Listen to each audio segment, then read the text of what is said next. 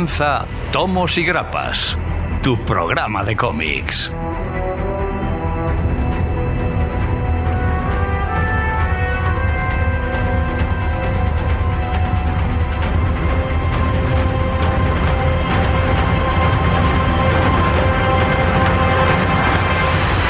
Muy buenas y muy intensas tardes. Bienvenidos a Tomos y Grapas. Hemos pasado un fin de semana en el que los nervios han estado al flor de piel, en el que los Vengadores han estado ahí con nosotros, en el que Juego de Tronos no deja de estar, en el que hay cambios en nuestro país, hay cambios en todos lados y nosotros seguimos aquí al pie del cañón para seguir mostrándoos las mejores novedades y las mejores noticias que traemos esta tarde. Así que preparad vuestras hoces y vuestros martillos porque comenzamos.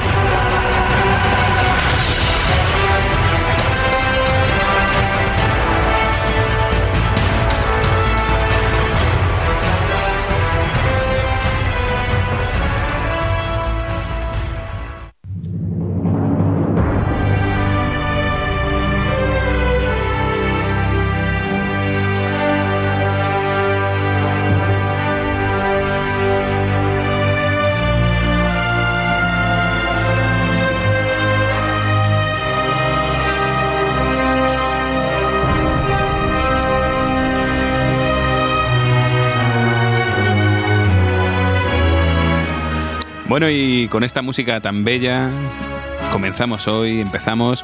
Y bueno, vamos a tener una, una, tarde muy a tope. Vamos a tener una tarde en la que vamos a traeros mogollón de noticias, donde vamos a traeros nuestro ansiómetro, donde por fin cumplí el castigómetro. Hoy hablaremos de ello. Después de muchas semanas. El castigómetro. Ah. Donde traeremos las novedades de la semana, que aunque no han sido tantas como últimamente, pues eh, tenemos aquí mucha, mucha telita que cortar y donde haremos el análisis de una de las obras que mucha gente, incluido uno de la mesa, decide como su, la- su obra favorita de Superman. Así que vamos a empezar por él. Señor Gonzalo, muy buenas tardes y bienvenido. Muy buenas tardes. ¿Cómo estás? Muy bien. Te- está- Estoy- Estamos muy a gusto de tenerte. Estás muy cerca de mí. Sí, estoy muy Estoy cerca tan de ti. cerca de ti. Ya, ya- ya no tengo ni mi silla, joder. Maldita sea. No tengo ni sitio. Ha habido sorpaso. Tengo que grabar en el baño. ya. Está, está sentado en un ladrillico ahí. Este, Madre pero, mía. pero está a mi lado, está a mi lado. Y eso siempre Para, me gusta. para otro le sentamos en la taza de baño y le damos el micro allí. Me han, pregun- me han preguntado el nombre para meterme en el guion. No, ya fuera de bromas, encantado de estar aquí y compartir este ratito con vosotros, que sabéis que me siento muy a gusto. y nosotros de que de tenerte aquí por fin con nosotros y que no estés volando por las esferas.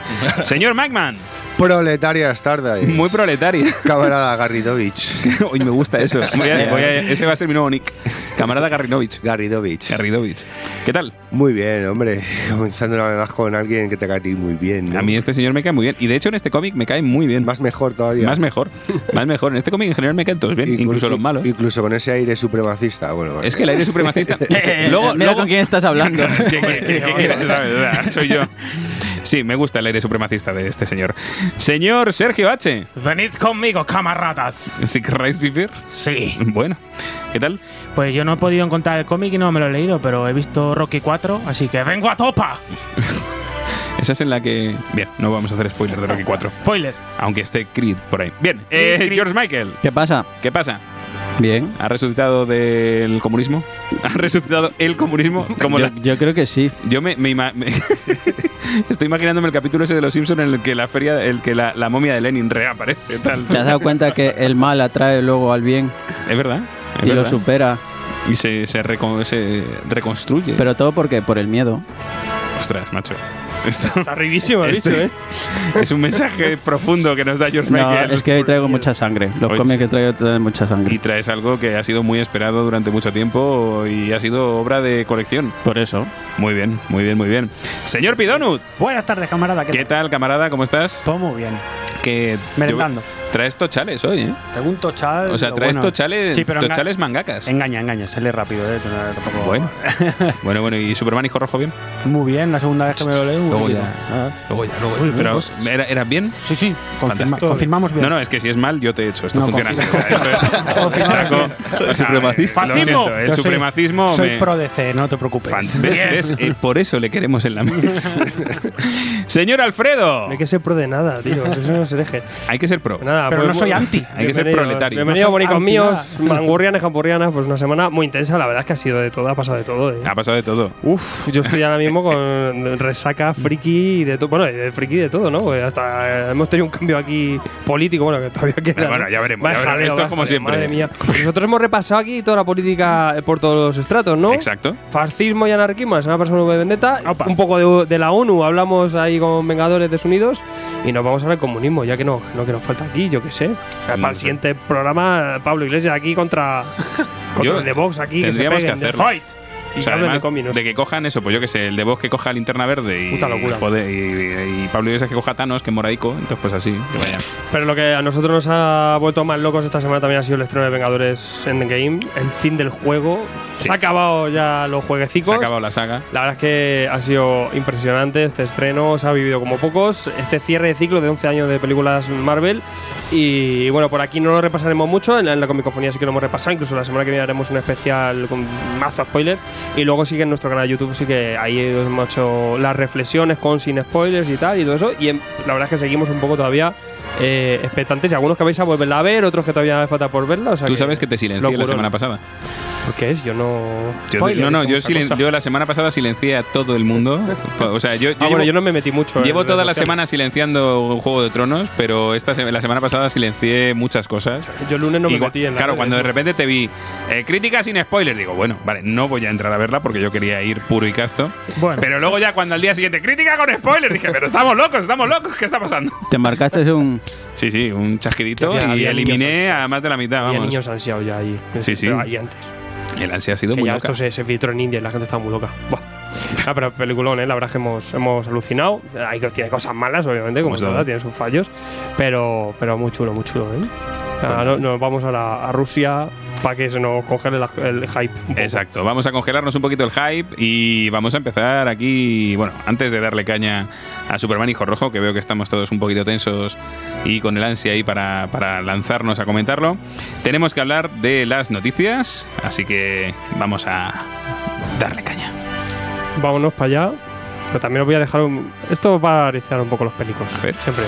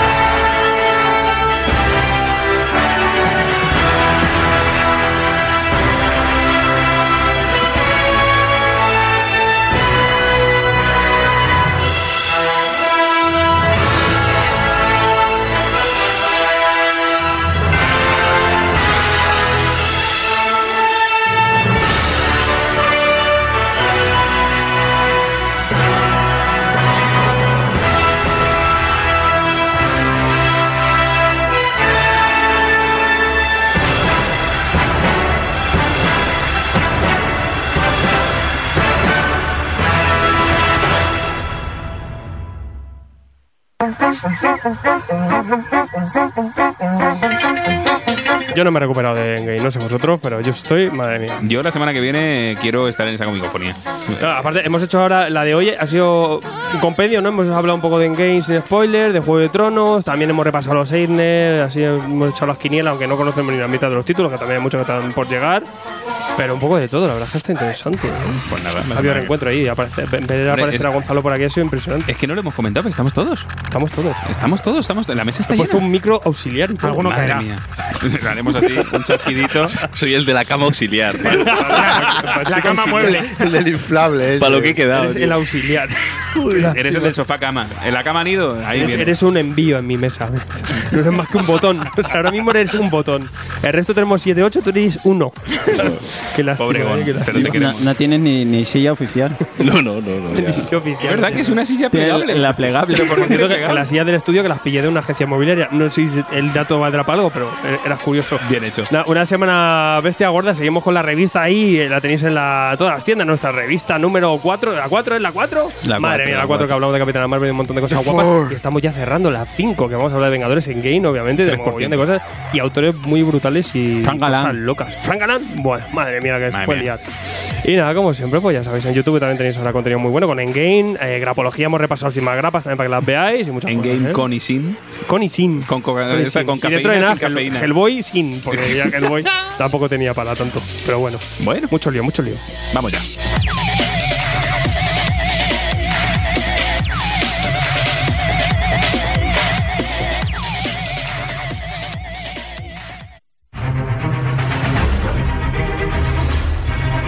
Hola, somos Generación X, pero puedes llamarnos Gen X, porque desde 1994 somos la tienda de referencia para más de 11.000 clientes que, como tú, confían en nosotros. Compartimos tu afición por los cómics, empezamos en esto juntos, y por eso nuestro objetivo es siempre estar lo más cerca de ti. Desde nuestra tienda online tendrás una atención personal, envíos protegidos para que te sientas como en cualquiera de nuestras 20 tiendas físicas sin salir de casa en generacionx.es, hasta que podamos estar un poco más cerca de ti. Generación X, tu ocio inteligente.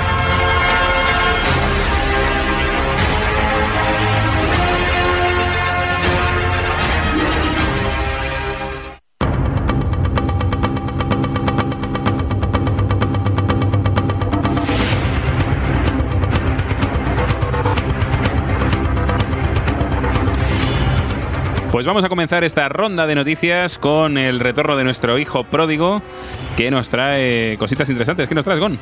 Pues voy a hablar un poquito de cómic europeo, en concreto del autor Frederick Peters. Qué raro, qué raro en bueno. ti. Oh, Dios mío. Bueno, oye, cada uno, Oye, déjale. cada uno barre para casa. Ah, claro. O sea, luego yo soy el de Ceita. Ah, no, es que de Ceita. Pero bueno, cada anuncio de un cómic nuevo de este caballero que es Frederick Peters merece su espacio en este programa y lo Ahí sabemos. Bueno, que- bueno, bueno, bueno. Bueno, Que sí, hombre, que sí. Ahí tienes razón en. bueno, cuéntanos la noticia y luego ya, luego ya decidiremos.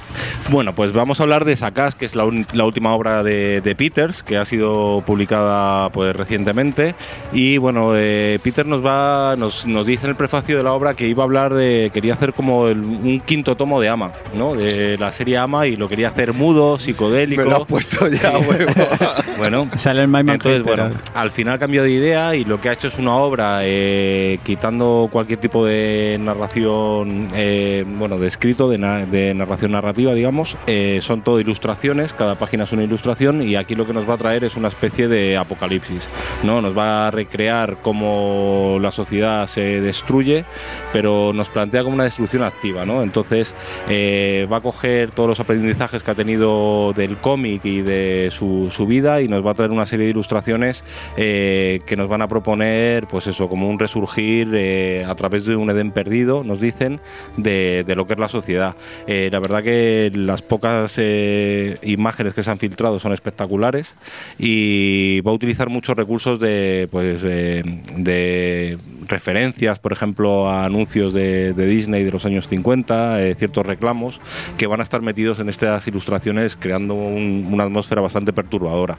Entonces, bueno, el cómic se ha publicado a finales de marzo en Francia, eh, como decimos no tiene texto, así que se puede comprar la edición original perfectamente. Y bueno, pues la verdad que nos ofrece un Freddy Peters totalmente des- descocado, eh, que da de rienda suelta a su imaginación y, y la verdad que es un trabajo para, para, para devorarlo y, y para disfrutar de él porque estéticamente es una auténtica pasada. la Te costado decir brutal, ¿eh? Brutal. brutal. Echado de menos ese brutal. De, Es brutal. Y no, bueno, pues la verdad que, que ya te digo, tiene muy, muy buena pinta y, y aquí no, no, no tiene que trabajar con, con ningún guion ni con nada y aquí pues da rienda suelta y la verdad que, que a mí me ha parecido una obra espectacular. No sé, a mí ya me cuesta pillarle con argumento y diálogo, eso a mí me lo quita. No, hombre, no, que no. A mí me están encantando Que no, las no. últimas cosas Si que ves, está teniendo, ¿eh? si ves, es otro tipo, o sea, el, último, la última obra fue El hombre garabateado. Esa me eh, gustó. Cambia totalmente de recursos, esto es en color, es, Sí. eh, ya te digo, en un tono mucho más ilustrativo, eh, páginas eh, slash page total y la verdad que pues con un mensaje bastante crítico a la sociedad y con una estética bastante, bastante perturbadora.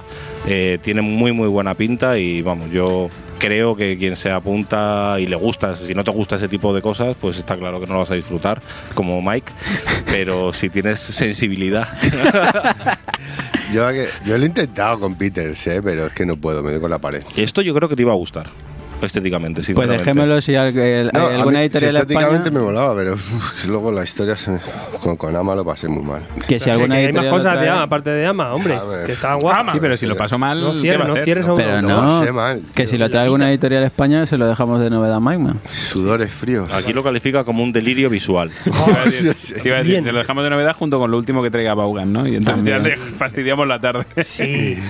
Pero me tenéis que subir la medicación entonces. O bajártela, que depende. bueno. Pues nada, oye, pues interesante eso de, de Frederick Peters, que nos traerá Sakats dentro de poquito. Y yo creo que vamos a seguir hablando de autores, pero esta vez vamos a hablar de mogollón de autores. Sobre todo de- del señor Eisner. Porque Sí. llegan los Einereses, las Vamos nominaciones a los premios Eisner 2019, que se darán en la eh, Comic Con, ya sabéis, de San Diego. En- pues dentro de un tiempo. Normalmente antes de verano. En julio. Casi nada, lo tenemos ya a las puertas. A las puertas. Eh, normalmente con el evento ya sabemos los ganadores, pero bueno, los nominados siempre están muy bien, porque al final son todas grandes obras, nos dan visibilidad a un montón de cómics, eh, muchos que no que están por llegar, otros que ya están licenciados, que llegarán, otros que hay que tener un ojito, sobre todo hay muchísimas nominaciones de muchos tipos y salen muchísimos títulos como digo, muchos que todavía aún aquí en España desconocemos. Pero eh, si empecéis a echar un ojo a las nominaciones y veis la pinta que tienen muchos de estos cómics, podéis alucinar. Eh, entre ellas, eh, quizá la gran eh, nominada es Image, que tiene hasta 19 nominaciones. Joder.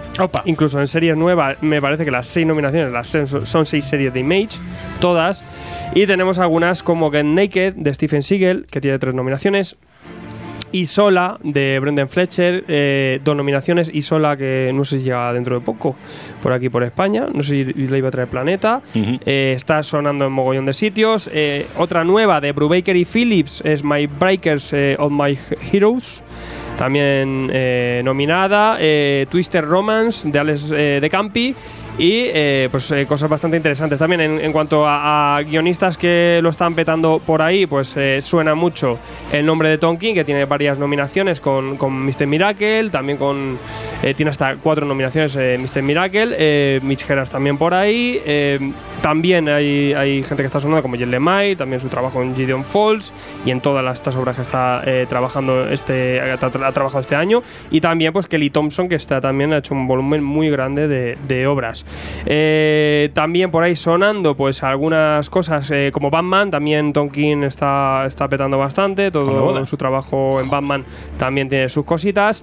Eh, hay editoriales como IDW y Lion Forge que también presentan cosas bastante buenas tienen tienen 10 nominaciones. Fish Second también otra editorial que trae muchas cosas de autor hay que echar un ojo nueve nominaciones. Hay cosas Boom o algunas subsidiarias de Boom que también funcionan muy bien. Ha funcionado muy bien también el, el, el one shot de, de Swan Thing también que el Winter Special que, que parecía que no pero pero fíjate y bueno eh, pues la verdad es que hay mogollón de, de- de cosas interesantes en cuanto a series regulares tenemos Batman eh, Black Hammer Gasolina Giant Days The Immortal Hulk y Bien. Runaways cosas muy eh, importantes. En series limitadas, por ejemplo, tenemos Batman White Knight, eh, Girl, eh, Exit Stage Left, eh, Mr. Miracle y X-Men Grand Design, la segunda Genesis. Ujú. Eh, series nuevas, por ejemplo, destaca Man Eaters de Chelsea Kane, Isola o Gideon Falls. eh, hay cosas eh, por aquí interesantes. Y luego también, por la parte que nos toca, por la parte de los españoles, pues tenemos algunas nominaciones de bastante buenos autores. Entre ellas eh, Gabriel García Hualta por la reedición de, de- La Visión. Eh, tenemos también a Javi Rey por ahí, a, Julia Madrigal por su participación en Giant Days, a Kenny Mura también con su nueva serie que se presentaba en Panel Syndicate, que ya podéis disfrutar de ella. Y también eh, la nueva serie de Víctor Santos, eh, Bad Girls, también ahí anda por ahí con una nominación. O sea que a ver si reparte un poquito por aquí el señor Eisner eh, su humildad con, con estos grandes autores que tenemos por aquí que han sido nominados, que ya para eso, para ellos debería ser un gran premio, pues una gran, eh, al final un gran reconocimiento a su trabajo. Y sobre todo pues echar un ojo en la, en la página web, ya tenéis la noticia con todas las categorías y todos los nominados, que son un porrón y medio, son, son muchas categorías. Y como decimos, pues algunas que estarán por venir y, y habrá que ver un poquito luego al final eh, cuáles, cuáles acaban eh, implantándose un poquito más en el mercado. O sea que bueno, unos inners bastante interesantes, hay un poco de todo, que tira de, de tipicazos, tira también de, de nuevos, nuevos autores emergentes, de algunas cosas más underground, de muchos géneros de autor, de algunas reediciones que van llegando para allá también eh, de nuestro mercado. Y bueno, como siempre, pues muy interesante. Luego los ganadores quizá para mí ya pierde el interés. En cuanto a los nominados sí que me, me hace descubrir bastante grandes obras. O sea que, que eso es lo interesante quizá. Claro, al final muchas veces lo que nos sirven los nominados es para, sobre todo, cosas que no llegan a España. Y decir, Sí. ostras, esto estaba ahí, esto estaba allá. Y esto es puede molar o puede ser interesante o puede o podemos decir, oye, Arnau, ¿has visto esta que Tráete está esta. nominada? Los editores de aquí de que España mola, que ¿no? claro, ya van fichando y poniendo el ojo. Por ejemplo, yo me he dado cuenta de, por ejemplo, me he fijado una en, en mejor cómic basado en la realidad. Por ejemplo, eh, tienes una biografía de Thelonious Monk que me ha parecido impresionante y ahí hay cositas que, que están todavía por, por rescatar. En este caso va a pasar con la de Víctor Santos, que ya ha anunciado un nombre que la va a traer, la de Barker, Mira, a finales de año. Y luego que lo mismo los ganadores no son Sí, eso, lo de los, ganadores ya. Halloween. Sí. Los ganadores ya el año que ya, ya, Ya, cuan- ya ya. después de julio los también. comentaremos, ¿no? Y diremos, ostras, pues menuda purria o menuda chulada o oye, este no se lo merecía o este se lo merecía todo. Bueno. Pues ya lo veremos. Así que nada, oye, eh, has hablado de Image. Has Creo comentado sí. que había mucha a veces gente. Hablo, a veces hablo de Image. Pero y Sergio también nos va a hablar de Image. Sí, Mates con otra serie europea. Image. Europea de, de Kansas o por ahí. ¿Qué- ¿Y qué, qué, qué hace, qué está haciendo Image? Pues hoy traigo nueva serie porque esta semana yo solo traigo el cine, pero esta semana no hay cine, se ha acabado el cine. Hombre, Solo porque hay- ya, ya solo ha habido, o sea, ya ha habido el chasquido. Ha habido chasquido. Y traigo nueva serie de un amiguete mío, que también traigo series de mis amigos, de Jason Aaron. Hombre, con el que quedas a tomar el té todos los viernes. sí, somos amigos, lo que pasa es que él no me conoce todavía, pero bueno, ya se andará. Y sabemos que tiene este- bloqueado en Twitter. Bueno, pero eso visto. no, ya hablamos luego de eso más tarde. Vale. Eh, sabemos que está a tope con, con Marvel, ¿no? Que es un poco el artífice, el, el- el ingeniero, ¿no? De este nuevo universo Marvel. Y lo tenemos ahí bastante, bastante a tope, pero bueno, como tiene series como Paletos Cabrones o. Eh, joder, se me ha olvidado. Joder, Goddammit, mira que me gusta a Hombre. mí. Que estas dos que están un poco así en, en hiato, un poco paradas, pues Y el War of hombre. Real. Scalped. Scalpe, no, pero Scal- digo, digo en curso. Ah, Como- Cape Lopeta, da igual. Que está- Cape, está- mejor serie nueva. Está ocupado con el War of Real. Claro, y- pero como tiene sus series indie divining y un poco pausadas, Con pues, ha, Cafu. pues ha dicho, voy a, voy a hacer una nueva serie y nos ha presentado en Sea of Stars, esta nueva serie de ciencia ficción que prometen ser un cruce entre Jack Kirby con Buscando a Nemo, ojo la, la mezcla. Hostia, macho. Es que, Nightman, ¿algo hay que decir? pero ¿por qué me dices? Nemo con Kirby Dots, hombre, puede ganar.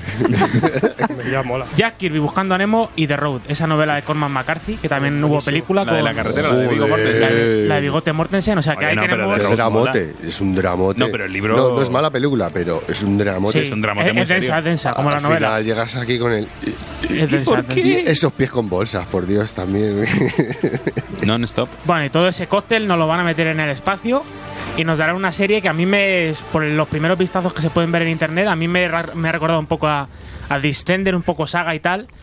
Y en este caso Jason Aaron se acompañará de un co-guionista llamado Dennis Hallum, que yo me he metido en Wacom y esto es lo primero que hace, así que parece ser que es su primer trabajo. No sé qué volumen de trabajo tendrá finalmente este Hallum, si Jason Aaron hará prácticamente todo o cómo lo harán. Y el artista, el dibujo estará a cargo de un tal Stephen Green, que ha trabajado bastante poquito en el Miñolaverso, ha hecho por ahí algunos numeritos en, en Bogavante Johnson, en IDP y en Hellboy, unos pocos números por ahí. O sea que bueno, eh, pinta bien la verdad. Eh, principalmente nos van a tratar de dos historias en una. En una tendremos una aventura espacial de un niño nadando entre las estrellas, así no, los han- no lo han querido decir. Por eso de ahí el título Sea of Stars, muy bien hilado. Y la segunda historia tendremos a un conductor de un camión de hielo que- cuyo hijo se ha perdido en el Ártico. Así que no sé, sabemos que a Jason Aaron esto de conectar varias historias tal se le da muy bien. Así que bueno, yo tengo bastante bastante expectación todo lo que sea de este hombre y más en emails con Porro 4 ¿Para cuándo en España? ¿Para cuándo en España? Pues Planeta, suponemos Planeta que seguro que la Planeta nos lo acabará trayendo. Se- a partir del 3 de julio se pone a la venta en Estados Unidos este primer número, o sea que yo creo que ya para, para el catálogo de previews de este mes ya estará disponible para pedirlo y pedirlo, pedid cuatro, como os digo, porque Jason Aaron y bueno, se va un poco de su zona de confort, ¿no? Que es el paletismo y la, la sangre, las espadas. Vamos a ver qué tal. Bueno, bueno, bueno. Esto te digo lo mismo que hemos comentado antes. Ya veremos, Bueno. ya veremos qué trae, pero por ahora el hype nos lo crea. Sí, sí, siempre. Bueno, y seguimos con un poquito de hype. y el señor Jorge Miguel George Michael. Para, para quien esté interesado, claro. Hombre, esto Señorito es, Bruce. Esto es súper interesante. Sí, sí, esto sí. es esto es esto es una de las noticias Mm. más importantes que hemos dado Hoy Está flipando, en, está flipando. en esta en Se este viene, se- programa. Se, Cinco viene, años. Se viene, se viene. En los últimos cinco minutos, Se igual. viene seguro. tre- tremenda O- o no noticia. Cuéntanos, pues yo he visto el teaser, ¿eh? Chan, Ojo chan. ahí, ¿eh? No, bueno, esto, esto está muy loco, tú. Joder, Dale qué, caña. qué maravilla. Eh, pues nada, que traigo la noticia esta de que hay nuevo teaser. Bueno, no es el nuevo teaser, ¿no? No, no había visto había ninguna nada- no había previa antes. previo. Vale, No, no, pues no. nuevo teaser y fecha de estreno de la serie Pennyworth. Del mío, ¿qué Alfredete, de este personaje que ya hemos podido ver, si habéis visto también la serie de Gotham. Que ha acabado ya. ¿Ya ha acabado ya? No. Sí. ¿Cuántas temporadas? ¿20 Ah, no, han temporadas? sido cinco temporadas. Vale, vale. Fresquísimas todas. Que la han Oye, alargado, tío. la- pero la última demasiado. temporada está muy bien, ¿eh? Sí, la buenísima, última. Me tengo que comer cuatro temporadas No, anteriores para. No, no, no, a Está partir- disponible. para Son llegar a- cinco, son cinco o cuatro, tengo dudas. Yo creo que cinco. Cinco o Pero, seis. pero a partir de la segunda, que ya es lo de los villanos, ahí y. Yo, Topa arriba. yo me caí en la segunda. Sí, con ya el Joker, interesantísimo ese Joker. Pasando de todo, tío. Nada, pues voy directo a la noticia rápidamente. Eh, Epix ha lanzado un nuevo tráiler de la serie de Pennyworth y en la que además confirma fecha de estreno que es el próximo 28 de julio. Eh, pues la serie estaría, no, lo que podemos ver o lo que nos dice es que la serie estaría inventada en la década de 1960 y servirá evidentemente como precuela para mostrarnos los orígenes de este personaje que está básicamente al servicio de Bruce Wayne eh, durante pues lo, cono- lo que conocemos. Y De- Tomás. Hasta el servicio de bueno, Tomás. y de Marta, Thomas, claro. es verdad, Ojo. porque aquí también se le menciona, pues eh, nos comentan un poco en eh, lo que se puede ver en el tráiler y tal, es que nos muestra un Alfred, pues cuando es un ex soldado a- al servicio de, de la, La corona británica. de la corona británica en el espacio, eh, digamos, en el servicio aéreo, ¿no? Que, que estaba ahí de, de- de militar el, el- el niño, Eh, con unos 20 años, básicamente un Alfred jovencillo, Con pelo. Eh, con origen de esto que le van a dar al personaje. Rebelde, que nos han enseñado también. Se ha ocupado de enseñarnos Snyder, ¿no? En All Stars. Sí. Veremos un poco igual que las, las referencias que cogen de los cómics que, que hemos, en el que hemos podido ver a este personaje Otra y, no- maravilla sería All Star Batman. y, no- y nos muestra nos muestran pues a eso un poco a extraer al Alfred mucho más joven también nos muestran un poco por dónde irá porque se menciona a Thomas Wayne evidentemente y aquella reunión y todo lo que conllevó eh, el el poder conocer a esta familia a, a los Wayne y un par de frases ahí que si queréis tenéis el tráiler en la página web y, co- y comentando un poquillo más y ahí lo único que mencionan sí es que eh, la serie tendrá o constará esta primera temporada, no sabemos si habrá más, de 10 episodios. Y en el que cada episodio tendrá una hora de duración, más o menos. Eh, pues nada, que vamos a ver a- al actor Jack Bannon interpretando a Alfred Pennyworth. Luego tendremos a Ben Albright como Thomas Wayne, a Jason Fleming como Lord Harwood, a Paloma Faith como Beth Skies, a Ryan Fletcher como Dave Boy y a una serie de, artistas más que participarán en el reparto de esta serie. Poco más que contar porque ya veremos que seguro en cuanto se acerque la fecha de estreno pues nos irán adelantando teasers de televisión, teasers de por aquí, eh, en redes sociales y tal. O sea que ya tenemos serie, que esto ya se confirmó hace mucho la serie de Pennyworth cuando iba muy bien la de Gotham. Esto es la, Pues la- la- la gran oportunidad perdida de no hacer el crossover definitivo Pennyworth versus Jarvis. Sí, madre mía. Una gran oportunidad. Interesantísimo. Concurso de poner el té. No, yo aprovecho para reivindicar eh, una serie de Alfred en cómic, joder, que es increíble que no haya ninguna, una miniserie. Es increíble, es increíble. ¿Cómo, cómo se una- nos ha pasado? Con un Alfred año 1 o algo ahí. A mí, a mí es que mi personaje favorito. Yo quiero una de Rainbow Rider ya. Yo hombre, solo, pero yo- Alfred da para serie. yo solo digo que si no ha habido una serie de Alfred, por algo será. No, pero ahora que están tan de moda los ejercicios estos así tan... Bueno, El Batman Tierra 1 es. Ahí hay es- un Alfred eh, Cañero, que le calienta es Alfred, todo. Al final. Sí. Así Bueno, que nada. ahí lo dejo, Bueno, Tandidio. el Alfred Cañero tarda en aparecer, ¿eh? Sí. Durante un tiempo era señorito Bruce y... Sí, tú- Bueno, pero le- Voy a ponerle tirita. Se las metían sí. las pullas ahí luego, dobladas. luego es la parte de hola, soy actor. Resulta que he sido actor, pero también he pegado tiros. Bueno, y pues está en el M5, pero en la parte oscura. ahí, La sí. parte es que tiene miga ahí un rato, vamos. Bueno, pues hablando de partes oscuras, Bien, bien hilado, bien ¿eh? hilado. Hablando de partes oscuras, nos vamos al universo oscuro de Ceita de nuevo y universo oscuro de Ceita de televisión. ¿Qué nos traes, Mike? Vamos con lo que verdaderamente interesa hoy de las noticias. y- Bueno, bueno. Lo Lo de demás- mierda, todo lo Lo demás. demás damos chasquido y lo hacemos desaparecer, ¿no? Y vamos a hablar un poquito, ya tenemos primer tráiler oficial, aunque habían salido hace una semana unas, unas primeras Una imágenes y tal. la carita asomando. Pero ya podemos decir que tenemos tráiler oficial de la adaptación a la pequeña pantalla en formato de live action de Swamp Thing, la cosica del pantano. Que se la ve poco, ¿eh? En el tráiler. En el, en el tráiler vamos a hablar se un la ve poquito, ¿no? Se ve poco la cosica. Lo suficiente. Lo tenemos subido en la, en la página web, en su articulillo, así que si luego queréis disfrutar del minuto y pico de, de las imágenes, que la verdad tiene buena pinta, Sí. hay que decirlo. Hasta de que todo. se mueva y hable.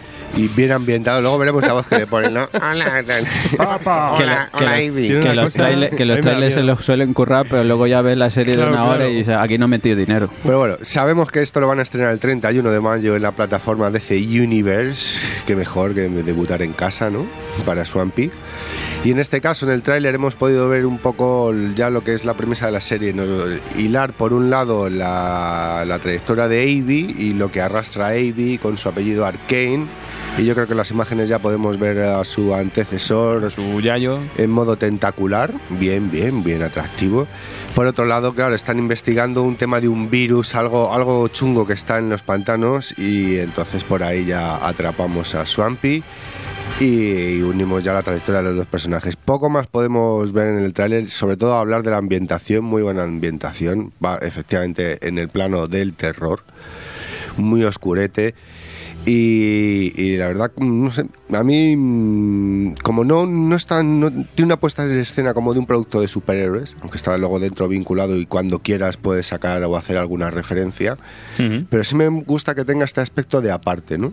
Como de, bueno, sí, es de DC, pero esto va aparte del pijameo Sí. aunque pueda estar vinculado cuando quieras. Y sobre todo la ambientación, aunque hablábamos antes del, del programa que quizás de fondo le falta más verde, ¿no? Para hacer el- vivo el, el musgo, ¿no? Pero, pero sí, ya tenemos ciertas imágenes ahí en la penumbra de, de Swampy, de Arcane, de Avi y del pantano, como no. Y bueno, pues para ver un poco ya cuál va a ser la puesta en escena, la imagen que vamos a tener de, de la serie, ¿no? Y parece que está bastante bien cuidado.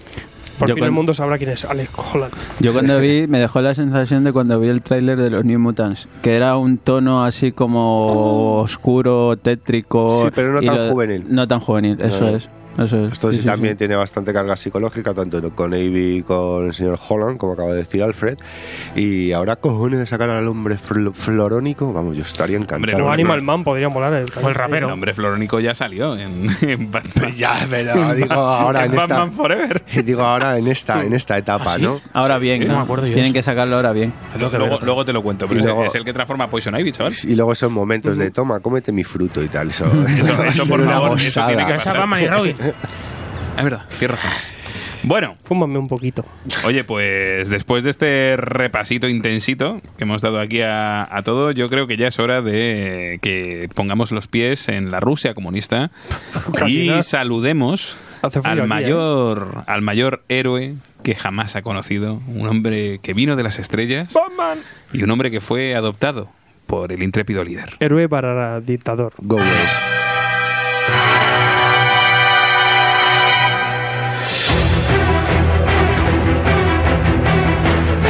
tomosygrapas.com. Toda la actualidad, Noticias, reseñas y novedades todos los días desde tu sitio web favorito. No te trasuntes, tomosigrapas.com.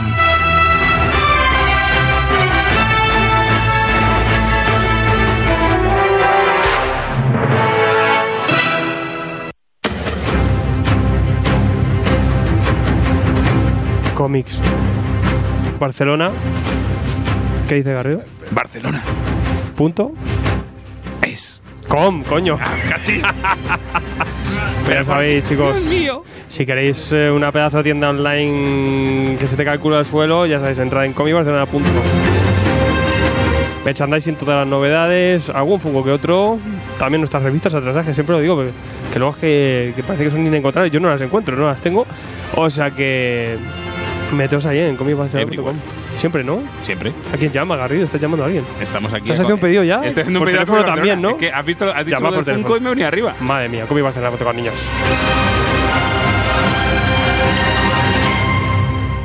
Filmax.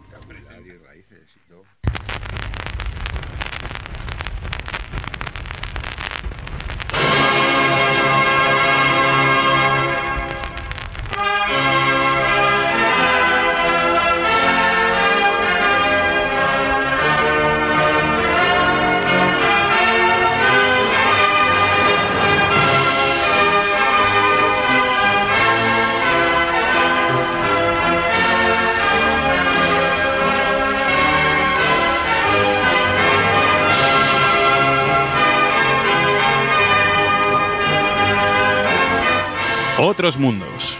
Camarratas. La serie que tal y como rezaban en los cómics ponía eso de esas, esas son esas historias en las que sacamos a nuestros héroes de su tiempo y de su lugar para llevarlos a explorar nuevos destinos y nuevos lugares. Otros mundos, otros mundos donde hemos visto un Batman con los poderes de Superman porque realmente era un pequeño chaval que caía en Gotham.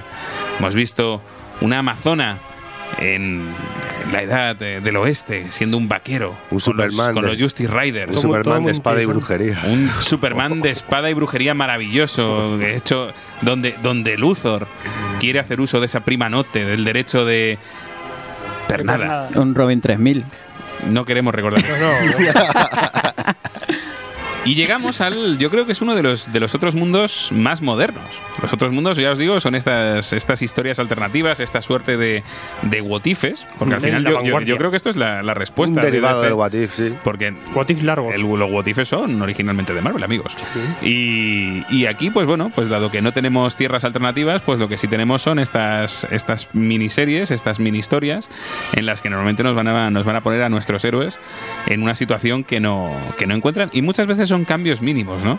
A mí me gusta mucho la historia de este, porque al fin y al cabo lo, lo menciona en el propio cómic, el hecho de, "Joder, es que si hubiera aterrizado dos horas más tarde, hubiera nacido en América, ¿no?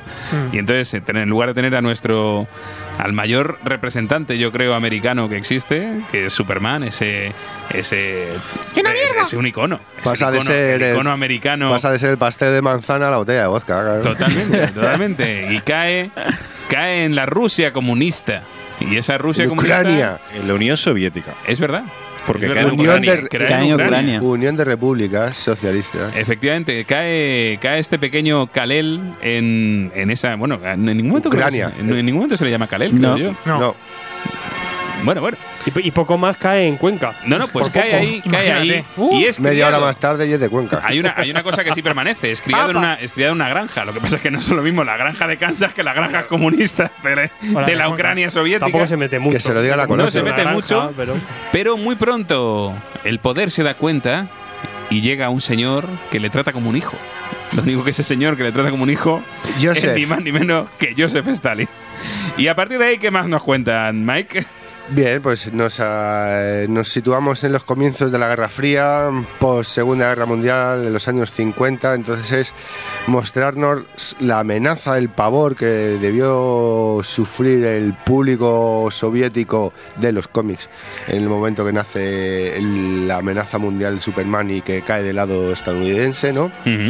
Pues esto es lo que causa el pavor y el terror en el gobierno norteamericano. Estos pequeños ejercicios de propaganda de, de, mira, tenemos, vosotros tenéis armas atómicas, nosotros tenemos al superhombre. Mirad qué hazañas lleva a cabo, es totalmente inmune, es totalmente omnipotente, así que cuidadito con nosotros. Entonces, claro, esto le favorece a quién? A, la, a los conservadores, a, a los dictadores camuflados que están ahí en el gobierno estadounidense, para bajo una campaña del terror eh, poner en el, por decirlo de una manera, como en la cima de- del avance científico militar de Estados Unidos, al ex Luthor, que es como la mente más privilegiada del planeta. Y eh, comienza ya a partir, la- a partir de aquí la rivalidad, cambiado en este caso, como has comentado, de territorio Superman. Y en tres números, que serían algo más de tres números dobles, eh, Mark Millar nos propone pues lo que es el, el nacimiento del, au- del, del héroe, el auge y luego la cima y la caída, ¿no? Pero desde el lado de- del otro lado del telón de acero y lo que supondría pues las consecuencias, según Millar, de, de- de- al decantarse la balanza hacia otro lado, cuál es el aspecto del panorama mundial, ¿no? O global a seguir de- del resto de los países, ¿no? Y al final como pues nos va planteando que Estados Unidos poquito a poco se va quedando sola y el resto del mundo pues va bajo eh, la- el manto de protección de, de Superman que siempre va renegando del, de ser el líder principio en un principio reniega de ser el líder de la Unión Soviética pero luego esto aparte le va a acarrear ser un líder mundial ya hablaremos un poco más adelante de las circunstancias no siempre renegando de ello pero al final ve que no le queda más remedio que participar. Veremos cuál es lo atractivo de los S-Wars las adaptaciones de otros personajes. Claro. aquí respetando bastante a- en este caso a Wonder Woman sigue este- existiendo eh, eh, con un papel al principio neutral por otro lado tendremos la versión de los Green Lantern, de Green Lantern y de los Green Lantern Corps, ¿no? que en este caso va a caer el, el anillo en manos de Estados Unidos, pero veremos de qué manera, hilándolo con Roosevelt también. Y como no, su antagonista tendremos la versión de Batman, del Batman ruso. Y su, Ah, Batman off. de Batmanov y su enfrentamiento, como no, llevado. En este caso, la, histo- las histo- le- la historia, el arco argumental iría desde los años 40 hasta el 80, 90 más o menos, y jugando un poco también con, con diferentes conceptos que tenemos en, en las líneas y, eh, de, de historia originales de cada personaje. Pues eso es lo curioso, ¿no? Ver cómo lo transforman aquí y al rollo Miller, que aunque arranca un poquito contenido. Luego ya a partir del segundo número con la introducción de Batman y demás se descoca, llega un poco la anarquía, llega el aire supremacista de, Superman y, como no, siempre de fondo el, el duelo entre el ex Luthor y, y Superman, ¿no? Hay, hay un punto interesante que has comentado y que yo creo que, que es uno de, las, de los puntos clave de esta obra y es el hecho de que se divide en tres actos. Se divide en tres actos y en cada acto va a haber una evolución tanto en el personaje como en su forma de vestir como en su forma de A actuar. lo Miracle Man. A mí me re- eh, Sí. los tres actos me recordó un poco al rollo de, de Miracle Man. El, el no el renegar de tu posición, el aceptarlo, el asubirlo, el endiosarte y el pegarte un poco la hostia también, ¿no? Hmm. De una manera, por decirlo. Bueno, pero tampoco. Tampoco es una hostia, Eso te iba a pero, decir, tampoco pero- se pega una hostia, No, pero- no pegarte pero una se hostia, sino pasar se a un segundo plano, luego Y- después de ser lo más. y enfrentarte a tus errores del pasado. Porque claro, todo esto que estamos hablando, ahora lo comentaremos con más calma, ¿no? Pero durante estos tres actos vamos a ver cómo se va a enfrentar a una serie de personajes que son los que todos nos esperamos en un cómic de Superman. Es decir, en un cómic de Superman no te puede faltar Lex. Luthor, Lex Luthor, no te puede faltar Jimmy Olsen, no te puede faltar Lois Lane, Perry White, el Daily. Planet, Brainiac, Brainiac, que tiene una importancia capital, Batman, Wonder Woman la versión de Candor. la versión de Candor de, de- de- de esta tierra y también, no sé si os habéis fijado que el resto de la Liga de la Justicia también está. Sí, sale por ahí Green Arrow. Sale, Sale Green Arrow, sale. Flash, salen, salen todos como Sivana. parte, como parte del como parte del Daily Planet. Mm. Parte del, del equipo del Daily Planet son Oliver Queen, eh, eh, Barry Allen, Flash, sí. Flash, etcétera. Y es cierto que el Doctor Sivana aparece dentro Iris, de- sí. Es el mismo, del, ¿no? Del lo grupo. lo quería preguntar yo eso. Es el de Efectivamente, Sí, es sí. el de Shazam. Es el de Shazam que aparece dentro de ese grupúsculo de, de, Iris también. de comunistas. Claro, todos los personajes típicos van a, van a aparecer. Si van a aparecer ahí porque trabaja para el gobierno. Trabaja para el gobierno comunista. Con Luthor. Sí. Es como un No, secuaz no, de es- Luthor. No, No, es comunista. Es de los comunistas, creo yo. ¿No? Sivana es un secuaz de Luthor. me ¿Si van a parece. dónde? No, no, hay, hay cambio de, de bando. Yo creo que sí, ¿eh? Yo creo que la primera. Bueno, ya veremos. Esto. Eh, a mí hay una cosa que me, me flipa siempre. Milar eh, en ideas es un crack. Luego siempre en, en trama maestra. Eh, aquí hace una cosa que es muy subversiva, obviamente. Para Estados Unidos, eh, meterte en el jaleo de los rusos y todo el rollo. Porque esta obra no deja de hacer una, auto- una crítica Sí. a todo. a todo. A todo O sea, da También- hostias. Porque da hostia a la Unión Soviética, da hostia también a Estados Unidos. Y al final lo que dices tú también con el trasfondo de Superman y dando una historia típica, ¿no? Y ese enfrentamiento eterno de, del Luthor y, y Superman. Además con un plan muy bueno del del Luthor, que eso también hace que al final, al fin de cuentas, acabe funcionando una buena historia de, de este enfrentamiento. Pero siempre con este, este, este tema de fondo que también para la época pues es, es siempre es una cosa arriesgada dentro del, del- cómic americano metes en un tema así y haciéndolo como lo hace que Y con el icono. Claro y también con el icono pues como- ya si lo haces con el Capitán América te vuelves loco pero con con, Joder, la que con- se- la que con se el lió, otro ¿eh? que es Perdón, Superman Heil Hydra. Sí, bueno, Se es lió, lo ¿eh? mismo. Se lió. Ahí se mete con el tema nazi, pero bueno, con los rusos y los americanos tienen, tienen, algo, tienen ahí algo más, ¿sabes? Tienen ahí algo más, ¿no? Y, El comunismo contra y el capitalismo. aquí pasamos de una guerra fría a una guerra de pijamas, ¿no? Al final es lo que se monta aquí un poco. Y totalmente, al Totalmente, principio. De hecho, totalmente. de hecho, nos vamos a ver como, como en los primeros, como en cada número, eh, Luthor va a soltar una o varias amenazas de, oye, pégate con este y a ver, y a ver qué tal le va dando, ¿sabes? Pero, pero es interesante. Yo, aunque sea un Esgor de estos de otros mundos, eh, mm, la diferencia respecto al Superman que todos conocemos no la veo tan alejada del todo, ¿eh? No, es que no la hay. Salvo, salvo que le cambian el icono del pecho y algunas cosas más, y a los personajes que, digamos, están en el mundo dentro de Superman, le cambian ciertas cosillas y tal, los soni- pero respetan muchas cosas y Es muchas la bases gracia, la parten bien. Yo creo que él no cambia, lo que cambia es la Lo que situación cambia es y dónde cae. Es ¿no? que menos la, ver- menos la versión nazi que hay de Superman dentro Sí, del de, universo de de, de Tierra 5, de, Eh, la de es, Freedom. es demostrarte un poco que Superman es Superman, independientemente de dónde caiga, de la versión de Tierra en la que esté, siempre va a tener unos ideales, una manera de, contemplar, de, actuar, de, de considerar. Entonces, eso es lo que transmite un poco aquí en este personaje lo, lo que ves a lo largo de la historia. Dice, joder, también estoy leyendo Superman Yankee. Digamos que no se deja adoctrinar. Aunque absorbe y se, y se contamina de, cierta, de, De ciertos cierto- vicios, costumbres o maneras. Y una cosa de la que vemos de este Superman, y al- igual que la semana pasada que hablábamos de que cuando la gente está contenta, cuando le das algo, vemos parte de eso aquí.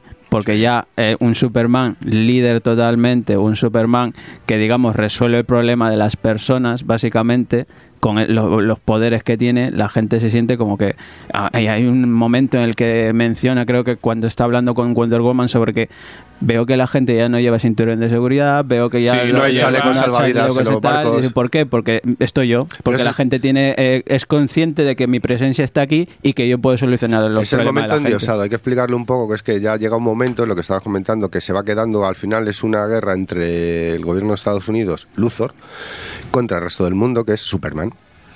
Porque Entonces- el, comun- el comunismo de, de esa Rusia soviética, como tienen a este líder, porque lo que, lo que ocurre es que vamos a ver la evolución de este Superman como un líder. Es decir, al principio lo que hablábamos de que no acepta ese manto de liderazgo comunista que a la, muerte de Stalin, porque otra cosa que respeta mucho son las fechas, las fechas de nuestro mundo, las respeta. Stalin muere cuando muere y, el comunismo, claro, ahí pasamos de, de que cayó a que no cae tanto, sino que de repente se encuentra con un nuevo líder que al principio no quiere serlo, pero que al enfrentarse precisamente a- al comunismo, a la sociedad que veía y como los pobres que habían ido al que habían ido al, entierro de Stalin eh, seguían siendo pobres y seguían sin llevarse un mendrugo de pan a la boca.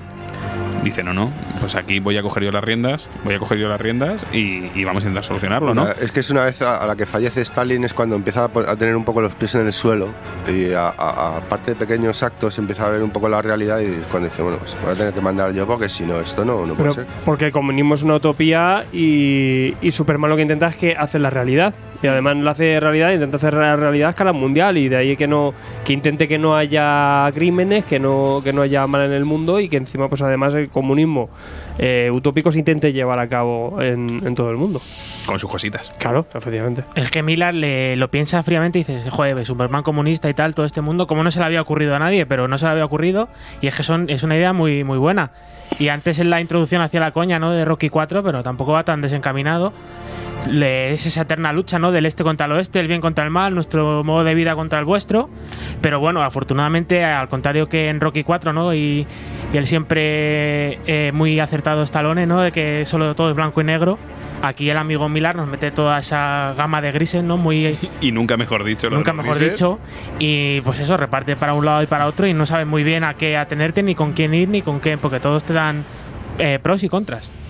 A mí lo que me, aparte de lo que se ha comentado ya, que me parece lo que es ya ¿no? el punto de partida de la obra, el poner al icono americano al otro lado de- del telón, me parece, como decía Alfredo, muy subversivo, eh, muy valiente. Eh, luego la, la estética que utiliza, por ejemplo, Dave Johnson en la portada o... Bueno, bueno, eso, eso, lo comentamos claro. después porque me parece.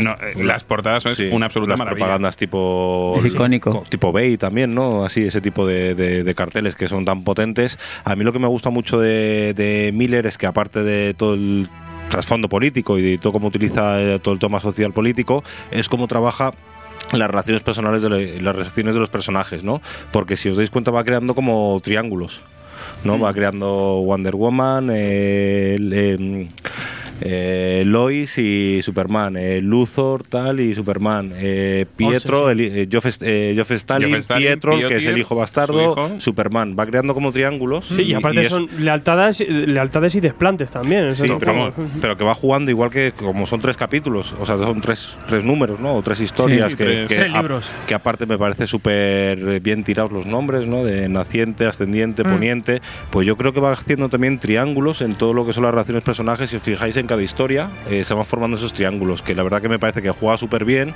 y que le saca mucho jugo a personajes que a lo mejor tienen menos menos power o, o que eh, debido al carácter político de esta historia pasarían más desapercibidos. No, y que juegas también con la vía libre del Elseworld, que entonces tú ya tienes unos personajes que están atados a una línea editorial y cuando los sacas de ahí, a lo mejor lo pones en otro contexto, en Claro. otra situación, le sacas más jugo a esos personajes. Sí, sí, totalmente de Es lo que acuerdo. ocurre con los Elseworld. Pues, por ejemplo, eh, Wonder Woman me parece un personaje aquí que espectacular. O sea, mola mucho o sea, la vivencia suya ¿no? interior. El arco Yo, que tiene. yo le veo Sí. ahí a, tanto a Yo- Miller le veo tanto con Wonder Woman como con Green Lantern como que no les tiene No mucho les ha pillado el aprecio, punto. Fíjate, ¿eh? yo, yo, estaba, yo estaba ahí. Yo, Pues yo con, con Green Lantern no, pero con, Con Wonder Woman creo que lo utilizan muy bien. Bueno, A ver, la utiliza bien en el En sentido plan de. florero, la Wonder Woman de los 50. Claro, es que en ese Claro. sentido sí lo capta bien. sí. Y, y luego, cómo crece ese personaje al, al Sí. siguiente punto y Al cómo. juguete roto. Al juguete roto. Y ya no solo al juguete roto, sino el momento en el que, en el que pasa de florero a, toma, a ser parte de la acción vistiéndose con los colores de Superman.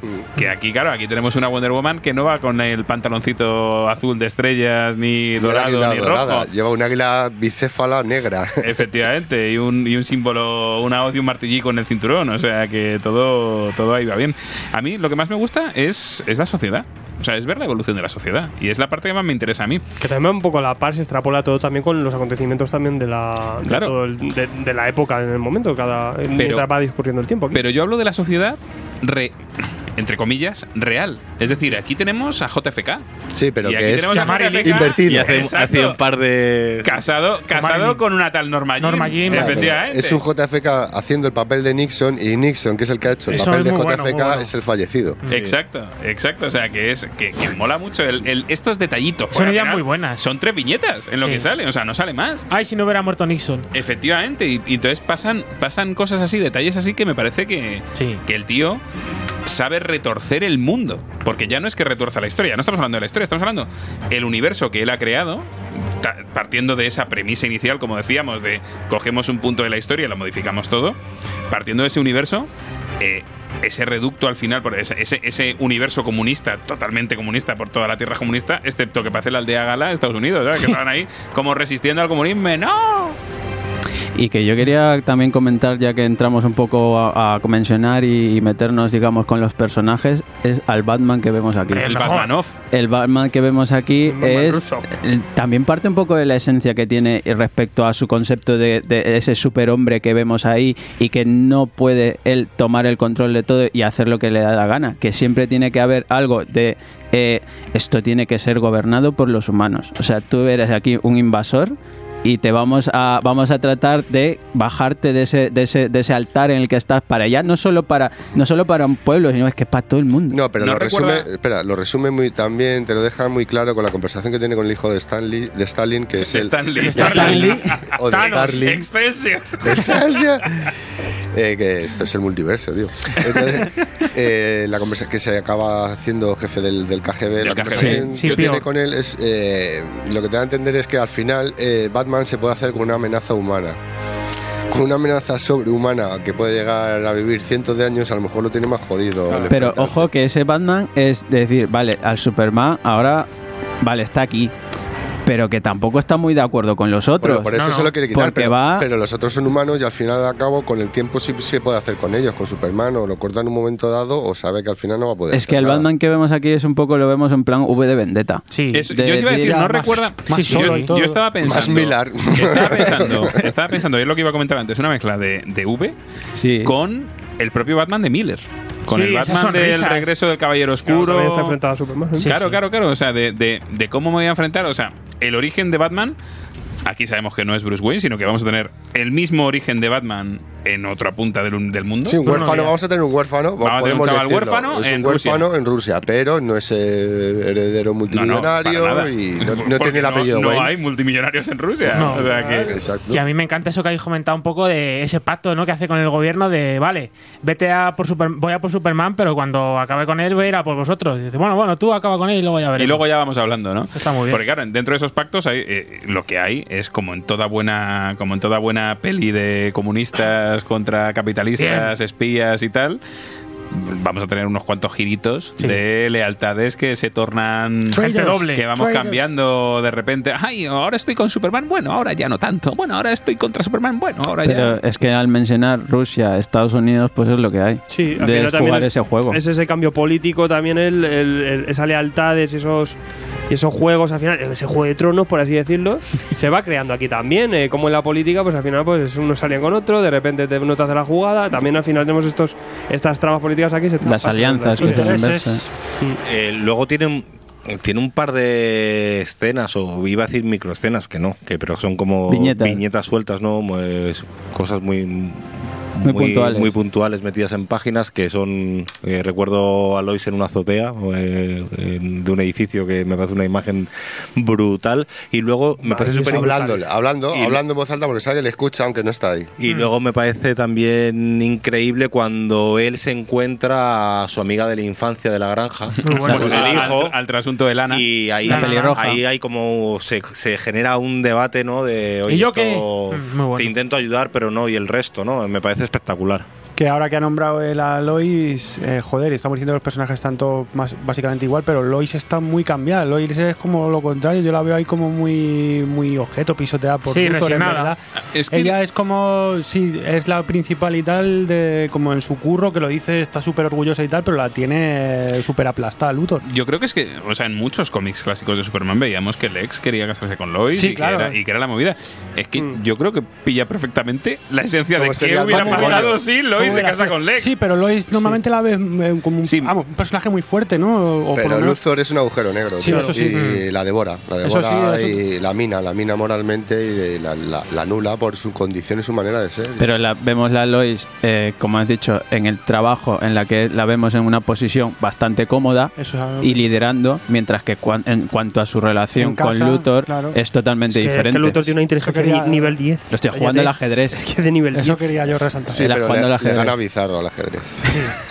Y ahí quería yo también ir a, ir a parar, comentar un poco la, la figura de Luthor, que yo creo que nunca ha estado más, más repelente y más asqueroso, ¿no? Más Sherlockiano, por así decirlo, más sobrado de todo. Que, Más Moriarty. que aquí sí, es un poco eso, el Sherlock de la serie más, más descocado, más, más antisocial, llevado al... Para mí demasiado. Sí, quizá un A poco... mí no, a mí no, a mí, a mí, a mí este es el A mí- Luthor que identifico totalmente. Totalmente. Y, Ah. y de hecho voy a ir más allá. A mí me parece que, que la relación Luthor-Superman es la hostia. Pero no es un y se- poco- y se Es una joyita. Y, y se respetan, ¿eh? O sea, y a- dentro y de. a mí lo que me, y lo que me gusta también, no contamos el final, pero es muy resolutivo. O sea, Hombre. el final es resolutivo. Sí, bueno. Y es un, y es un, al final es esa continua persecución, el cierre acaba eclipsando todo, toda la obra porque cierra muy bien. Y es, es lo que dices, en base a cómo va plantando eh, esta relación y este, este enfrentamiento eterno durante toda la obra, mira cómo lo, cómo lo presenta aquí. Claro, lo que yo iba es que quizá en, en algunos momentos resulta algo, pues eso, ese Benedict Cumberbatch más Asperger, ¿no? De, oh, de camino al trabajo me he leído ocho libros y tal. Que Pero es tú, que Luthor es así. Es que Ya, es así, tío. sí, también es lo que Es que juega. es así. O sea, a mí- yo claro que me dice Luthor y digo, joder, Luthor es un tío que fue presidente del gobierno porque se le hincharon las narices, ¿sabes? Y dijo, ¿a qué me voy a ser el presidente? Quizá le mete un como punto más. Es un poco el Trump, ¿no? No, sí, no, porque plantea soluciones reales con fórmulas, pero soluciones Es reales. bueno. Eh, es el Trump bueno. El Trump te pone un muro. Bueno, bueno, que Tranca sí, sí en cuanto a la ciencia es un poco Trump, ¿no? Porque Sí, bueno. es a, a la mierda con las consecuencias, ¿no? Yo hago esto y a ver cómo sale y venga. Claro. Eh, También molan los experimentos locos que va creando Es que ese es el para tema. intentar acabar con Superman. Se le va la flava, ¿no? Como crea Bizarro. Y, ¡Bizarro! y tú dices, pero que. Pero, Pero es que Trump. Pero bueno, él poco a es- poco con el tiempo Trump va- es el bizarro de Luthor. O sea, pero, Ojo. y además aquí vemos como, como utiliza todo lo que está en su mano para crear a todos los enemigos de Superman que Doomsday, conocemos. claro. Kemo. Vemos a Doomsday, Sí. a Kemo, a Al Metalo, Parásito. al Metalo. Parásito, a Bizarro. En Bizarro que tiene su propio mini arco argumental que me parece maravilloso. Ese escudo. Ese escudo y ese traje que nos lleva directamente al primer traje de Superman. Con, el, con la forma del escudo que tiene, no es el escudo habitual que vemos, sino que es ahí con una U, una S de Y United. está un guiñito ahí en dibujo también a la portada de la Action Comics 1. No, no, también. bueno, es que esa, esa, Ah, sí, esa sí. si nos metemos Sí, ahí. pero que los gente guiños, levantando el coche. en los guiños, la gente levantando el coche, el Superman comunista levantando el vuelo, el Superman, o sea, es que tiene unos momentazos. eh, de- eh, hablando, metiéndonos en el arte, las portadas comunistas de Dave Stewart. Icónico. De, propaganda. de Johnson. absoluta. De Dave Johnson, perdón. Y, el, y, y los, las, las imágenes que nos saca de repente y que tú reconoces si eres fan de Superman o si has leído cómics eh, de Superman, reconoces como portadas puramente icónicas Sí. de Superman, eh, pues las tienes. Hay ninguna tienes pega. homenajes. No, aparte jugando incluso con que- un efecto que es muy tonto, pero el, el- eh, como la doblez, ¿no? Exacto. Usando la doblez en la, en, En la en la página. portada para aparecer un cartel, ¿no? Que, que ha sido desplegado y eh, que es absolutamente brutal, pero ya no solo por el, por el, por obviamente la- el estilo plástico, sino también por, por la iconicidad de, que aporta la obra al final, ¿no? Tenemos tres, cuatro portadas que la tenemos en la cabeza o la vamos buscando, ¿no? Cuando, cuando vamos el, a por esta el obra. He's Watching You Mm. es, es una de las que tenemos ahí el, totalmente. Y, el, y, el- y además que esas portadas van evolucionando conforme se historia va trasuntando nuestro Superman y se va volviendo Segundo, más va más evolucionando el, personaje, exacto. se va El, dibujo que os Brother. parece luego, luego y yo creo que funciona a veces, otras veces no tanto, pero Depende sí que cumple número. perfectamente, yo creo. Al final, narrativamente, No, narrativamente eh, sí. es bastante compleja la obra luego para, para el trabajo que es. es. es inabarcable, pero luego sí me parece que, que a- a- acaba funcionando y luego sí que tenemos momentos mejores, otros peores, pero, pero a fin de cuentas lo importante que es eh, contar la historia, en eso no, no hay Es que- ningún, ma- ningún pero. Hay un tema y es que no los dibujantes cambian. O sea, no, Sí. es, no es Dave Johnson toda la obra, sino que a Dave Johnson con Andrew Robinson lo tenemos en este, ¿cómo lo, es que yo lo, tengo en inglés? eh, eh, Naciente, naciente y alza- naciente y la- las dos primeras. Naciente, Ascendiente y. Naci- en naciente y ascendiente en naciente y ascendiente está tenemos a Dave Johnson con Andrew Robinson y luego en otra mitad de, de ascendiente con poniente tenemos a Killian Plunkett con Golden Wong Mm. y se nota Se nota un poquillo, se sí. nota se nota o sea a mí un- es en, en el punto artístico se, se nota bastante y yo prefiero en mi caso yo prefiero los primeros los primeros Porque van más al pijameo y los, el, el último número tiende un poco más al dibujo trazo independiente, pero bueno. Y ojo, eh, que, que si hablamos de dibujo también podemos hablar del diseño de los trajes, que en, casi- Eso es en todos, en todos los tomos. Diseño que- de vestuario y en todos los sí. tomes, Mm. en todos los tomos que hay, hay un tomes. estudio, Tomes. en todo, Bien. hay un Tomes estudio de Tomes y grapes. tu programa de cómics. en todos tenemos un estudio de, de los diseños que se realizaron para los distintos trajes que lleva Superman, Mm. para el traje de Batman, que no lo El hemos de comentado, Batman es pero hubiese la capuchica con El gorro. con- Pero con eso el es por culpa de los amigos de, de Johnson, que le dijeron, oye, ponle un gorro que en Rusia hace Claro. frío y coló. Pero me hubiese encantado en, el, en la versión ya de Superman Gorro superior siberiano. la ru- que hubiesen sacado, se hubiesen decidido por el logo de la rueda dentada. Ya, porque todo el rato con la hoz y el martillo ya es evidente, ¿no? Pero ese diseño que tiene en el pecho con la ahí, con el bigote a lo Stalin y tal, lo peta. No, es, total, es total, o sea, que es maravilloso. A o, mí me- o- o la estrella, que, que también en otro, no sé si sale en este, en mi número, en el mío sí sale. la estrella esta que me parece La de maravillosa. cinco puntas, sí. El mío no trae extras. No, yo creo que fun- yo, yo creo que funciona el dibujo. O sea, se nota un cambio, pero funciona. Pero es inevitable pensar que hab- habría autores que les habría ido esto que Sí. vamos. Hombre, A mí me, me funciona finalmente, pero quizá eso no me parecen los artistas más adecuados. Yo que es que además no soy muy de Dave Johnson, ni siquiera para portadas, pero sí, bueno, narrativamente funciona. y pero con todo lo que, lo que decimos, que aportan encima la historia con estos guiños y estos Sí, sí. eh, detallitos que luego incorporan a, la historia de Superman en otra versión y, al final pues eh, también es un, es un componente añadido, un extra, un bonus que nos encontramos en esta historia que aportan estos dibujantes que también eh, al final aprecias más el, el gran trabajo que es, ¿no? Mira, mira lo que te hace el Miller cuando se documenta eh, un poco, ¿eh? Ta- ta- ta- También hay que, hay que decir que, que en estilo de narración, luego aquí Milar no es un Milar al uso. No, no. No. Aquí es, es mucho más denso, Sí, sí. eh, el ritmo es mucho más lento. Incluso para mí, a veces es un ritmo bola, a veces, sobre todo quizá. Mm, no, Empieza muy al principio. metafísico, filosófico, Claro. político. Y su estilo de narración aquí es muy diferente para No. esta obra. Yo, creo que intenta, intenta condensar tanto en, en- en tres números que al final eh, vemos te- un Milar Te diferente. va aquí. metiendo sus burradas, como Sí, con lo de. Gandor, por ejemplo. Ya me acarra, ya me acarra. Pero- que Pe- pero es que está trabajando con Superman. Claro. O sea, tiene que guardar un poco, ¿no? Luego ya hice el hook ese con Albuquerque. que no, que, o sea, no es, no es un Miller de me la van a adaptar en Netflix.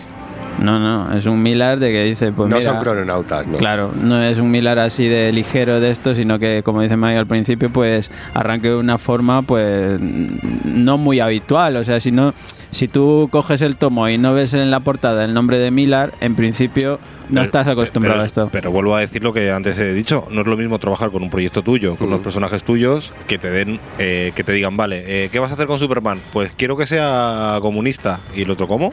Que sí, es que va a caer aquí Pero en eso- Ucrania y Pero- entonces lo pero tiene eso- que hacer con otro tipo de Es que hay perso- tono. Hay bueno, pero cuando, cuando hizo el viejo Logan tampoco editorial. tiene este ejercicio narrativo. En cambio, también no deja de ser un Sword, también el viejo Logan. Mm. Eh, es una cosa distinta. Jo, Y pero aquí ya se te toca aquí eh, los engendros de Hulk, la gente, los familiares engendrándose entre ellos mismos, tal, te, te saca cosas más brutas. Ya lo vas viendo ahí un poco, reconocen más a Miller. Aquí al principio, yo pienso que lo que hizo Gonzalo, personajes que llevan un peso en la editorial y. Y lo mismo no, ocurre hombre. con el Superman All Star de Morrison, que Mm. a mí me encanta y Bien. también le da otro dato muy fiel a Superman y al rollo con Luthor. Pero conociendo a Morrison, claro, tú a ver, le ves ahí que está un poco ataete. Hay personajes que el- todavía la editorial no te da rienda suelta a hacer No. lo que quieras. Eso tiene que Pero- pasar filtros y... Pero a lo mejor ni el propio autor quiere hacer lo que quiera con el personaje, Sí, no, ¿no? claro, o sea, que al final que- quiere dejar su, ¿no? Dejar su huella en un personaje icónico, ¿no? Dejar una obra que quede y de la que estamos hablando aquí. Habría porque que- al- pa- para a lo mejor, el- perdóname, a lo mejor si fuese una macarrada tipo Milar no estaríamos hablando aquí. Mm. Para ver el concepto de Miller de Superman, de verdad, habría que verles. A lo mejor en, en- con el Superman de la, de, de la, ¿sabes? de la línea original, de Tierra 1, pues verle un arco de 6, 12 números y ahí veríamos a Miller realmente si- lo que le dejan y, y cuál es su concepto de personaje. Porque este es su concepto de personaje, pero desde el otro lado. Pero no Millar, desde Estados Unidos. Millar siempre dice que es un fricardo de Superman y se nota. Mm. O sea, aquí claro. se nota que sabe de lo que está hablando. O sea, nunca, a lo mejor no ha hecho algo gordo con Superman, pero sabe, sabe perfectamente todo y, y quién es y, y dónde meter a los personajes de- del universo Es supermaniano. que pa- para mí, mm, frente al quizá ritmo dibujo, que puede ser que es- tenga algunos, yo creo que son los puntos flacos un poco de la obra, luego es eso, es un trabajo espectacular de tratamiento de los personajes, de, de homenaje al- al- a, a todo lo que ocurre, a todos los personajes con su personalidad, extrapolarlos encima a, esta- a este contexto histórico y, y encima además hacer ese añadido un poco sociopolítico que, que maneja la obra. Me parece que al final es un, es un trabajo como a varias bandas eh, que al final genera un, genera un trabajo, un, un- producto final que es muy diferente a otros Elseworld, ¿no? Que me parece que aporta mucho más que, que otros que quizá menos de entretenimiento, que también son muy buenos, pero aquí tenemos algunos puntitos más, con encima con luego esa segunda lectura que le podéis sacar a, a todos estos homenajes, todas estas referencias, to- todos estos cambios de estos personajes sin llegar a, a- a quitarles la esencia a ninguno. Y encima, pues eso, con, con toda esta, esta temática política por aquí detrás. Me parece que es redonda, a fin de cuentas. No, yo solo que quería comentaros una anécdota hereje para que un poco os pongáis en mi situación y veáis lo difícil que es para mí pasar el día. Yo, yo este fue... Es difícil vivir siendo yo. Sí, es difícil. Yo este fue uno de los primerísimos cómics que leí, me lo dejó un amigo Y me acuerdo que yo veía a Miller y tal, y yo, ah, es el hijo de Frank Miller. No, pero hay una A en vez de una E. Bueno, pero yo me creía que era familia de Frank Miller. Ahí Bueno, está. y, y el Batman heredado. El Batman heredado. Claro. No, Pues- y sí, sí es verdad que yo, por ejemplo, la, la primera que lo leí, que, que fue al poco de salir, eh, mm, y, ahí- y no la he vuelto a leer hasta a día de hoy, Mm. le he sacado muchísimo más, obviamente con el tiempo y con manejando más historia de Superman, eh, le sacas mucho más y ves la complejidad que tiene. Sigue sin parecerme eh, una gran historia que, que luego como historia por sí misma no funcione tanto, quizá por el, por el ritmo, pero luego en la resolución argumental, luego que es el cierre y todo esto y cómo van tratando los personajes, te va ganando a fin de cuentas, ¿no? Y al final sí que acaba siendo un, un trabajo espectacular. Pues, eh, no, Recogiendo la palabra del hereje, de hereje a hereje. Gracias. eh, bueno, pues de, de sobra es conocido que no es de mis personajes favoritos y, y no tengo ningún tipo de, de conocimiento sobre Superman, ¿no? O sea, entonces, las obras que he leído son obras más tipo estas, ¿no? Tipo, pues lo decíamos antes, tipo mm, el, el All-Star, Sí. eh, tipo eh, Krypton. eh, Identidad Secreta, eh, este tipo de trabajos. A mí Los Elseworlds. Sí, sí, porque claro, meterte en una continuidad para alguien que, o sea, no, no tengo ni tiempo ni ganas como para, no. No. me interesa tanto el personaje, ¿no? Pero sí que es verdad que este tipo de cosas eh, las, las he disfrutado muchísimo y es tan especial, lo comentaba antes fuera de micrófonos, que para mí es de las cosas que más me ha gustado de Superman, también porque me, me interesa mucho, ¿no? Ese, ese, ese, ese periodo de la historia de la Guerra Fría y ese choque de bloques, digamos, eh, me, me Sí. interesa. Entonces, la verdad que yo la he disfrutado mucho y en tema narrativo no he o sea, la falta de ritmo no me ha pesado tanto como quizá un poco el tema a veces del cambio de dibujo. Del final sobre todo, pero yo es una obra que cada cierto tiempo me leo y la disfruto muchísimo y me parece súper atrevida, valiente y bien ejecutada. Yo creo para mí que es una de las obras de Miller que mejor ha, ha llevado a cabo. Independientemente de lo que comentamos, que al comienzo puede ser un poco, se te puede hacer más lento. Y a mí esta es una obra que con relectura mejora aún más. Totalmente de acuerdo. No es la típica Millarada al uso y eh, yo sí que es de las a tener en cuenta de, dentro de DC. Yo quizá un poco también lo que, lo que dices tú, es una obra que podía haber venido aquí sin que me acordaba perfectamente de ella y en, un- en una segunda lectura dije, bueno, voy a volverla a ver porque seguro que lo voy a sacar más y, y en cuanto se lo sacas lo aprecias obviamente, ¿no? También es eso, que hay que haber leído más de Superman, haber estado más en contacto con el mundo de C para sacarle todo el jugo, obviamente entender todo ese contexto sociopolítico, no es una obra que hay que pasar por alto, es una obra que hay que, que, hay que es entretenida, al final no, no deja de ser entretenimiento, pero sí que eh, tiene mucho detrás que, que no puedes no puedes eh, pasar por encima y ya está, ¿no? Eh, entonces te, aporta mucho más. Fin, a fin de cuentas, lo que ves es un, gran trabajo, sobre todo de, de guion. Me parece que aquí Miller hace una cosa impresionante. Y, y sobre todo pues un, un gran trabajo de estos el War que quizás son las historias que más llaman la atención o que más eh, funcionan con Superman. No me digas por qué, All Star Superman, Kal-El, eh, esta, esta misma por ejemplo, ahora mismo, o sea, casi el clavo. Hay Mm, muchas que, sí, que luego al final... Claro, o, o traíamos, ¿no? Identidad secreta era la de Identidad Bussy, secreta, que la de otra, otra maravilla. Y al final simplemente es un- una cosita que cambian del origen, pero que hace que todo sea diferente y, y disfrutemos de- luego de la esencia del personaje en diferentes situaciones. Pero que es que aparte son historias que aportan más, aportan más de lo que te ofrece luego una serie regular de Superman. Entonces, eh, creo que con ese añadido, con ese complemento que extra que traen estas historias, pues al final usando este personaje te, te llega a llamar más la atención que quizá una serie regular que no pasa de, de lo que ya conocemos desde hace De la pues, monotonía. 80 años. Y al final, pues dan más pozo y, y- y en el mercado también se ve, ¿no? Como Hijo Rojo aquí no sé si DC la ha traído ya tres o cuatro veces, tiene la Sí. edición de Luz, la edición tapa Y blanda. hay un absolute de esto, me parece también. por. No, Absolute, a mí ¿Sí? no, no, ¿No? Absolute no. Si no, tendría. Ah, no, no, no, era un, un deluxe de esto que Un hicieron. deluxe, sí. sí, es- El Este. de Luke que lo tengo por ahí es un poquito más grande y al final la misma edición con, con tapadura y más cara. Sí. Pero, pero sí que funciona muy bien. Es una de las obras que mucha gente busca. También erróneamente por parte de los nuevos lectores. Eso también es un error y siempre hay que echar un poco el freno al, al doctor que viene de nueva, ahora quiero empezar con Superman, pues me meto hijo rojo. No tiene nada que ver y además, eh, como decimos, es un homenaje al personaje y a toda la historia del personaje, que si no vienes con ese bagaje, ¿para qué te vas a meter en esto? Métete en un ejercicio más sencillo, ¿no? Primero. Oye, pero qué bonito sería conocer el origen de Superman y te quedas, joder, Superman, ah, Superman es es, comunista, es comunista. Ah, pues no te quedas sabía, con eso. tú, pues yo Alguno no sería sabía. feliz y todo. Pues sí. Y que lo alternativo sea lo de siempre. Pues a, a mí me gusta ver estos ejercicios donde, donde cambian un poco los roles de los personajes, pero también me, me llama mucho la atención eso que parece como que Superman es un poco, por así decirlo, intocable, porque al final estamos viendo como él tiene su misma esencia y en verdad la evolución que tiene por- la decisión que toma, en verdad es un reflejo de cualquier persona. Yo creo que no, si te cae en, tus hombros una responsabilidad grandísima, tienes que tomar decisiones, hacer cambios y a lo mejor cambiar incluso principios y movidas así. O sea que muy interesante, me gusta mucho. Pues yo es uno de los ejercicios de, de Miller que siempre he disfrutado cada vez que la- me ha tocado releerlo. En esta ocasión, pues como siempre solemos decir, a cada relectura le sacas algunas cosillas nuevas y tal, igual por el momento en el que puedas estar o, o el el bagaje que puedas tener ya de, de, digamos, de de haber leído más, ¿no? Porque igual pues te, te dices, ¿cuál, la primera que leíste es cuánto habías leído Superman, pues igual cinco o seis títulos, alguna colección.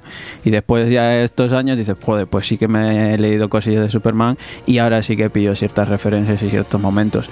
Luego, pues es- en cuanto al dibujo y tal que hemos visto, pues vemos que tiene sus cosillas. Algunos, pues el- esa- esa- esas variantes que vemos y tal, pero en general yo creo que de narrativa y de tal tira bastante bien y en ningún momento te hace salir o te saca de la lectura. O sea, esos pequeños detalles que puedas ver, ni en el color, ni en el dibujo, ni en el ni en tintado, ni, ni nada. Y luego en cuanto a las ediciones, sí es verdad que si no recuerdo mal, pues lo hemos tenido por Planeta, lo hemos tenido en CC, ahora la rústica, luego la edición de esta deluxe y también el coleccionable de Batman Superman. Yo juraría que Norma ya sa- no, cuando, cuando DC lo tenía Norma, no sé si a lo mejor estoy recordando O mal. Planeta. Planeta seguro, No, Planeta pero seguro. y Norma, Norma no me suena No lo sé, ¿eh? o sea, estoy Esto es del hace- 2003, entonces... Pues que puede, es que puede ser, ¿eh? Sí, Puede ser. Norma, pues. Yo juraría que mi primera edición es de Norma. Juraría, pero esto puedo estar inventándomelo. Estás loco. Pues yo voy a poner un poco la nota discordante. Y a mí sí me parece que es una lectura adecuada para, por lo menos en mi experiencia, sí es una lectura adecuada para primeros lectores. Yo estoy de acuerdo. Sí. Sí. Quizá Yo a mí- ahora iba a comentar eso, o sea que... Yo, como os he dicho antes, es de los primeros cómics que me le- leí y sí que recuerdo que en aquel día me dejó bastante impresionado. Quizá también porque venía de leer novelas y tal, y a lo mejor el- la densidad y tal, de, al menos del principio, me, me gustaba más. Pero bueno, la- en, las- en esta segunda relectura, pues sin duda es una obra, pues os he dicho antes, con ideas muy buenas, como trata a todos los personajes, y sin duda yo la coloco en, en las Miller, pues ¿no? de 1985, Kikas, eh, Authority, las Miller que me gusta, con más contenido. Y bueno, pues si se vende como churros y si hay tantas ediciones, es porque funciona muy bien y evidentemente es, una, es un buen trabajo. Yo iba, iba a comentar precisamente eso, lo que estáis comentando. Mira, estoy rodeado de, de los que nos, los que creemos que sí que puede ser un punto de entrada. Eh, ¿Por qué creo esto? Porque pilla la esencia del personaje. Sí. Es decir, con esto vas a conocer a Superman. Y da igual que ese Superman, y yo creo que es parte de lo que quiere Miller, da igual que ese Superman haya nacido, en, en- haya- haya- su nave haya caído en la Rusia comunista, que haya caído en los campos de Kansas, que haya caído en Inglaterra, incluso como pasó en el, en el True Grit, ¿no? que ese es otro ejercicio que podremos hablar otro día. ¿no? ¿Y por qué tiene éxito? Yo creo que esto tiene éxito porque tienes una, un Superman concentrado. Es decir, lo que, lo comentaba, lo que comentaba Alfredo antes de, oye, ¿por qué jo, pues, la- lo de las series o tal, no sé qué, por qué tiene esto más éxito a lo mejor que una serie regular? Precisamente porque tenemos la esencia del personaje, todo lo que nos gusta del personaje o todo lo que nos atrae, más que lo que nos gusta, lo que nos puede atraer del personaje de Superman, lo tenemos concentradito en un tomo, en un tomo con una evolución y en un tomo que empieza y termina. Pero también el tomo de Lidl de nueve pavos de, Muy bueno, de. Superman Origen. Totalmente. ¿eh? Sí, sí. No, no, tú ya sabes que yo eso, eso siempre, eso nunca te lo voy a negar. Yo eh, leo ese tomo y luego el de Hijo Rojo. ¿Ves? Nada, comentar brevemente eso que has dicho antes, que me ha, hecho el clic, que eso, que al final y al cabo somos fruto de nuestro contexto y del lugar donde nacemos, ¿no? La tontería que por unos kilómetros más pues cayó en Rusia y fue lo que fue, que es muy interesante eso. No, yo lo que me refiero es que no me parece, o sea, no es que sea el punto de partida ideal No, no, no, tampoco, claro. o sea, pero me refiero que no me lo pare- no me parece malo porque mal estás, sitio. estás hablando de, de un personaje eh, que conoce todo el mundo. O sea, me refiero, icono. no es un trabajo de Shazam o de Venom, de de repente veo que hay un. van a sacar una película, ¿con qué puedo entrar? No, es un, es un personaje que lleva. populi. eh, sí, o sea, está en la cultura mundial desde hace muchísimos años y tú tienes ya muy sentadas las bases de lo que es a lo mejor un Superman, aunque sea solo por el tema cinematográfico. O sea, ¿no? pero- Entonces, eh, no te va. No te va eh, no te va, mm, eh, como lo digo, no te va a disuadir mucho de su, de su imagen, ¿no? Porque haya nacido en, No. en, en, en Rusia o en, En en Ucrania. la Unión Soviética. Eh, tú sabes perfectamente lo que es Superman y si- cuando tú ves este cómic y, se te, y te lees lo que pone detrás, que cae en Ucrania y tal, ya sabes lo que te vas a encontrar. O sea, No, no, estoy no- yo muy seguro, ¿eh? A mí el- alguna persona que vea en el icono del pecho y no vea la S típica de Superman, alguno le chocará. Hombre, alguno le chocará, pero sabe que esto sabe es. que te vas a encontrar. de saber que es un Sí, otro mundo. Pone que es Superman. ¿no? A mí, a mí me, me habéis. Esto era mi, mi diatriba final y os habéis metido aquí a saco, maldita Ah. sea. Pues como os decía. No, yo quería hablar del dibujo. Anda ya. Yo Vale. por mi lado, por mi lado ya sabéis que cualquier cosa que tenga medianamente calidad y que respete al personaje, esto va a ser un un win-win. y amiguitos, esto es un cómic con, con escena post créditos. Así que Uy, el quedaros, epílogo, uy, el quedaros epílogo. a la escena post créditos, quedaros hasta el final porque os da un golpe a la cabeza que le da un nuevo sentido entero a la obra. Así que después de esta diatriba sobre comunismo sí, comunismo no, Superman dibujado por, de, por Dave Stewart Por o dibujado por Johnson. el Dave Johnson, joder, Y- macho, eh, puesto- por Frank Miller. Efe- efectivamente. El hijo, el padre, papa. Ya os digo que esto es un- una gran oportunidad que os acerquéis a ella si no la conocéis, que además es de las obras que siempre van a estar o que casi siempre tenemos disponibles. Y oye, es una oportunidad para acercaros a Superman. Vamos a darle caña a las novedades, ¿no? Vamos allá, para Porque, allá. bueno, ansiómetro, ansiómetro.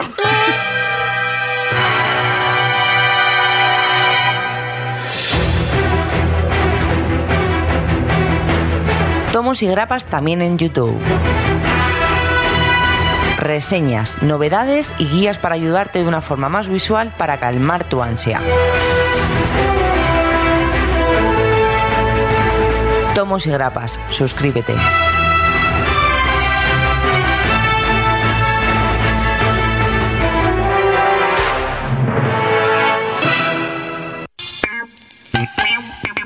bye bye El, el, el, el- Garrido que siempre que se vota a sí mismo todo el día. No, no, a mí, yo voto las cosas de las que me apetece hablar. Vota fatal, está fatal, está fatal. Eh, Es más, escucha el programa solo cuando habla él, lo estaba Claro. diciendo, ¿no? Y le da al, al- al botoncito ese de 30 segundos para No, no, tengo. Es que no te lo- tú no lo sabes, pero el máster, yo me lo llevo todas las noches, tú no lo sabes, pero me meto ahí, el meto por wifi, robo el máster del programa y luego me lo edito yo en mi casa solo hablando en mi yo. En la buena, Claro, la Es el buena. mejor monográfico de la historia. Pues nada, niños, ya sabéis, eh, si queréis escuchar el podcast, lo podéis hacer yendo a la tienda de cómics y podéis es lo más- pasaros por ahí. Por Imaginaros daros un paseo en Universal Comics oyendo mi melodiosa voz. Oye, en Barcelona alguna, a- alguna gente me decía, mira, te voy escuchando. Y yo, pero sí es verdad, fíjate. Pues podéis ir a Universal Comics y escucharnos a la vez y compraros todas las novedades que ahí manejan de todo, ¿eh? Ahí manejan cosa loca y mala. es en la Ronda San Antonio y también por la página web de Universal Comics tenéis ahí todo al alcance de vuestras manos. Súper fácil, súper cómodo y súper rápido. O sea que, ¿qué más quieres en la vida? Nada.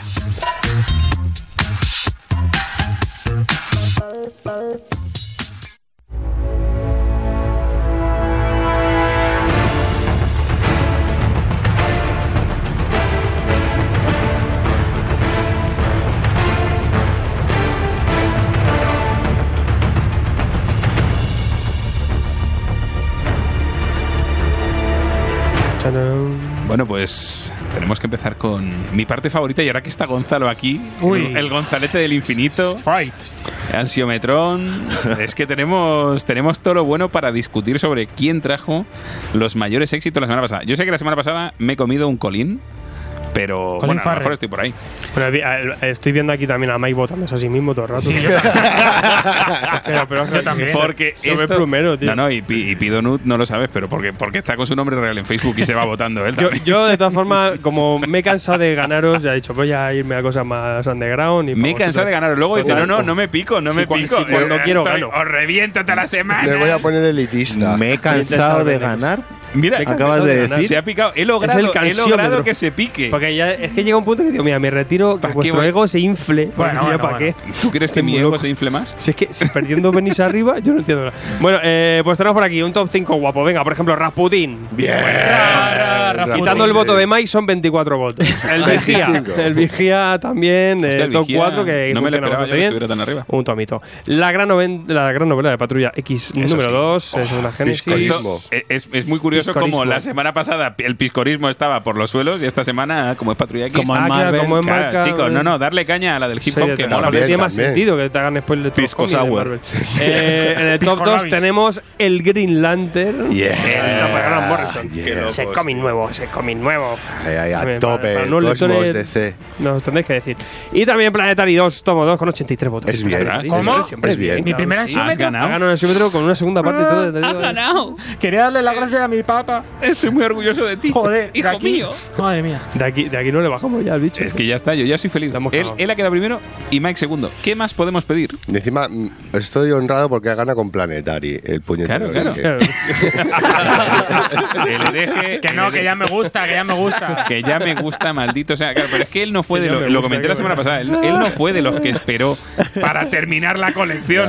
No, yo no Ahí, eso somos unos cuantos. Y aparte, como se la damos ya al bicho de habla tú de Planetary y nosotros estamos Que no te hablar de hablar. Bueno, Planetary. bueno, bueno, ¿cómo me quitáis mérito? No, no, no, no, yo estoy muy orgulloso. Estoy Gracias, muy orgulloso. Gracias. Se lo quita el solo mío. al hablar. si es que Gracias, eso- Elis. De aquí para abajo.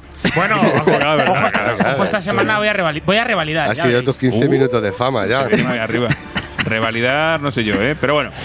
Yo, vi- yo viví eso. y, y a- y ahora no tengo ni silla. El niño objeto te puede hablar. Dame un eh, consejo. El hijo pródigo ha regresado. El niño roto de foro. Michael J. Fox. Salió en publicidad y todo el niño. Macaulay Culkin. Bueno, para ver, para ver realmente esta semana que estamos todos. Engendro. ¿Quién será el líder del ansiómetro la semana que viene? Gracias, gracias. Empecemos, señor Mike. Vengo bestia. ¿Qué nos traes? Vengo con un bestiario. Yo lo primero, a- o sea, esto no va a ganar Se ha el traído los ansiómetro, cromos. pero me flipa. Pero, pero tendría que estar. Pero Al menos que estar. algún botillo se tiene Fijaros que lo que voy a decir. Campaña Campaña a favor del de. Galería de Engendros, álbum de cromos de monstruos que nos trae Mike. Ahí, ahí. Unión con el 3%. Ahí está, te, te- Bipartito. 3%. Esta semana yo os traigo un mojón. Joder, Iros con Mike. Haz lo que queráis. Yo no puedo decir eso, pero también Bota cromos, bota cromos. Hacer caso que por un día están sensatos. Hombre, yo lo abrí no bueno, me no es gustó. verdad, no traigo un mojón solo. Traigo un mojón y una cosa decente. Pero uno de los Sí, dos. claro. Es lo que va al mojón, dádselo a Mike. Bueno, pues sabemos que la unión entre Evolution Comics y Panini nos trae bonitos engendros. Cositas raras. Y en este caso tenemos Galería de Engendros de Tito Alberto y Raúl Cáceres. No Tito- soy yo. Tito.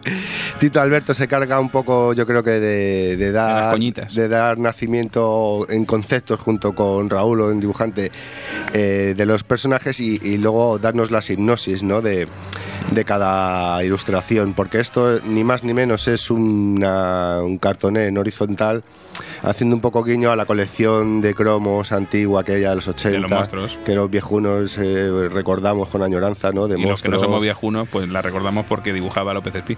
y teníamos monstruos, Mm. criaturas, trasuntos de superhéroes, de todo, ¿no? Pues bueno, esto es un 2.0. Entonces tenemos unos engendros actualizados un poco al entorno en el que nos estamos moviendo actualmente. Y por 19 euritos, en unas 64 páginas, tenemos 180 criaturas, 180 cromazos. Ya te digo, Raúl Cáceres, que se está currando portadas para, mm, para Providence y ha estado en algún número Crosset. de, de Crosset. O sea, aquí se marca, ya te digo, una ilustración muy pulp, muy además muy guiño a esos cromos, ¿no? Como ah, comentábamos antes. Tenemos mucha víscera, mucha grasa, mucho fluido, mucha criatura rara. Y ya te digo, cada con su sección tenemos a monstruos, parásitos, extraterrestres, robots, animales extraños, personajes mitológicos, superhéroes, cosas raras, como si no hubiese ya cosas raras en el álbum, lugares insólitos y leyendas urbanas, ¿no? No voy a comentar todo, no, voy a abrir un poco así al azar o comentar algunas así de las que me acuerde. El ¿no? más asqueroso. Asquerosos es que hay muchos, ¿no? Pero, joder, este que es un poquito repulsivo es la tenia come fetos, ¿no?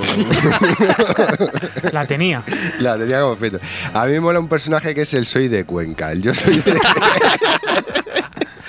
El yo soy de Cuenca es el estereotipo del hetero rancio, o sea, que está solamente cerrado en lo suyo, no, no quiere abrir ni, ni, ni tener contacto con algo que no sea como lo suyo y se va quedando solo en una época actual en la que vivimos, tío, en una época de arcoiris, pues claro, el señor, el yo soy de Cuenca, pues vive en una agonía constante, es un sufrimiento para él.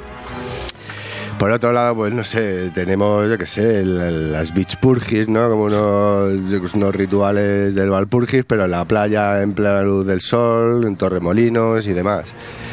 No sé, ¿qué más? ¿Qué, qué más? ¿Qué- qué- qué- qué? Ah, bueno, la sopa infernal, ¿no? Esto alguno que, que nos dedicamos a, que la hemos probado ya, sabemos de qué va. Todos los sábados. Los chinos que vas para allá. El eso sí, esto sí un- una alegoría al hot pot, Hot ¿no? pot. Al hot pot. Tenemos al neopaco. Ese, ese, ese, ese, ese. Este, tenéis que ver las ilustraciones. Yo voy poniendo un poco los nombres para que os hagáis a la idea qué tipo de criaturicas podemos ver, ¿no? Tenemos a Yocasta, que es una, una chica, la pobre tiene que par- permanecer pura y casta porque si no puede morir al, al- al contraer un orgasmo, ¿no? La pobre chica. Me, eh, no, comenta lo de que viene por como por divisiones, ¿no? O sea, viene como animales, eh, roboces, Claro, eh, monstruos, parásitos, no cuarta. Tenemos al robot Manolín, que sería la versión de Mazinger Z si hubiese caído en Cuenca, ¿no? Eh, eh, mira, eh, otros mundos, Un amigos. Y bueno, es y- muchísimas más criaturas todavía Es brutal. por ver, conocer. Leyendas urbanas. degu- eh, degustar las ilustraciones que son una maravilla. A mí me encantan. Yo solo voy a comentar que lo que he comentado antes, pero lo voy a reiterar ahora. En nuestro grupo de tomos y grapas, en, en nuestro WhatsApp, en nuestro, nuestro grupo de Facebook, que nos tenemos aquí nosotros, lo- el, el equipo. Sí, sí, tú estás, Ten- Gonzalo. No, me habéis Sí, sacado. Extraña. Yo de repente anoche, anoche, a las 10 de la noche yo estaba a punto de ver mi capítulo de Juego de Tronos con mi familia, que nos reunimos, y de repente empiezo a recibir imágenes extrañas. Un señor pegando a alguien en la cola del INEM. Un día más. Neopaco. un alguien que pone soy de Cuenca, luego digo la sopa primordial, la sopa infernal, y digo, ¿qué pasa? ¿Qué es esto? Y claro, de repente hoy veo esto aquí y digo, jodida maravilla. Maravilla, Pero maravilla. es que eh, Tomos y Grapas es un programa de cómics e ilustración. Con esto cubrimos la cuota. Porque luego, en verdad. Sí, Hombre, sí, con, o sea, esto, eh, no- con esto cumples la cuota de mucho. A mí, Pero, hay oye, mucho oye, cromo aquí. por favor, léenos el. Hay una cosa que quiero leer, que es el aviso. Hay un aviso detrás. De- esto no es un álbum de cromo. Vamos, que no hay hueco vacío, no hay estampitas Sí, para es una pegar. putada, Es un libro si fuera- ilustrado. si fuera en cromo en verdad, no sabemos qué puñetas es, pero se lee bien y te echas unas risas. Bien. Evolution Galería de ¿eh? engendros. De Evolution Comics, álbum de cromos de monstruos, 19 euritos. Amigos, esto sale más barato que intentar completar un álbum de cromos de verdad. Así que dadle caña. Maravilla. vais a disfrutar comprarlo. muchísimo más. Y vais a disfrutar muchísimo más de lo que voy a hablar ahora. Pero vamos. Por favor. Este es el penúltimo, me parece. ¿Por qué? Sí, penúltimo. Ya por fin me vais a Es inevitable. Hombre, esto es la continuación inevitable. de lo que hablé yo. os queda poquito para descansar y terminar ya esa imagen de Cosmos que os va a ocupar toda la estantería, que es una mierda azul con puntitos nada más. Mierda azul. Lo siento, perdóname, Clemente, se me ha escapado. En este caso, Volumen dos, ya te daré un abrazo. En este caso hablamos de Thanos Epifanía. Hombre. Epifánico. Ya solo queda redención. Venimos de Thanos, el fin del universo Pues Marvel. y Esa letra que yo, ¿os infinito. acordáis? Redención el fin del falta. universo Marvel. Eso, eso cuando Marvel sacó todo lo de El fin, que era como, ah, cómo mola. y luego que resulta que el cabrón de Jim Starlin dijo, no, no, yo vuelvo a Marvel y voy a decir Marvel el fin, pero no va a ser Marvel el fin, sino Sí, ya veremos. entra dentro además de la continuidad, amigos. Y a mi manera, El fin para dijo algunos. Starling. Bueno, pues os traigo otro cartoné a 19,95 con los seis números que componen el arco, el arco argumental de. Thanos Epifanía. Bien. Si habéis aguantado y os habéis eh, metido para el cuerpo el fin del universo Marvel, Hay uno que sí. ¿Os acordáis, amigos? Os pongo en antecedente de fin del universo Marvel, eso que de repente llegaba al final del universo Marvel y Thanos lo tenía que salvar como consecuencia de lo que pasó en eh, Thanos, eh, el abismo infinito. Que es que, claro, todo esto viene. nuestro amigo Starling lo bailando. Sí, es un poco volver a Marvel en, el 2000, en este caso ya la de Epifanía es el 2003.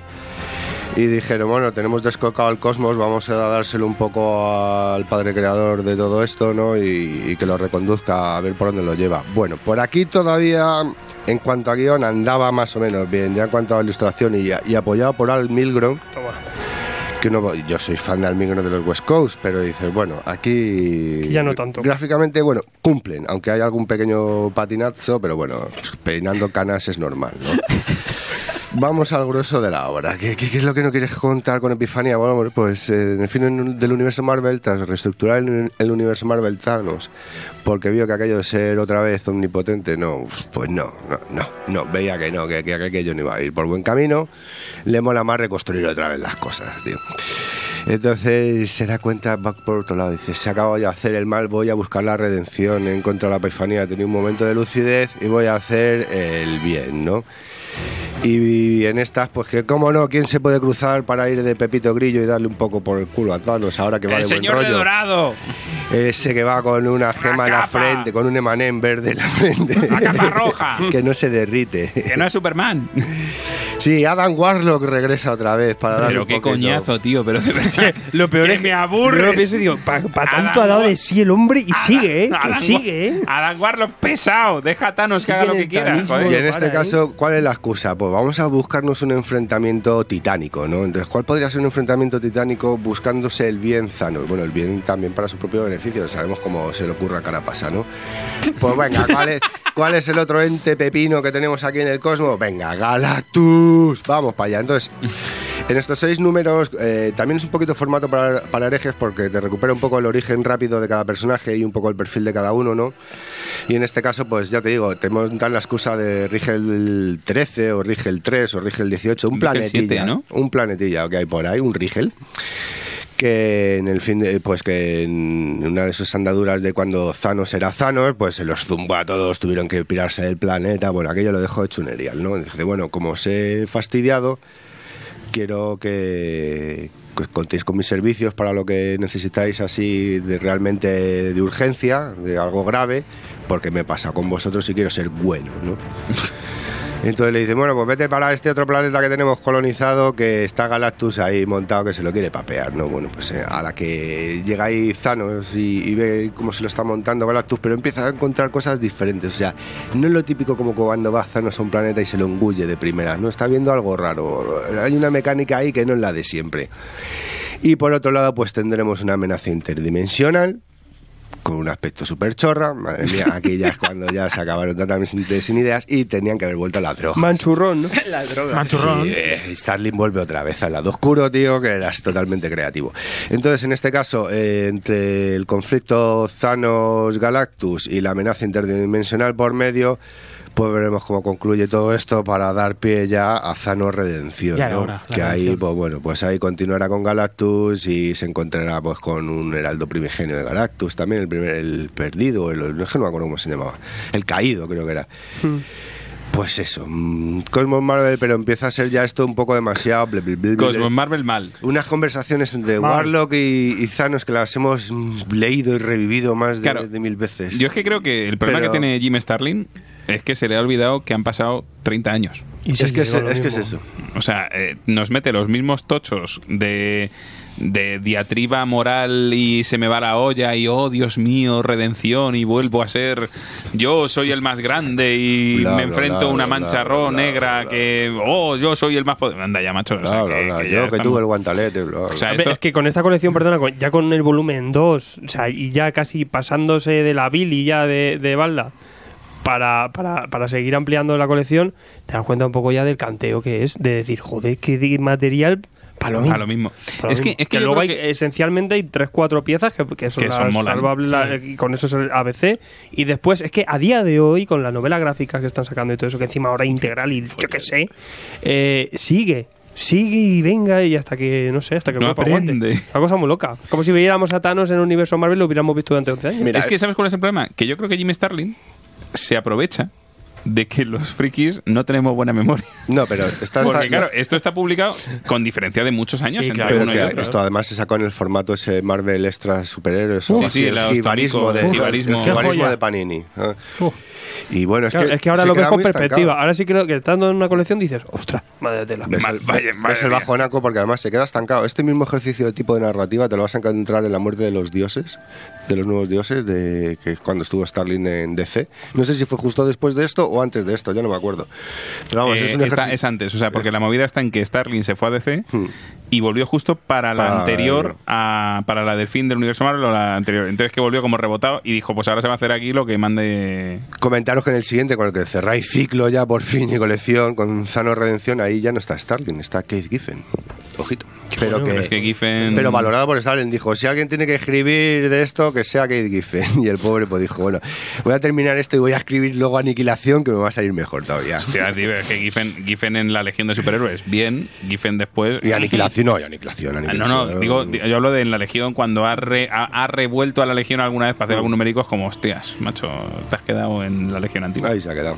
Pues nada, tenemos este tomo si queréis completar vuestra nueva saga del infinito. Si no, da igual que no concuerden las puntitas del cosmos. ¿sí? No, no. Os va a dar lo mismo. Thanos Epifanía. Panini Comics, 20 pavetes, 19,95. Precio estándar. Thanos quiere salvar el universo. Y hoy hago pleno de paninismo, porque no me muevo de la editorial, pero sí me muevo de continente, porque me voy a Panini Manga. Claro, pues se nos olvida que nuestro experto en manga antes era Mike. Bueno, experto, Sí. al que le hacéis sufrir con manga. experto, que he sacado. Experto queda bien para decirlo por ahí, pero no, no. Vamos a ver, hereje en manga. Os traigo Devilman, The First, clasicazo. Os traigo, dije, bueno, hace tiempo que no hablo de manga y vi esto, dije, coño. Y no me acordaba que esto era un clasicazo, pero bueno, oye. Era, era. Y esto ocho, ¿eh? Luego, luego leyéndolo, esto van a ser eh, tres entregas, os hablo de la primera, creo que va a ser bimensual, va a dar un respiro Panini. Ya te digo, esto es de, de Gonagai, de los años 70 por 15 euritos. Un, ¿cómo, ¿Qué formato era este? ¿El Tankubon o...? Tankubon. Es como el tamaño de la Kanseman, pero no es, no es una- Canceman, no es una pero con una XL. un poquito rollizo, ¿no? Bien. Es, es- es- es el absolute de la- esto es el absolute del manga, amigo. Rustiquilla con solapas de toda la vida. Eh, en formato original leemos de izquierda a derecha. Bien, Devilman. Esto fue una obra que tuvo también su pelotazo en televisión allá también por los años 70 por Toei. Sí cabe destacar que hay diferencias, menos mal, como molan estos creadores, estos autores que te dicen, te hago una serie de televisión, pero siempre va a haber diferencia entre manga y televisión, además diferencias importantes en cuanto a algunos personajes y luego el concepto general de la obra. En la serie de animación iba más enfocado al público infantil en aquella época, entonces era un poco más banal, incluso de lo que luego cuando lo estás leyendo, que aunque es un- no, no profundiza mucho dentro de, de lo que está tocando, que podía meterse más a fondo y ser más visceral, Gonagai. En este caso, eh, eh, ya te digo, la serie de animación era más ligerita y el manga supuestamente, pues claro, era más duro. No perdamos detalle otra vez, repito, estos son los 70. Tenemos el dibujete clásico manga japonés. Tenemos dos pers- eh, el, el personaje protagonista, que mira, ahora no me acuerdo, lo vamos a llamar Alfred. ¿vale? Akira. Akira, sí, verdad, gracias. Akira y Río, Río que no sale en el personaje, no sale en la serie de animación. Aquí le, le vende y Río mola, la verdad, yo me quedo más bien con el rollito de, del manga más que con el, con el anime, aunque la presencia del anime para ser de los 70 mola. Y luego tiene unas ovas más modernillas que tienen mejor aspecto. Pero bueno, ahí lo dejamos. ¿Qué es Devilman? Pesado, cuéntanoslo. Vale, vamos a resumirlo un poco. Devilman nos viene a contar un poco el conflicto que sería de, de luchar el mal contra el mal, o sea, utilizar el mal para luchar contra el mal, y el conflicto que hay entre los propios monstruos, entre el propio mal y el bien, y el mal y el mal, y los demonios y los ogros, y, y todo el panorama de Onis de estos japoneses. Bien. Pues utilizando, ya te digo, eh, un poco trasuntando todos estos personajes mitológicos oscurillos japoneses, lo que nos presenta Gonagai es que el infierno en realidad, los demonios existieron en la Tierra en la época cretácica o jurásica, yo que sé, antes de los dinosaurios, antes de que se congelase todo, ¿vale? Entonces los pobrecicos se quedaron congelados en, diferentes zonas de la Tierra y eso vendría a ser un poco lo que es el, el infierno, ¿no? Todas estas criaturas están deseando regresar otra vez a la superficie para hacer una purga, porque los otros, los seres humanos, somos unos usurpadores, no merecemos tener los pies eh, sobre este planeta, y claro, es suyo y, y están deseando salir del agujero para darnos caza. Entonces, algunos ya han ido saliendo, otros todavía están ahí atrapados. Y resulta que, que, que Río, que es un chaval campechano, un simplón de allí de, de- de Japón, y además bastante cohibido, avergonzado, pero ya sabemos con estos personajes que empiezan tan timiditos y tan cobardes, luego ya sabemos que les gusta en Japón darles un gran giro, ¿no? Y por otro lado tenemos a Río, que es el que le mete en toda esta movida, porque Río resulta que su padre era consciente de toda esta movida. Y decide experimentar dejándose poseer por un ente demoníaco, porque lo que te habla es que los demonios tienen esas personalidades, esos aspectos tan raros porque se fusionaban. Se fusionaba el ente, el ente demoníaco tenía un aspecto humano, pero al fusionarse con la serpiente, con un caballo, con una cebra, con una garrapata, pues iban sacando los tentáculos, las mandíbulas, las otras cabezas, lo que fuese, ¿no? Entonces de- eh, de- el padre de, de, de, de- de- se me ha olvidado ya. De Río. De Río. Decide meterse en el tema y, y profundizar un poco más, pero se descoca al dejarse poseer por el, por el demonio, como es ya un alma, por decir una manera, ya madurita y contaminada, pues su corazón se corrompe y es poseído por ente demoníaco y bueno, pues desastre al canto. Y entonces Río decide hacerse con su colega para que le eche una mano en todo esto, dejarse poseer por un ente demoníaco, pero como ellos son jóvenes y todavía tienen el corazón puro, pues supuestamente podrían hacerse eh, con el control, con la parte demoníaca y hacerse una especie de superhéroes, ¿no? Con poderes demoníacos. Se montan una, querra- una quelarre a lo rollo nipón macarra hippie setentero que nos flipas por todos lados. Y aquí ya se empieza a descocar la obra, empiezas a conocer ya un poco más al ente demoníaco que, sobre el que toma posesión, que no es más ni menos que Amón. No le posee cualquiera, le posee un pepino, de, por lo visto, del panteón demoníaco. Y hasta aquí puedo leer y, y ya seguiréis indagando si os gusta más. Ya te digo, son tres tómicos que esto siempre se agradece. Colecciones corticas dentro del manga, oye, siempre, siempre entran bien. Y si sois muy flanes del rollo clásico, joder, es que esto entra a huevo, vamos. Perfecto, pues tenemos este Devilman, primer volumen, Devilman The First, de Gonagai, publicado por Panini, 15 euritos, este formato, lo podemos llamar tochal de manga. Un tocha- es un tochalín de Tochalbón. manga. Tochalbón, cancen, cancen tochal. Casi cáncer. Pues nada, Devilman The First, editado por Panini, 15 euritos.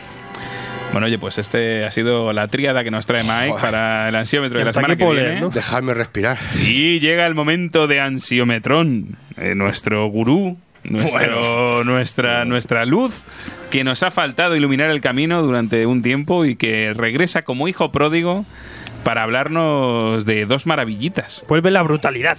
La- es brutal. Vuelve, vuelve, vuelve algo que a ti te enamoró cuando estuviste aquí. Es Las Man a ti. Las Man a mí me encanta, sí. Claro, sí. Pues voy a traer eh, esto que ha salido ahora, que es como una especie de spin-off, ¿no? Que es Las Man Stories, eh, Noche de Partido. Que esto nos lo trae Diablo, Diablo de Ediciones. Noche de eh, fútbol.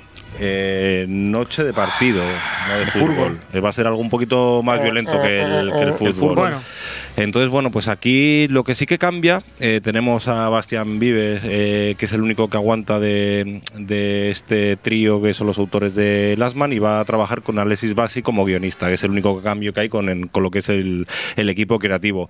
Por lo demás, es el mismo. de- de- decís que ha cambiado un poco el tamaño, jíbaro, pero es es jíbaro. así como un formato manga, pero de lectura occidental, en blanco y negro. Han cogido. Eh, y vale 13,45. No trae pegatinas, algo muy importante. Oh. Eh, pero bueno, eh, estéticamente es muy parecido a lo que es Last Man. ¿Y qué vamos a tener aquí? Pues eh, bueno, decir que son 202 páginas y lo que nos va a traer es como una especie de, no precuela, pero como una historia que nos sitúa 10 años antes del comienzo de la serie original de Last Man en el Valle de los Reyes y aquí nos va a situar en la ciudad de Paxtown y nos vamos a encontrar a muchos personajes que ya aparecen en Last Man, eh, como Aldana, Tommy Katana, eh, H, Cristal, muchos personajes, pero en una historia que sucede 10 años antes del comienzo de la serie original.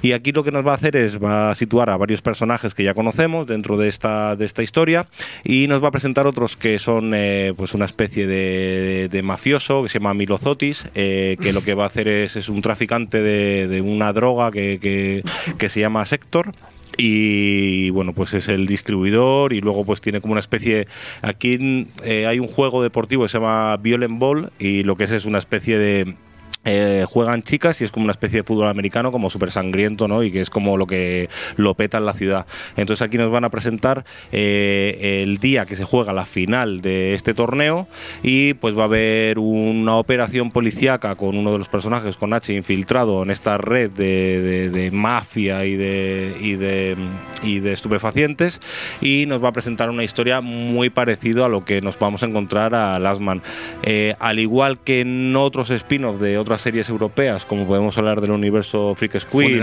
O sí, pues Funeral no, porque lo dibuja Florán Madó, pero Rojo y las otras, pues se lo da a otros dibujantes y sí que te puede cambiar un poco mucho el tono visual, ¿no?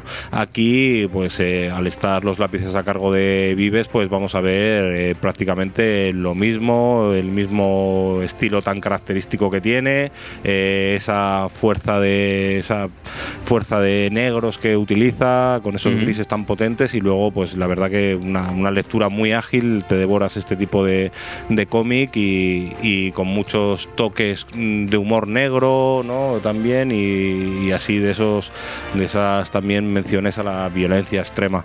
Eh, te lo puedes leer perfectamente sin haber Sin tenido haber leído nada de nada. Last Man. Eh, está claro que si eres fan de lo que es la saga, eh, lo vas a disfrutar mucho más porque vas a coger muchísimas referencias. Y bueno, pues un cómic que yo sé que o gusta o no, sobre todo no más que el cómic, el estilo ¿no? de Vives o te encanta o no lo soportas. Eh, yo soy de los que me encanta y la verdad que consumo todos los productos que, que compro. Vamos a tener también un personaje que se llama el Cuervo, que es una especie de, vengador, ¿no? una especie de Batman, que la verdad que entra muy bien y luego nos da un giro de quién es ese personaje dentro de la historia, que está muy bien y bueno, pues eh, algo fácil para pasar el tiempo y la verdad que a mí me gusta mucho el, el- el autor y, y la temática. Pues muy bien, muy bien, muy bien. Tenemos este, esta primera entrada de Gonzalo para el ansiómetro. Este Last Man Stories, Noche de Partido, publicado por Diablo Ediciones, 13 con 45. Derecho al castigo. Eso iba a decir. Estoy orgulloso de traer estas obras y ir al castigómetro, me da Yo igual. tengo claro, amigo, yo estoy contigo en esto, que tú cuando... Yo, yo la semana que viene traigo Doctor Who. Yo ya sé que me voy a ir al carajo. Pero, ¿Doctor quién? exacto. Pero yo... Tenemos que estar firmes con nuestros ideales. Claro, yo para qué voy a cambiar. Bueno, yo pero- creo que es algo interesante, eh, un poquito más diferente No, a lo no, que no, pero traen los demás. nada, True to no, himself. y nada. Se la, to que lo ha himself. puesto bien. Que lo no pasa nada. Yo tengo ganas de leérmelo. Me has dado curiosidad. No pasa nada, voy a llorar en cuanto salga. Eh, Y nos traes algo de Raúl. Ya no traigo nada que no. Eh, bueno, Esto ahora sí, voy esto más sí. cerca. Esto ya vamos al rollo patrio. Esto a mí me gustan las dos por igual, hay que decirlo. Me da mucha pena que os traigo el final de la obra, el final de Artus Tribune, con este Oh. cuarto volumen, El Ejército Invisible de Raúl e- y Yo- Landa. Yo aquí, cuando... Final de, fin Claro, de serie pone, sí, ¿eh? Claro, pero a mí eso no me parece mal. O sea, quiero decir, mola el hecho de tener series cerradas. O sea, yo aquí... Pero, pero cuatro. en este- en este caso ha sido cancelada. Integral. Ah, bueno. que la no es lo mismo cancelado que cerrado. Claro, O sea, ojalá. Esto iba Me estáis algo. boicoteando. Hombre, no, coño. Eh, Había quedado perfecto con lo de fin de serie. No tienes Bueno, que decir eso. que ha Es sido que, cancelada. Como no has querido venir, hemos hablado con Raúl y ya nos lo ha contado. Ya, pero Claro, esto no es pero- noticias. Como esto solo te es- escuchas a ti mismo No también. noticias. Claro, esto no son noticias. No hay por qué decir la, si- la serie se ha cancelado. Quiero un integral ya. Bueno, Sí. Bueno, es una pena que esta gran serie se haya cancelado. Sí, porque No, es un sí, sí, pepino, sí. la verdad que. Se cierra bien, se cierra bien. Bueno, la verdad que se cierra bien. Sí que es verdad que es una serie, hay que decirlo, que en ningún momento se puede leer independientemente. O sea, no es la típica que está como argumentalmente cada volumen una No. historia cerrada. O sea, va todo en conjunto. Y aquí lo que vamos a encontrar, pues es donde nos dejaron en el tomo 3, con ese hype que nos dejaron un cliffhanger de la leche en la última página. Y vamos a ver a los discípulos de Nostradamus en dos bloques eh, separados. eh, eh, Artus con el hijo de Nostradamus y luego los otros dos discípulos por otro lado. Son dos historias eh, que corren paralelamente y a la vez vamos a ver cómo Nostradamus empieza a hacer mayorcito, empieza a tener problemas de salud. Eh, mola mucho porque está ahí el tío intentando hacer un descubrimiento de alquimia, eh, nos va a meter personajes históricos, el dibujo es una auténtica pasada, pero una auténtica pasada, un espectáculo. Y la verdad que a mí era una serie que funcionaba bien, era Sí. muy divertida eh, y, y- y es, un- es una pena que se haya cancelado, pero bueno, nos va a quedar para la historia estos cuatro volúmenes que la verdad que nos han hecho pasar eh, un rato muy bueno y bueno, pues decir eso, que nos lo trae Norma, es un formato clásico europeo cartoné de 48 páginas a color, con un dibujo impresionante, por un precio de de 16 euritos. Y bueno, pues lo bueno de esto es que tenemos una serie autocon ya contenida. Eso es lo que decía, que eso estaba bien. Eh, por poco más de 60 euritos te llevas un, un arte espectacular y una historia muy divertida con un personaje yo creo que podría dar un juego de la leche y, y nos lo han un poquito Claro, sí. cortado antes de tiempo. un poco lo- la pena de que estos intro dan más tiempo, pues mejor porque lo disfrutan más, pero que con todo es un trabajo impresionante. Es maravilloso, sobre todo si os gusta el género de aventuras, con ese con esa referencia a la historia, a la mitología, A la magia. también a todas esas leyendas, encima juega muy bien y todo con muchísima acción y el dibujo de Landa que es insuperable, ¿no? Mm. Eh, es una lástima no haya funcionado tanto en el mercado franco-belga eh, en tema de ventas, pero, pero no sé, mm, yo lo digo, es una, una de estos europeos muy accesibles, obviamente, y para que demos el saltito al europeo, perfectamente. Ya, ya esto, cuando lo enseñé, me acuerdo en YouTube que abrió alguna página y la gente se vuelve loca. Porque es, es un trabajo que funciona muy bien, cuatro álbumes, ahí lo tienes. Tampoco hace falta que os esperéis al integral, en cuatro álbumes lo vais a disfrutar incluso más, es más cómodo, más manejable. Y, y no sé, a mí, a mí me encantó el, el planteamiento y son, son aventuras muy, muy, muy amables y un gran trabajo que han hecho aquí estos dos. Y yo, yo lo veo como un, como un bestseller, ¿no? Por la, tanto por la época, la temática y los géneros que toca, es este tipo de, novelas de bestseller, ¿no? Que, que siempre funcionan tan bien. Sí, ha funcionado que te También que la han cancelado. En cuanto a lectura, digo, no ya en cuanto sí, a... sí. A mí me sorprende mucho que el público franco-belga, Franco-belga. digamos, no haya Sí. picado aquí más, ¿eh? Bueno, o sea, Son cositas. Cuando salga Esto- la integral dirán ¡Ah! yo, yo, yo siempre pienso cuando si se son hubiese estas- llamado Jean-Le Landa, lo mismo. Pues no lo descartes. No, Lo yo es que estoy viendo, no, yo es que estoy viendo Descarten, no, Nostradamus. una tendencia que el género de aventuras, que es muy clásico del mega franco-belga, luego últimamente no está funcionando tanto en el mercado. Mira, Y, sí. hay- y está viendo obras, pero no están, pero sí no es una aventura Sí, así al uso. Bueno, bueno, sí, no. Sí. sí, no. Sí, es que siempre está la coña, sí. Claro, también es un Cidru que también vende marca. Ah. Cidru tiene su marca personal. Entonces, eh, depende un poco, pero, pero las, la mayoría que se están haciendo mm, ya luego es un perfil bajo en ventas en, en el mercado. Pero bueno, Isabel, que ¿eh? luego hay cosas muy, bien. muy No sé, hechas. a mí me sorprendió, pero bueno, oye. Está esta de, de Jodorowsky, la de los caballeros de Leópolis también, que a ver si llega Sí. el segundo. muy También bueno. el cabello de Polis es un rollo de Más esto. o menos, sí. También está funcionando bien.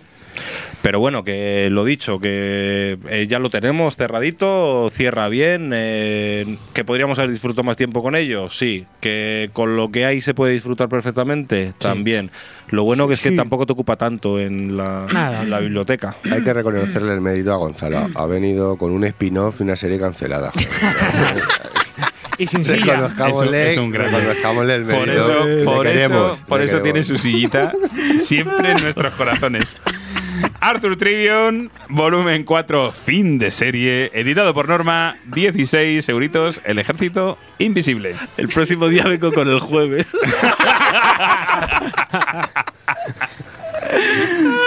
Pero ya trate la Mongolia, ¿no? Que- que- No, no, que pero más de rollo está de- cancelado. Ah, que la han cancelado. no, eh, bueno, Se le ha ido. Se le ha ido. Medicación. No está, no está cancelado, pero casi. Medicación, por favor. Bueno, Bueno. señor Alfred, ¿Qué te pasa? ¿Qué, qué te pasa a ti? ¿Qué pasa a mí nada? ¿Y a que ti? te- que te reviento, cosa, te pavo. meto. Pues nada, traigo dos cosas muy buenas. Tráeme, dame veneno que Cosas muy morir. buenas, no son para ganar, pero no Bueno, importa. Es que yo no juego a ganar, yo juego a leer. Eh, vamos con. Oh, oh, que has quedado divino. Alfredo Claro, t- traigo otro autor que es marca personal también y se llama así Pedrosa. Últimamente no, para este hombre. Es un, es un, es un puto bicho. Eh, hace poco nos trajo la Edad de Oro. Es un trabajo muy, muy personal, Portugal. bastante chulo. Ha funcionado bastante bien. Es, diferente. Y en este caso solo trae guion, ¿vale? Aquí tenemos a Pedrosa con guion. Y dibujo de Gainard. Que no Gañar, no, es Gainard. Eh, en verdad es un trabajo sencillo con mucho trasfondo político, mucho trasfondo social. ¿Por qué? Porque en verdad tenemos sci-fi y en la pues ya sabéis que siempre al final es un reflejo de lo que nos va a pasar, de lo que nos, del camino en el que podemos acabar yendo, ¿no? Nos vamos a París al año, al año 2050. Hay un cambio de régimen aquí brutal, ha habido una rebelión, ha habido pifostio y el nuevo gobierno pues tiene la masa bastante controlada, toque de queda, no pueden salir, todo el mundo demasiado industrializado. Y eh, incluso algunos disidentes, eh, como es el caso del protagonista, eh, pues se les obliga a tomar una, una droga que es eh, la zanedrina, que les obliga a decir siempre la verdad. Siempre la verdad. Porque es una forma de controlar un poco a la gente, un poco que, que pueda estar peligrando un poco el sistema. Pues es, es gente que de repente pues la, la paras, la preguntas y te va a contar, te va a chivar todo, obviamente. ¿Qué pasa? Que vamos a ver cómo esto le afecta a un tipo, un tipo que, Kader, eh, que vive solo, trabaja en, en mantenimiento de, de, de- de estas estaciones eh, eh, de energía, eh, como es? Aérea, ¿no? Como es? Eh, los, Eólica. Eólica. la- una planta eólica, por eso. Eh, pues trabaja manteniendo un poco estos, estos pedazos de molinos. Muy solo cuando vuelve un poco a la oficina, no habla con nadie. Obviamente, vamos a ver cómo le afecta esto. Es un tipo que, como no puede parar de decir la verdad, pues obviamente no le va a caer a la gente, entonces le sale contraproducente tener relaciones. Por lo tanto, es muy solitario, prefiere no hablar con nadie y tiene una vida muy, muy triste en su apartamento, mini apartamento cerrado, en la que solo tiene una relación con una chica de una especie de internet que se llama holoporno, ¿no? Que de repente pues una, una chica pues eh, pues eh, te hace compañía, ¿no? Incluso vemos como muy triste porque en verdad eh, estas llamadas que hace son más para, para tener una conversación que para otra cosa, ¿no? ¿Por qué vive este hombre casi? Pues solo vive porque tiene una hija que ve de, muy de vez en cuando con, con varios permisos y casi eh, pues tiene la única motivación que tiene un poco para vivir, pero la verdad es que vamos a ver que es muy solitario. Por lo tanto, la, la, eso implica al estilo de toda la obra. Es una obra muy taciturna, muy serena, no tiene casi diálogos, muchísimos planos. Aquí eh, la narrativa de, de Gainard es una barbaridad, nos, nos presenta muy rápidamente, solo en imágenes, eh, cómo son las calles, cómo es París, cómo es la gente, qué está ocurriendo. Y bueno, parece que hay una especie de revolución silenciosa, no se sabe bien, aparecen unas extrañas pintadas. A este tipo se le empieza a, a- preguntar un poco eh, si tiene algo que ver o no, también porque él se encuentra alguna de ellas y entonces ahí le empiezan a investigar y veremos un poco qué, qué hay detrás o si de verdad se está gestionando algo ahí en, en las sombras para eh, quizá pues hacer alguna especie de revolución o algo, ¿no? A la vez pues nos mantiene un poco el misterio en este thriller y nos presenta una, una sociedad pues la verdad es que muy penosa y al final no es más que un, reflejo y una crítica un poco hacia el, control absoluto de los gobiernos y también hacia la, propia censura que puede llegar a, producirse en una sociedad. Eh, un trabajo bastante bueno que obviamente nos, invita a reflexionar, se, se lee muy rápido, no deja de ser sencillo y bueno, no es una maravilla, a mí quizá no me parece una gran obra, pero sí que me ha parecido una obra muy interesante, un ejercicio distinto y Pedrosa se mete en cosas también pues al final diferentes y eso también me gusta pues arriesgado. Suero. No te metas el suero porque al final te vas a chivar de todo. Y pregunta, eh, pregunta que no, pues no me ha dado tiempo a leérmelo. ¿Puede ser Pedrosa eh, no por la calidad de obra, sino por los temas que trata eh, como Colo? Así, a la hora de elegir este caso temas o... Yo creo que en este caso también se rige mucho él últimamente por el tema social. Y entonces sí que al final son temas que aunque nos cuenten otras cosas, al final siempre tiene una lectura con la actualidad, ¿no? Y, y no es tan reflexivo, quizá como Colo, pero sí, dentro de lo que hay, no bu- busca un poco eso también, al fin de cuentas. Esa segunda lectura que al final prima durante toda la obra. Sí, la verdad es que a mí yo me, me lo he leído y la verdad es que me, me interesa todo el rato la, toda la trama que hay por detrás, el planteamiento y este tipo. A mí el- ese rollo de, ay, que voy a mi casa, al trabajo y tal, solitario, me, me gusta verlo bastante, pero sí que al final dices un poco, pues vale, pues... oye. Me ha recordado un poco, quizá, y como salvando mucho a distancia, es algo tipo eh, Inio Asano. Mm. Por ejemplo, tenemos A ahí esos planos de ciudad, esos planos de apartamento. Ese Flies of Light me gusta, pero al final Mm. dices, bueno, pues vale. Sí, narrativamente me ha interesado muchísimo. Sí. Pero luego es verdad que luego en, en esencia el argumento pues tampoco es tan, tan aplastante. Pues nada, con esa mini crítica tenemos este, este volumen, Suero de Cyril Pedrosa y Nicolás Gañard, editado por Norma, 32 euritos.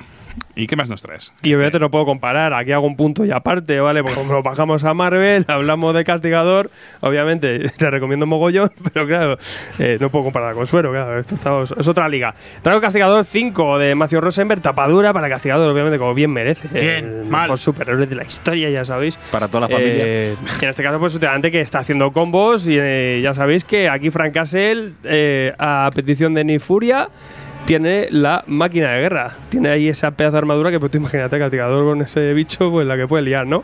Eh, lo vimos en el anterior tomo, en el cuarto, como Nifuria pues le, le, le deja esta armadura para mm, derrocar a una, una hegemonía de un, de un gobierno pues totalitarista, ¿no? En, en África la está liando bastante parda y claro, que el castigador después de hacer esta hazaña bajo Shield, así a la oculta, eh, dice, una mierda te voy a devolver la armadura, me la llevo para Nueva York y, te la lío parda y me pongo, me pongo fino, se van a cagar los mafiosos. Y bueno, vamos a ver a este castigado obviamente pues ejecutando como nunca con la mayor facilidad posible con esta armadura de guerra, pero obviamente aquí hay un, un tema de continuidad y de intereses también por parte de otros héroes Marvel que va a entrar en conflicto un poco con que Frank Castle tenga una armadura de Roddy porque en, en- en Imperio Secreto, eh, creo que ya no sé, no sé si fue en Imperio Secreto Civil War, porque ya tengo un lío de la leche, donde pues cae, cae Roddy. Civil War 2. Y en Civil War 2, y Carlos Dame, pues obviamente tenía, tuvo todo el, todo el drama, se murió su novio, su pareja, y, y obviamente, pues claro, ¿qué hace el, el, Frank Castle con la armadura de, de su novio fallecido? Pues eh, irá por él, va a ir, vamos a ver cómo Carlos Dame entra en conflicto con, con este castigador.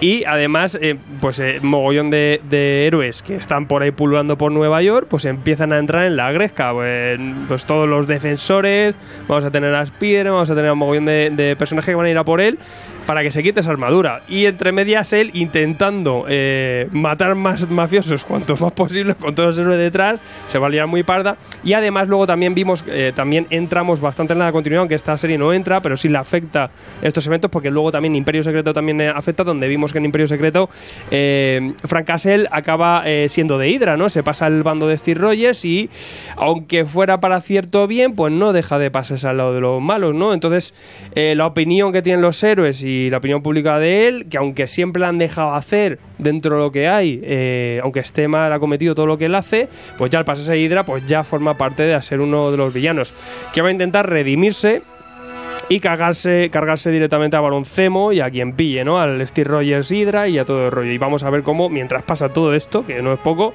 va a intentar, eh, pues, eh, al menos conseguir el perdón de la gente, pues hacer una buena acción, que es eh, acabar con, con lo que queda de Hydra. Pues un tomo bastante frenético, con muchísima, muchísima acción, muy rápido de leer. Matthew Rosenberg está tratando muy bien al personaje después de una etapa bastante fallida de. de- de- creo que era de, de quién era, de, Becky Clonan, de Becky. Clonan, que está, está, no, no, no, se, no sacó bien al personaje. Aquí tenemos una cosa diferente.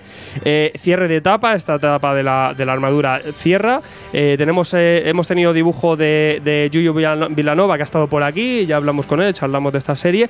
Aquí también entra en escena Stefano Landini, también que, que aporta pues, eh, bastante sencillo, que es bastante superior al dibujo de Giu. Eh, tenemos unas portadas impresionantes de Clayton Crane, son maravillosas, es impresionante, ya sabéis que Clayton Crane, pues dibujante de Ray, también pues se ha pasado para, para, para Marvel y está haciendo por aquí, hace unas portadas espectaculares. Y es un cierre de etapa, aunque luego más adelante vamos a ver con Matthew Rosenberg, eh, entra en una nueva etapa, ya abre con el título de Guerra Mundial. O sea, aquí se lía parda, entonces eh, Punisher una vez más en las calles va a liarla muy, la va a liar bastante. Y tenemos también, tendremos más adelante eh, dibujo de Ricardo Burchielli, ya sabéis, dibujante de DMZ, un holandés, ¿no? Dibujo interesante, también es una etapa bastante más oscura, el Punisher de toda la vida, tenemos muchísimas ganas de esa, de esa etapa. Es- Este, esta está muy bien, ahí continuará Matthew Rosenberg y es una etapa que me imagino continuarán estos, estos tapas duras que están sacando aquí de, de Castigado con un número 6 futuro. O sea que bueno, un castigador bastante chulo. A mí me parecía una cosa macarrosa, pero bueno, sí, desde, desde los Frank Castle ya estamos acostumbrados a todo. Pues nada, tenemos a este castigador criminal de guerra, editado por Panini, con 17 euritos.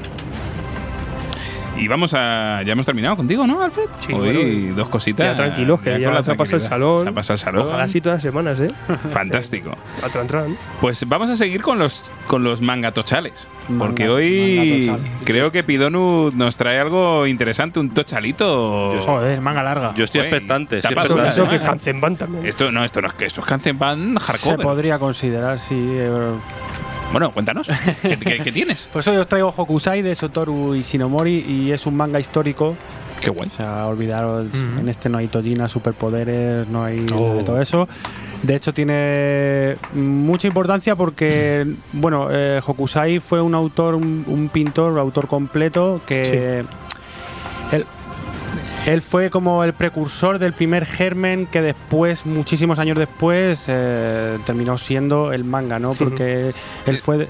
Es que, perdóname, es que estaba viendo precisamente la ilustración de la portada Te sonaba mucho. y ¿no? yo lo he visto. O sea, claro, claro, no, no, eh, no, Este es, es un actor, eh, o sea, es un autor reconocido a nivel de Picasso. O sea, Claro. lo que pasa que él en su vida no tuvo esa fama. Ese reconocimiento. Que son la, la, la pintura ukiyo-e esta, Claro, ¿no? Que, exacto. que es precursora del manga. Exacto, porque él, o sea, en, en parte sí, porque él tuvo una, una parte de su carrera que empezó a trabajar con, con un escritor en plan dupla, con sus, con sus plazos de entrega y todo, como lo que sería después el cómic, el manga y tal. O sea, fue como, como un manga primigenio. De hecho, una de sus obras se llama Hokusai Manga, que no tiene que ver, pero que es simplemente una recopilación de bocetos inconexos y tal. Pero que, vamos, esto es como, por así decirlo, el germen primigenio de todo. Y bueno, este es un autor de la era Edo, o sea que hace un montonazo de tiempo. Y eh, primeramente dibujando eh, tablillas, grabando sus, dibujos en tablillas, no sé qué. Después ha pasado por muchos estilos y lo que pasaba con este autor es que cada vez que como que se quería reencontrar a sí mismo, cambiaba tanto de nombre como de estilo, no, no se cerraba en nada, el tío siempre ha estado evolucionando y demás y como que renegaba un poquito por así decirlo, de esa banalidad que llevaba el- la fama a los artistas y que solo lo buscasen por una marca, por, lo, por su nombre y demás, más en una época en la que pues no tienes internet para publicitarte, no tienes nada. De hecho, eh, cuando alguien lo conocía, en esta época siempre pasa lo mismo. Eres tal, en las historias samuráis pasa tal. Lo mismo, que nadie sabe quién es el samurái hasta que se lo encuentra. Solamente escuchan hablar de él, pero como no hay foto tal, simplemente había ilustraciones y demás, pues le pasaba eso. Y bueno, pues en este manga eh, el autor va a romantizar un poco a... No sé si existe ese término, me lo he inventado. No, sí, Sí, sí, sí, sí, va a romantizar un poco a este a esta persona, convirtiéndolo más bien en un personaje, inventándose las partes de su vida que, que no han que no trascendido. se conocen. Y la verdad que lo hace de una manera muy divertida, porque bueno, este, este hombre nos lo refleja de una manera pues que es un, un tío bastante mujeriego, eh, bastante pasota cuando, cuando llega su momento, como ya os digo, que como que más o menos llega un punto en el que se acerca a la fama, pero él reniega porque él aboga más por lo que es la pureza del arte y decide cada vez que su nombre llega a un punto de importancia, tirarlo todo para atrás y volver a reempezar, ¿no? Entonces, bueno, pues en este manga veremos eso, pero está relatado como a modo de flashbacks y nos lo relata de, de una manera muy graciosa, la verdad, como un personajillo de, de- un cómic de humor. Y bueno, eh, el dibujo usa muchísimo pincel, tanto en perfilación de personajes y, y demás, y representaciones de las obras que este autor fue haciendo a lo largo de su vida. Y bueno, pues lo que, os lo que decía antes, es muy importante por la, por la importancia que tiene como, como para luego el futuro del manga y, y el rollo de haber trabajado en equipo con otros autores y demás, que eso no se veía y tal. Además, el tío, pues, como os podéis imaginar, conforme se fue haciendo viejo, el tío era cada vez más cascarrabias y le cambiaba movidas al escritor, al cual tomaban como más importante que a él, a él le querían pagar menos por ser el dibujante. Pues cosas de esas las vamos a ver ya en estos tiempos inmemoriales que a día de hoy siguen pasando y, y está pues pues muy muy en la movida esta de la industria de- del cómic. Y bueno, pues sí, yo lo veo un, un manga muy importante, muy a tener en cuenta, diferente y tal, y, y perdón.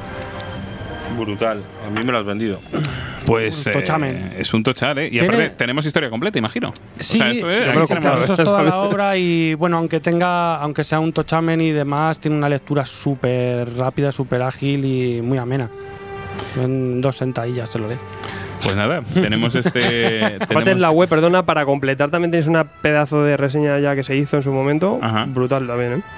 Pues tenemos este Hokusan de Shotaro Ishinomori, editado por Panini Comics, Panini Manga, 22 euritos.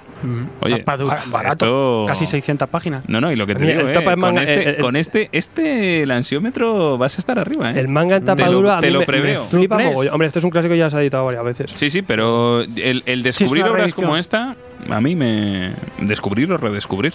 Mm. Yo... Para mí ha sido un descubrimiento. O sea, yo sabía de la obra y tal, pero no, en verdad. Mis dieces. Muchas gracias. Señor George para, Michael. la- para el autor. Hablando... Ah, señor George... No, perdón. Ya perdón, me has saltado perdón. dos veces. eh. Te saltó. Es que- cambia, que le gustan cambiarse. que me gusta los cambiarse los Es culpa- de ellos. Ay, Señor verdad. Sergio H., tú nos traes aquí. algo muy Se bello. el loco. el Os traigo belleza en estado puro. ¿Qué nos traes? Y bueno, yo creo que ya vamos, gano ansiómetros y a la siguiente traigo Alan Moore. Yo creo que vamos. y lo que traigo es la nueva obra editada por Norma, la balada de Halo Jones, que nos dice Neil Gaiman en la contraportada, eh, una obra maestra a la altura de Watchmen, El regreso del Caballero Oscuro. Y bueno, no, va- vamos a ver si es así o no realmente.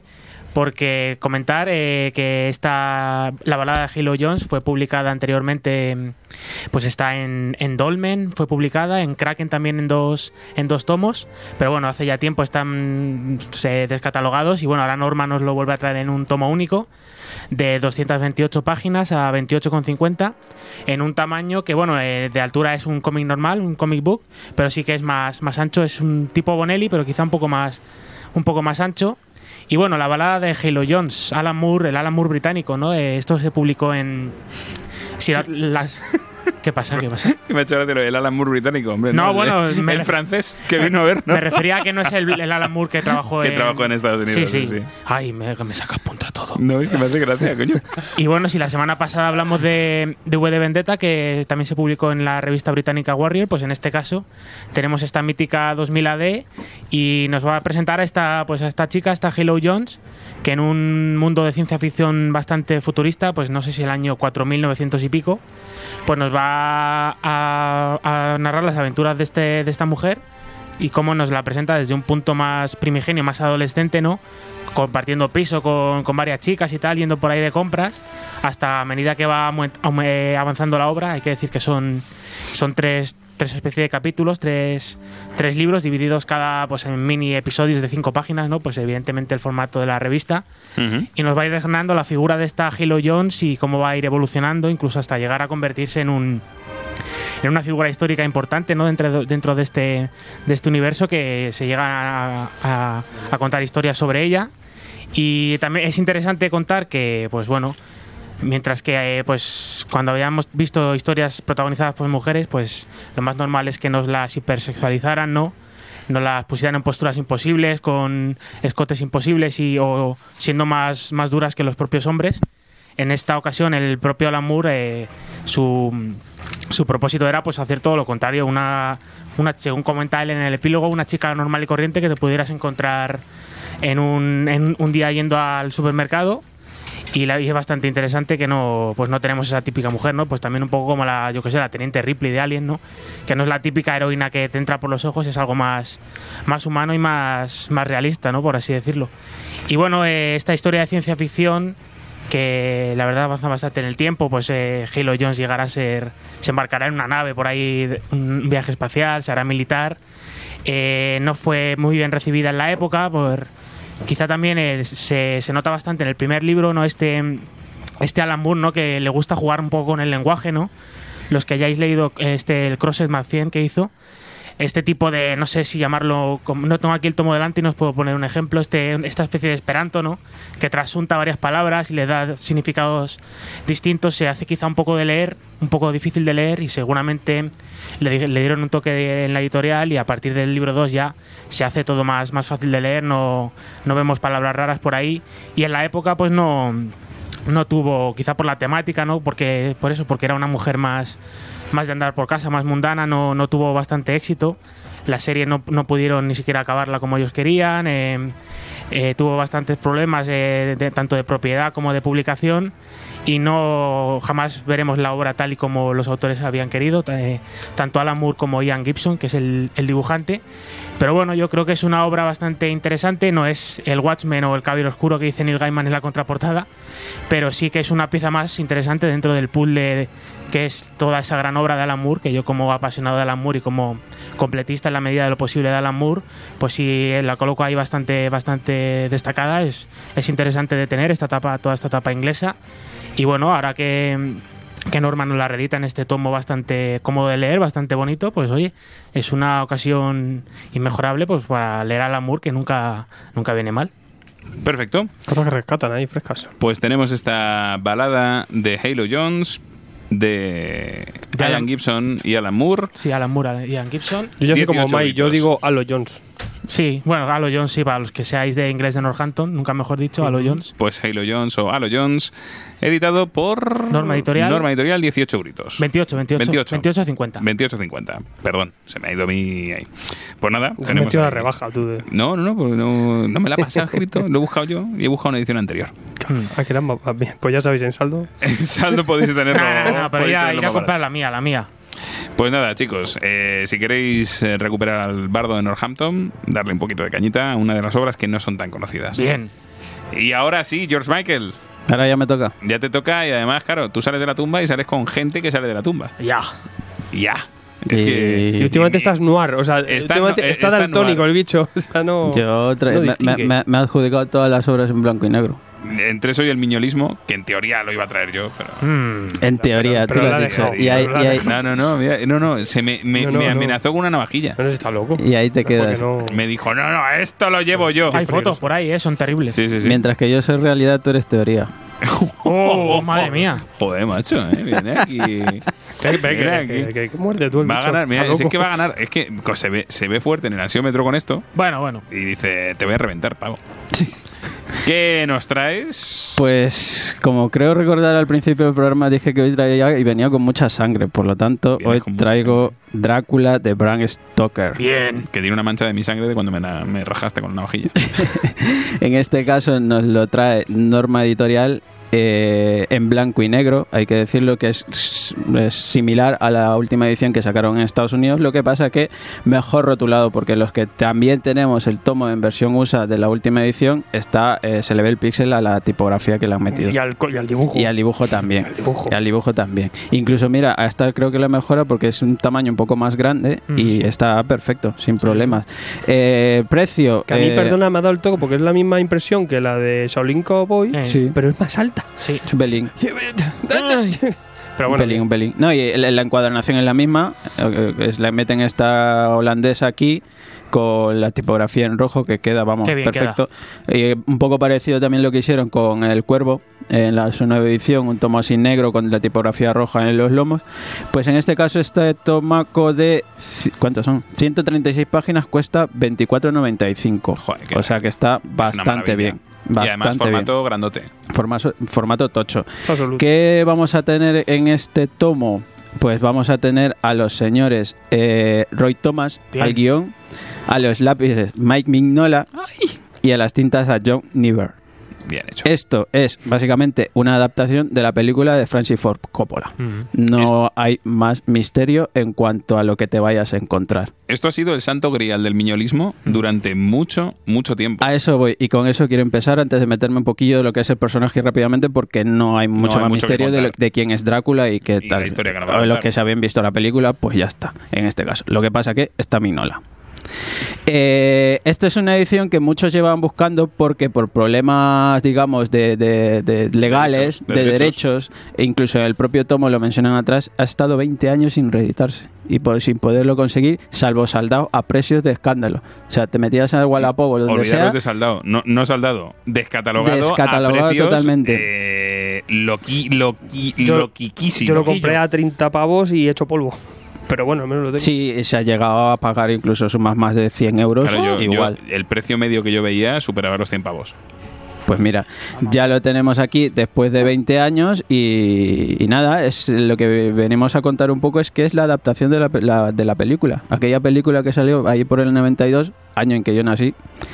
Eh, pues creo que, si no me equivoco, hay un año o dos años después, en 93-94, es donde se empezó a publicar esta obra, que, es, en este tomo nos recompilan los cuatro números y nos viene a contar básicamente la adaptación de la película, de este Mignola, este personaje literario de, del irlandés Bram Stoker, creo que es irlandés, si no me equivoco.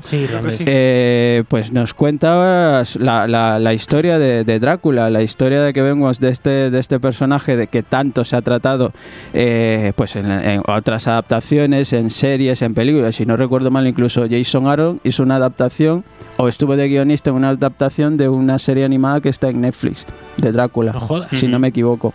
Eh, también lo hemos visto, si no me equivoco, en manga. Algo me suena. Sí. Es un personaje que se ha utilizado para muchas vertientes de, de, digamos, de, de- de- de visual, ¿no? En el cómic también tenemos algunas...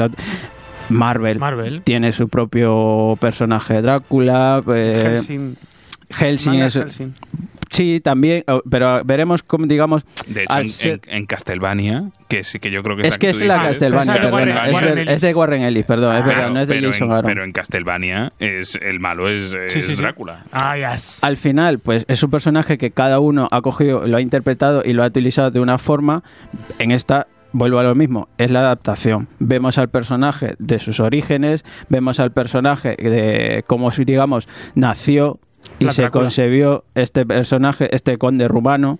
Eh, vemos también a otro personaje que, que- que es John Harker, que es, digamos, también un poco el que lleva el hilo conductor de toda la historia con esos diarios que va narrando de sus vivencias que le tocó pasar al ser, digamos, uno de los, de los de, al servicio que estaba del conde Drácula, de, de- de Black Drácula, y de cómo eh, planificó este Drácula todo su viaje a Inglaterra.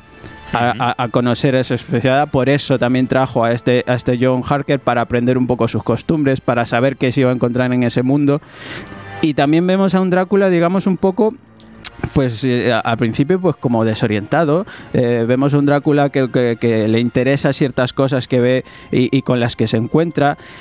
Todo gira en torno como no puede ser ah, creo yo a mi parecer ya esto es más personal al amor porque es, La película es al menos sí. es no la no y, bueno y, novela, este- y la y la novela y esta adaptación porque es digamos fiel a la, a- Sí. a la adaptación del- del- de la película todo gira en torno al amor ese amor que un Drácula pues en algún momento de su vida perdió y en la que digamos tiene que volver a, a luchar por encontrarlo.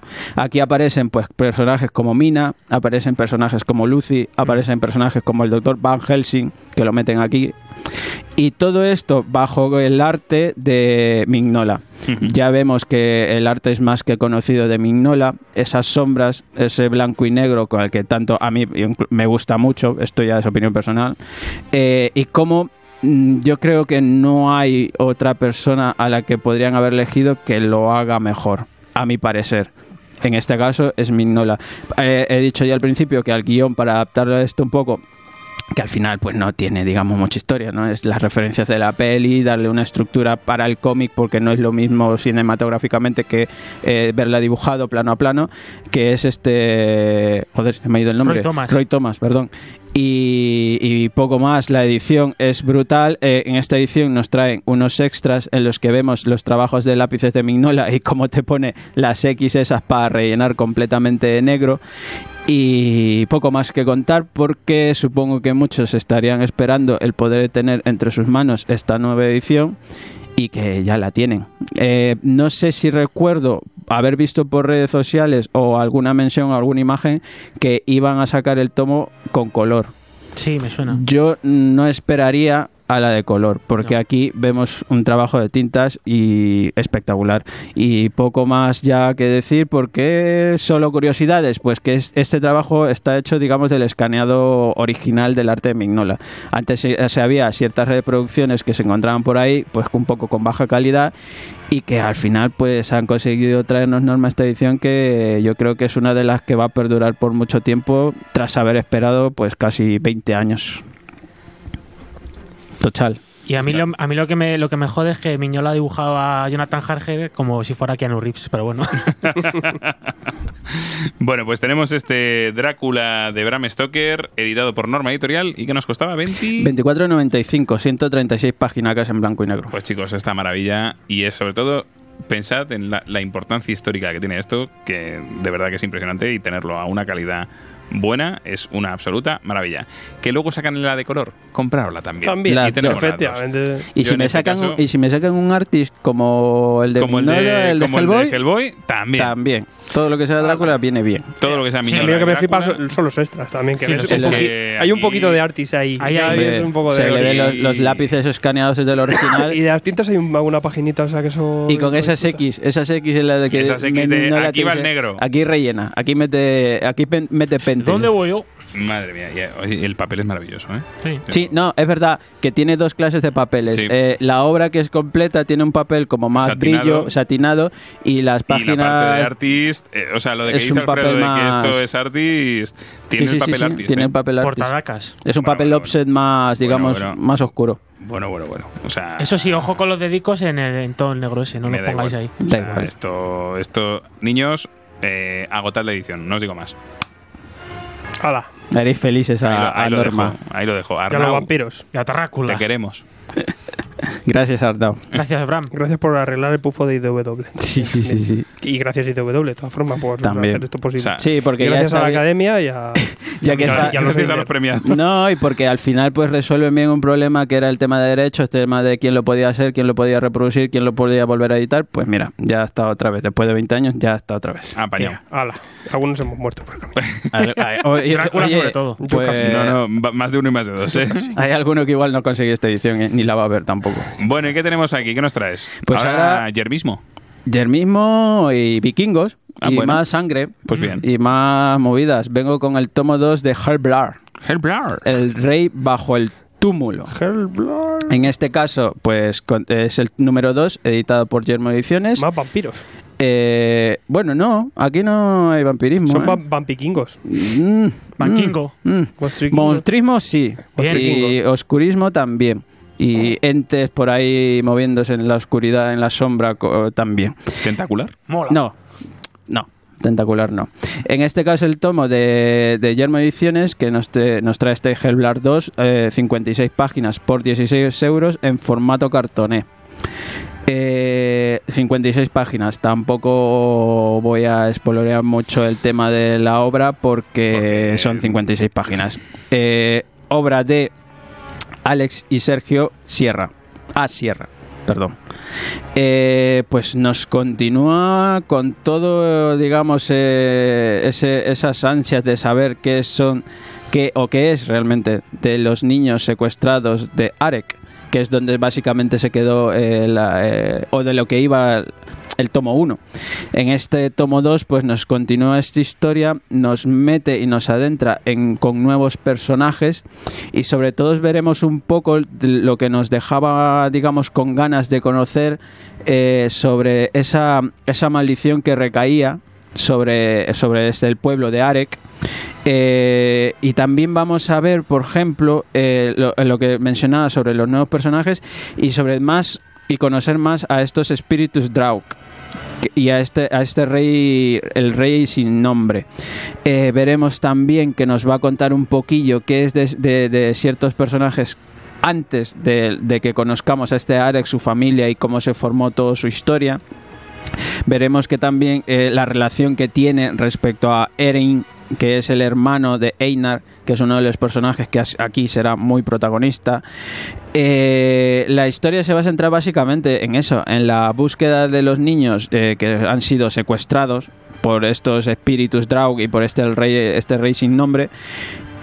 Y más lucha, más sangre, más aventura, más, digamos, más ciertos flashbacks rememorando ciertas cosas, ciertos orígenes. Eh, en la parte de, de la documentación en la que te van contando un poco de dónde cogieron cosas, detalles y tal, hay un apartado en el que te, tra- te trata muy bien ciertas cosas pues de, la, de la cultura céltica, la cultura vikinga. Eh, las ganas que tenían los autores de tra- tratar ciertos temas y llevarlas al cómic.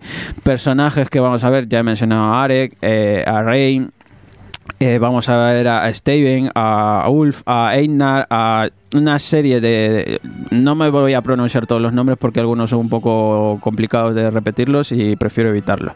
Eh, el arte, pues es que son 56 páginas de brutalidad. O sea, brutalidad. Yo por eso también entiendo que muchas veces estas obras de que dicen, ya son 56 páginas, el precio, no sé, tal, pero abre el cómic y disfrútalo, porque es lo que tiene esta historia. Sí. es verdad que no es una historia demasiado larga y ellos, los propios autores, lo comentan de que igual al tener tantas referencias de la cultura vikinga y todo lo que podemos ya conocer, eh, Odín y tal, y las Valquirias y todo esto, digamos que en 56 páginas comprimen mucho y si hay ciertas cosas, ciertos detalles, pues que igual vas a decir, eh, y, y si lo hubieran desarrollado un pelín más, y si hubieran metido este detalle más, pues hubiera, hubiera estado muy bien.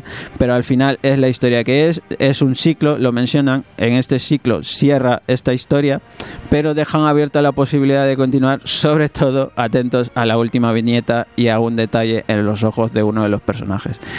Eh, poco más que decir eh, sobre este tomo de, de, de Yermo Ediciones, que ya nos cierran como en su número 2, pues un ciclo de vikingos, de secuestros, de sombras, de monstrismo y de sangre y de lucha y de todo lo que puede significar eh, pues la cultura vikinga, sus tradiciones, su forma de vida y, parte de su cultura y, y también sus elementos esos mágicos que tenían de protección y de tal una obra que a mí me ha encantado y que en dos tomos me ha, me ha, me ha cautivado y me ha atrapado. Y oye, pues si lo continúan en otro ciclo, pues por mí estupendo. Perfecto, pues tenemos este Hellblar, volumen 2, El Rey Bajo el Túmulo, editado por Yermo Ediciones, 16 euritos. Pues eh, ya me toca a mí. Te toca a ti. Ya me, toca a mí. ya me toca a mí y vamos a terminar el día con dos obras. Vamos a irnos al marvelismo y al deceísmo. Así que vamos a empezar con Marvel, con yo creo de las dos la obra más interesante que traigo. Marvel Collection. Volumen, primer volumen de Carol Danvers, Miss Marvel. eh, este momento en el que nos vamos a nos vamos a retrotraer a, yo creo, me, me ha resultado interesante este volumen precisamente porque lo que hemos hecho ha sido nos, nos cuenta por qué realmente la Capitana Marvel o Miss Marvel es un personaje importante a día de hoy. Porque yo recordaba la Miss Marvel de más clásica, más antigua y no me parecía tal, exacto, quizá. no me- cuando era binaria tal no no molaba tanto. Y de repente eh, me ha hecho un chic, me ha hecho un clic la cabeza porque cuando, cuando empieza todo esto es en Dinastía DM. Mm. Entonces nos vamos a encontrar con este volumen que eh, empieza nada más terminar Dinastía DM. Y en Dinastía DM, para aquellos que no os acordéis, recordad nuestro programa de Dinastía DM, eh, ella era la mayor héroe que había en el universo Marvel, que es un poco lo que, si os dais cuenta, lo que está ocurriendo ahora en el universo Marvel cinemático, que la tienen a ella como poco menos que el Superman de, de, de- de este universo, ¿no? Y... y entonces en ese primer número, que además se llama Giant, Size, ese primer número que es un, es un Giant Size Capitán Marvel número uno, lo que nos hace es, eh, acaba de volver y está recordando, porque para los que no os acordéis, en Dinastía DM, cuando todo se arregla, todo el mundo se acuerda de lo que pasó en Dinastía DM, todos los héroes se acuerdan de lo que han vivido, eh, nos encontramos con esta capitana, con esta Miss Marvel, que se pregunta por qué si ha sido la más grande en la, en la dinastía de M, ¿por qué no puede seguir siéndolo? Porque en su tierra nunca lo ha conseguido. Y entonces a partir de ahí nos vamos a encontrar con un- unos 10 números en los que vamos a ver a, Carol Danvers, eh, digamos, intentar no voy a decir recuperar porque en esta tierra nunca lo ha tenido, pero volver a ese estatus que tenía en que tenía en, Dinastía de M.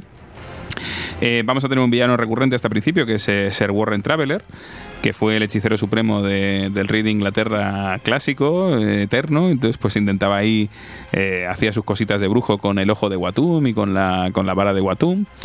Y nos vamos a encontrar con una Carol Danvers que a mí una parte que sí me ha gustado mucho es el hecho de que la vemos en sus dos vertientes, en vertiente privada y vertiente pública, ¿no? Entonces esa vertiente pública de Capitana Marvel, bueno, de Miss Marvel a tope y tal, eh, superheroína, pero por otro lado nos la vemos como, oye, yo quiero, yo me he dado cuenta que necesito una publicista. Entonces resulta que hay una publicista que es publicista de superhéroes y dice, claro, si los, los, los asombrosos X-Men se llaman asombrosos porque les he puesto yo el nombre. Tiene coñitas así, que era que es la encargada de prensa de los Cuatro Fantásticos y tal. O sea, a mí esa parte me hace gracia y como también esta se mete demasiado con, con toda la vida de, de Carol, ¿no? Eh, se la encuentra con que la, la lleva a programas de televisión y tal, y mientras tanto, no nos olvidemos que estamos en una época pre-Civil War, que ya ha ocurrido el accidente de Stanford, ¿cómo se llama? Eh, nunca me acuerdo del nombre. No es Stanford. Sí, el incidente El que inciden- abre Civil War. vamos. Sí, sí, era el pero ¿es Stanford el pueblo? No me acuerdo. No me el acuerdo. pueblo, tío. Eh, sé que es Stanford. Bueno, da igual. Lo que nos ocurre es que ya, ya empieza el acta de registro superhumano, entonces tenemos ese trasfondo y ya os digo, pues en ese primer eh, vamos a tener una primera saga en la que se va a enfrentar a este a este personaje, a este a este Traveler, a William Traveler. Luego tendremos tres numeritos dedicados precisamente al crossover con Civil War, donde veremos su ve- vemos su relación tanto con Wonder Man como con como con eh, Spider Woman y con eh, sí verdad lo he dicho bien toma ya como con Spider-Woman, nos van a meter eh, ese, nos van a meter a ese personaje que, que crearon de araña, de Anya Corazón. Bueno, pues un poco, vamos a ver cómo actúa ella durante, durante la guerra civil en esos tres, en esos tres números. Y vamos a cerrar con, con otro puntito que nos han metido también y es que eh, en, ese, en ese incidente original que pasó, en, ese incidente en el que volvían de, de, de la, de, la, de la dinastía de M, en esos primeros números nos vamos a encontrar también con que el nido aterriza en la Tierra y pasan cosas y tal, muy chulo. Y como que se abren la posibilidad de viajar a distintas realidades alternativas. Entonces nos vamos a encontrar con una última saga en la que pues va, va a haber sorpresas con realidades alternativas y nos va a- vamos a tener un enfrentamiento clásico ya entre Carol Danvers y Pícara. O sea que, ya os digo, unos 10 numeritos muy se leen muy a gusto y sobre todo para, para pillar la esencia del personaje moderno, me parece un muy, muy, muy buen punto de entrada. Dibujo bien, de la época, mm, reciente, y guion bastante, bastante estable. Hombre, una colección que siempre acompañaba toda esa continuidad que abríamos eh, hace dos programas que hablábamos de Vengadores desunidos, aquí Efectivamente. abre, y una serie que encima está, estuvo involucrada. Pues eso en Dinastía de M, en Civil War, incluso en Invasión Secreta también tuvo su importancia. Claro, claro, eso Danvers, lo vamos a tener. Más o sea, adelante, o sea este, que- este volumen duró 25 números, con lo cual vamos a tener, no sé si dos o tres. No, 50 números tuvo esta colección. Eh, no, pero este volumen. Ah, este volumen. Este volumen son 25. Pero flipa, esto tuvo su continuidad larga. Claro, claro, y, y la vamos a ver metida en todos los fregados. O sea, la vamos a ver metida, como muy bien ha dicho Alfredo, la hemos visto metida en Civil War, la vamos a ver metida en, en Invasión Secreta, en la iniciativa Vengadores. O sea, aquí va a haber de todo. Yo creo, yo Y creo que justo este. después de esta etapa es cuando luego ya que Lisu de Conil la dio La esa pone- reformulación poniéndola como capitana, pero esto era lo que había antes, mm, previamente. Efectivamente, o sea, aquí estamos en el punto entre Pájaro de Guerra, que la teníamos precisamente en, en Vengadores Desunidos, y Capitana Marvel. Hmm. Ya os digo, interesante los, los guiones que nos, que nos ofrecen que nos ofrece ay, se me ha ido el nombre eh, Brian Reed y el dibujo de Roberto de la Torre muy, muy rico Carol Danvers, Miss Marvel número 1 264 páginas, 26 euritos y nos vamos al deceísmo. Pero Garrido, ¿qué haces trayendo deceísmo? Pero no, sí, no. Qué raro. Si no te gusta. Pero no es el deceísmo normal. Ah, bueno. DC ha raro. traído otras cosas. Y entre las otras cosas que ha traído. Dilo. ¡Yo tengo el poder! Por el poder de Grace. He-Man y los Masters del Universo. Volumen 1. Dios. Que nos trae esos primeros seis números de la colección. Y... No te puedo poner la música, Garrido, pues si no no, no, déjalo. O sea, ¿para qué? No, es que no tengo internet en el ordenador. No pasa nada, Pero no pasa nada. Tragato yo tal. No, no, no, no. Pues amigos, eh, He-Man y los Masters del Universo. Pues que os voy a contar. Pues He-Man y los del Universo. No, no es verdad. No es verdad porque lo que nos encontramos aquí es que eh, nos encontramos a James Robinson al guion, ¿eh, señores? O sea, Sí, lo has dicho con una ilusión que vamos. hombre, Me es- estoy yendo a la tienda ya a comprarlo. Es, es- a ver, es He-Man. Vamos a, vamos a empezar por ahí. O sea, ¿es un personaje que está viejuno, que está más pasado que tal? Probablemente. Pero es que lo que los compran estamos pasados. que Claro. Somos toda una generación de gente jodida. Ahora bien, ¿eso hace que la historia sea mala? No. de hecho, es una historia bastante decente. ¿Hay moraleja aquí? No, no hay moraleja. Qué putada. Aquí lo que ocurre, lo que nos encontramos es un viaje del héroe de- del príncipe Adam que eh, hay una trama oscura de Skeletor que le ha hecho que se olvide de que es He-Man. Entonces, pues eh, básicamente es, un poco... No vamos a ver a He-Man hasta muy, muy, muy adelante. Lo que nos vamos a encontrar es precisamente con, con el príncipe Adam empezando a conocer a esos personajes que, o sea, en cada número se encuentra con que un malo le va a pegar, le va, le va a pegar y no entiende muy bien por qué. Él dice, No bueno, entiendo. si yo soy, si yo voy con mi hacha, yo estoy aquí talando árboles, yo ni siquiera recuerda que es un príncipe.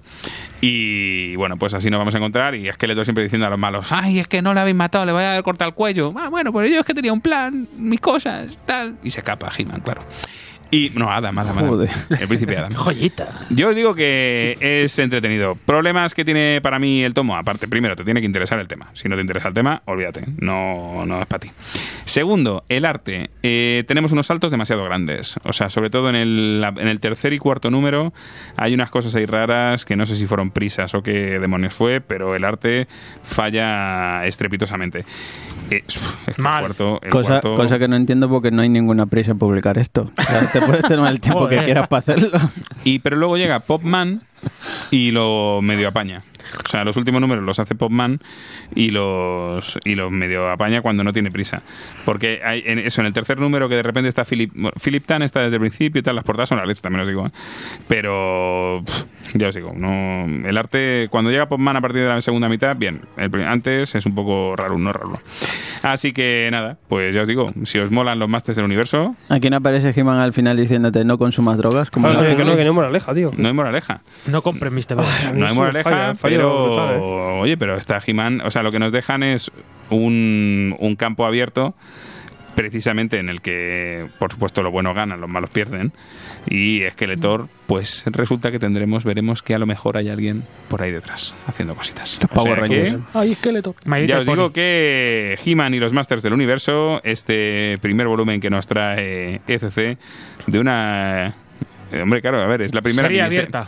No es que sea una serie abierta, es que es como una primera miniserie de la cual luego salieron más. ¿Sabes lo que te digo? Es que hay un problema. Yo, ECC, os voy a tirar de las orejas un momento. ¿Cuántos años tiene esto?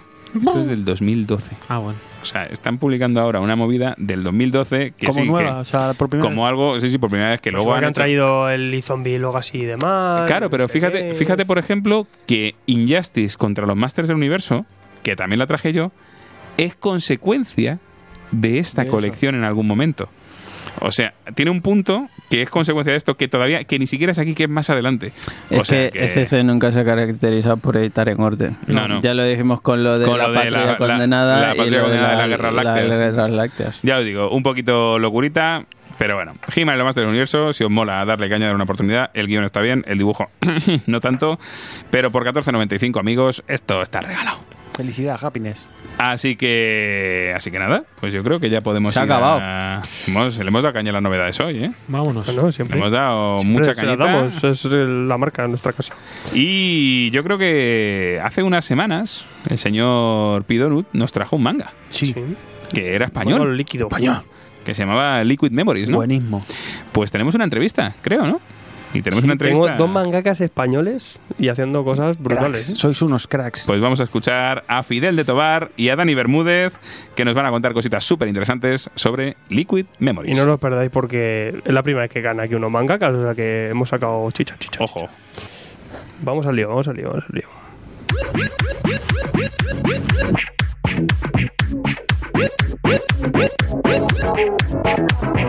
Me voy metiendo en radarcomics.com, como siempre hago. ¿Habéis mirado algo ya vosotros Sí, previos? a ella me ha escrito y todo. A ti te tienen ya en el mailing, no en newsletter. No, eh, me tienen el WhatsApp. Directamente. Le, le doy el abrazo a WhatsApp. Watchmen TP International Edition, bueno. bueno. El Hillbilly, tú. ¿Cómo? Hillbilly en TP. Ya ha llegado, Ah, ya ha llegado el. Batman. Qué bueno. Que Batman. Las portadas, Todas. todas. Las. Las, las exclusivas de una tienda la tienen. Mm. Bueno, No pero han todas, traído pero la, alguna- ma- la gran mayoría. La gran mayoría, sí, sí, no, sí, he visto algunas. Seguir en las redes sociales para estar atentos. Que luego dice, uy, no me he enterado. Es que Y luego previos están ahí, ahí montándolos ya. Los previos están al caer, los nuevos. ya se puede pedir lo de Frank Galán en el preview de ahora. The Voice Omnibus. Uh, qué pinta esto, ¿no? Que, que, que lo guay es comprar estas cosas. Mira, Avengers No Road Home, qué chungo. Aquí, aquí con el Conan, aquí los Vengadores. Capitana Marvel, la nueva. Curse Words, está mola. Y no sé si la traen aquí alguna vez. De hecho, Soul, fíjate, a lo mejor esta está bueno. Hombre. Fair, Fire Lady. Joder, es que todo esto, esto quiero. ¿Tengo que saber inglés? Sí. Sí, ¿no? Venga, pero. Pero yo te pues enseño. me apunto y me lo compro todo. Yo te enseño. Radarcomics.com, ya sabéis, todo, todo el cómic americano. Antes que nadie. Estáis locos.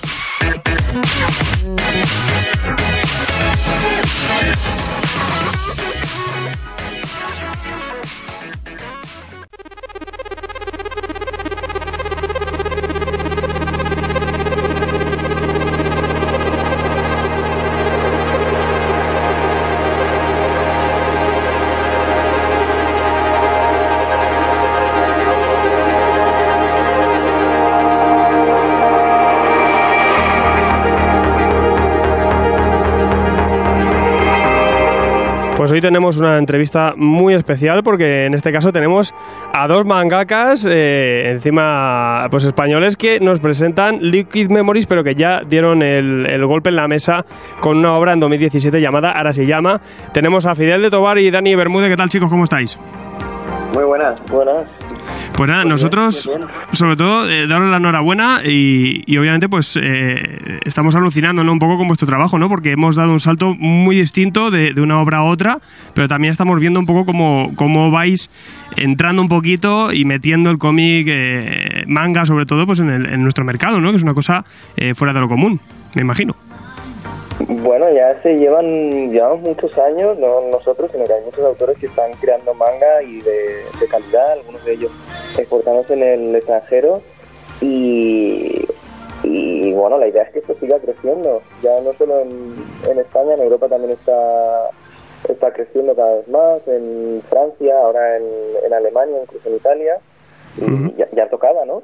Sí, ¿no? Es una cosa que al final... Y luego también hay muchas obras puente, ¿no? Que, que muchas veces digo, ¿no? Que están un poco a caballo entre lo que es europeo y manga, incluso manga que se parece un poco al europeo, ¿no? También.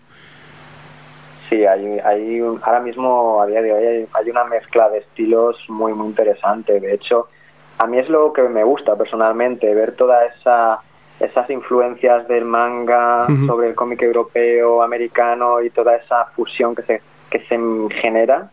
Yo creo que es muy, muy interesante, ¿no? Que no haya tanto, tanta etiqueta y tanta categorización que al, al- al ser humano como que le gusta mucho tenerlo todo metido en cajitas y a mí me gusta mucho esa, esa, esa mezcla que se ha generado. Sí, que a fin de cuentas es, cómic, ¿no? Sí, correcto. Ujú. Qué, qué alegría escuchar eso, la verdad. sí, es, es cómica al fin y al cabo, sea de Japón, sea de América, sea de, de Francia o sea de donde sea. Sí, al final es una cosa que, que- que, bueno, son historias, es una vía y un- una herramienta más para contar historias, ¿no? Y, y es, es- es el caso. Eh, bueno, vosotros, tú Fidel, eh, eres un apasionado de, de Japón y, y en este caso Arashiyama fue tu primer trabajo en, en manga, ¿cómo fue esto? Pues sí, eh, la cultura japonesa siempre me, me ha traído mucho eh, desde pequeñito. No entiendo muy muy bien por qué. Siempre siempre he tenido esa pasión. Por, quizás es porque me parecía un país muy muy misterioso y he tenido mucho contacto con con, con él en, en diferentes ámbitos, tanto fotográficamente con el- como con el propio idioma y la cultura. Y después de hacer varios reportajes fotográficos allí, me di cuenta que bueno que la literatura que también me encantaba si la mezclaba con la fotografía podía ser una narración visual más allá de, de, de las propias palabras y que conocía a un gran dibujante que podía hacer algo con, con ello y así empezó surgió nuestra nuestra colaboración y mi primer guion para, para manga Y tú, Dani, tú ya habías hecho algún trabajo, y, pero luego al final se te presentó esta, esta propuesta. ¿Y cómo, cómo surgió eh, trabajar para, para esta obra, para Arashiyama? Sí, ya había hecho ya algún que otro algún que otro pinito por ahí por el por el panorama de- del manga en España y, y bueno también soy muy muy amante de la, de la cultura japonesa y en cuanto Fidel me, me dijo oye mira he estado pensando que, que podríamos hacer esta historia no acerca de, de, de Japón ya habíamos hecho un viaje a Japón ya habíamos visitado la montaña y yo, yo lo tenía bastante fresco y fue como pues la verdad es que que donde hay que firmar, ¿no? Que vamos para allá, tirar, tirar, tirar millas, pásame el guion y vamos a hacerlo. Porque, bueno, pintaba muy, muy bien la historia. Arashiyama, aparte que, que bueno, eh, contad un poco de qué va, de qué va Arashiyama, ¿qué nos, qué nos presentabais aquí? Bueno, ahora se llama, es una historia sencilla, es la historia de, de dos hermanos, de Shin y Sumie, que se escapan de la casa de su abuela porque han escuchado que hay una leyenda de una montaña eh, donde en su cima habitan unos dioses que te pueden eh, conceder un deseo, uno solo. Y ellos quieren pedirles que sus eh, padres vuelvan del largo viaje por el cielo que están haciendo. De esta premisa sencilla nos, nos partimos y, y construimos una historia que nos permitía eh, mostrar el folclore japonés y nuestra pasión por la parte más tradicional de, de ese país. Y bueno, la verdad es que estamos muy contentos de que haya funcionado también una historia que, bueno, que es pequeñita y que es un trocito de nuestro corazón. Sí, Sí, aparte de luego, eh, me imagino pues cómo sería para vosotros la aceptación de todo esto, ¿no? Porque eh, aquí os premiaron varias veces, ¿no? Norma Editorial os eh, ganasteis en concurso de Norma Editorial, los compañeros de Ramen Parados también os premiaron, incluso ahora hace nada tenemos la noticia de que lo vais a exportar a Alemania, también es una gran noticia, me imagino. ¿Cómo, cómo estáis viviendo la aceptación de esta obra? Mm, la verdad es que yo no me esperaba, no me esperaba que, obviamente tenías esperanzas en que dices, bueno, como mínimo que la obra guste, ¿no? Que esté bien, pero es que todo el feedback que hemos recibido ha sido, ha sido bueno, tanto por, por los lectores más jóvenes como por los lectores más mayores. Ha habido incluso pues gente que ha venido a las firmas diciendo, yo es que se lo compré a mi hijo, o se lo compré a mi hija y me lo he acabado leyendo yo también. Y, y también me ha encantado, me ha tocado, o sea, me ha emocionado y, y no sé, yo creo que la clave, la clave para esto, y ahora le voy a echar rosas también al guionista, la clave para esto ha sido pues las, las varias capas de lectura ¿no? que tiene Arashiyama, porque si lo lee un niño pues eh, va a haber una historia pues de aventuras, eh, de yokais, de personajes muy muy muy bien marcados, muy bien muy bien eh, explicados. Iba a decir dibujados, pero no me refiero al dibujo, sino a bueno, retratado, ¿no? Como muy bien muy bien em, muy bien paridos, leche, no me sabe la, expresión. Eh, y, bueno, si lo lee una persona pues más mayor, pues va a haber otra otra capa de lectura, ¿no? Quizá va a haber una historia pues más emotiva, más eh, más oscura, quizá con un mensaje diferente. Y yo creo que esa ha sido un poco la clave, pero yo no dejo de sorprenderme a día de hoy de que incluso se hayan, pues eso, que se hayan interesado incluso una editorial alemana en, en comprar el, formato, digamos, comprar la, obra y publicarla allí también. Y de hecho llegamos de allí de promocionarla, de hacer una presentación allí y también se, han generado unas buenas expectativas, la verdad. Bueno, hay que decir también que Dani tiene mucha culpa de que yo de que la obra haya funcionado bien. De hecho, ahora se llama le supuso el, el año pasado también el premio a mejor mangaka español. Eso no tiene que quitarle méritos. Pero sí, ha sido una sorpresa que haya funcionado también. Sí, yo, aquí tenéis un ejemplo de alguien que la tiene y todavía no se la ha dado a sus sobrinos. O sea que. y ahora eh, sorprende. Lo compraste para ¿Eh? tus sobrinos, pero aún no se los has dado. No, yo lo compré para mí, luego he dicho, bueno, luego estas ah. cosas luego las suelo dejar y tal, pero ya me la compré para mí. Eh, pero luego habéis sorprendido, ¿no? Con este Liquid, Liquid Memories, El asesino del agua, que en este caso son dos entregas, vamos a tener dos tomos y, y dais un salto radical, ¿no? Nos vamos a un presente, nos vamos a un Londres y aquí tenemos un thriller, eh, asesinato, eh, un, extraño asesino, ¿no? Eh, que está matando, matando gente, un, serial killer, siempre con asesinatos relacionados con, el agua. ¿Cómo surge esta idea? ¿Cómo, ¿Cómo planteas decir, bueno, vamos a hacer esta otra cosa que no tiene nada que ver, pero que también queremos tirar por aquí? Bueno, siempre teníamos claro desde el principio que no queríamos contar siempre el mismo tipo de historias. No porque haya funcionado llama, nos vamos a quedar en ese universo. Lo que queremos es explicar historias de personajes eh, que funcionen y que, nos lleguen para ofrecer algo diferente al lector cada vez. El Liquid surgió de un viaje en coche, de hecho, ahora que lo, si lo pienso bien, a, a Angoulême, Sí, al Festival de Cómics de Angoulême, que son unas cuantas horitas, y sí, hablando en el, en el coche me explicó, empezó a explicar Fidel, oye, había pensado en, en, este argumento y empezó a soltarme eh, toda la, la, historia y tal, y también fue bastante bastante revelador en el, en el viaje. y la, la historia es, bueno, somos conscientes, de hecho teníamos bastante miedo, tengo que decirlo, al presentar la obra, porque es como decías, es un cambio de registro, entonces vuelves a buscar nuevos lectores. Esperábamos que gente que le, gusta, le hubiera gustado llama, le gustara este nuevo, esta nueva temática y demás, pero lo que queríamos sobre todo era que fuera un reto también para, para nosotros. Y lo está haciendo, sobre todo por el hecho de que sea dos tomos con una publicación tan cercana de un tomo de, del otro, el tipo de narrativa. Y creo que esto también es bueno para el lector, porque si no, no supusiera un reto para nosotros, eh, podría, se podría ver en el, en el resultado final como, como algo fácil. Hmm. Aparte de que es un poco ese cambio de registro, también me gusta mucho que el protagonista es un mangaka, ¿no? Que, que, está trabajando y, empieza a haber una conexión un poco entre lo que dibuja y lo que está ocurriendo con este extraño asesino, ¿no? Eh, me imagino que también para vosotros luego la dificultad de, de inventaros estos asesinatos que tengan relación con el agua, ¿no? Que también es una cosa muy loca. Pues eh, no fue, no, no, no te lo voy a negar, o sea, sencillo no fue, pero eh, bueno, eso se acabará de ver en el, en el segundo tomo, si que tengo los spoilers. Exacto. Em, pero bueno, la, la clave es el, el título en castellano de la obra sería Recuerdos líquidos y la relación con el agua y los recuerdos es la, es la clave de, de toda la historia. Pero bueno, eso se verá mejor en el, en el siguiente tomo. Claro, aparte es, es un thriller, pero desde el punto de vista de, un aficionado, ¿no? Que se ve un poco, eh, pues al final involucrado en esto, ¿no? Que eso también es, muchas veces vemos estos thrillers, por ejemplo, me estoy, me estoy fijando en Museum, por ejemplo, ¿no? Que son los detectives, ¿no? Pero también es importante, ¿no? Que, que, que el protagonista, pues sea una persona normal y que se enfrente de repente a esto, ¿no?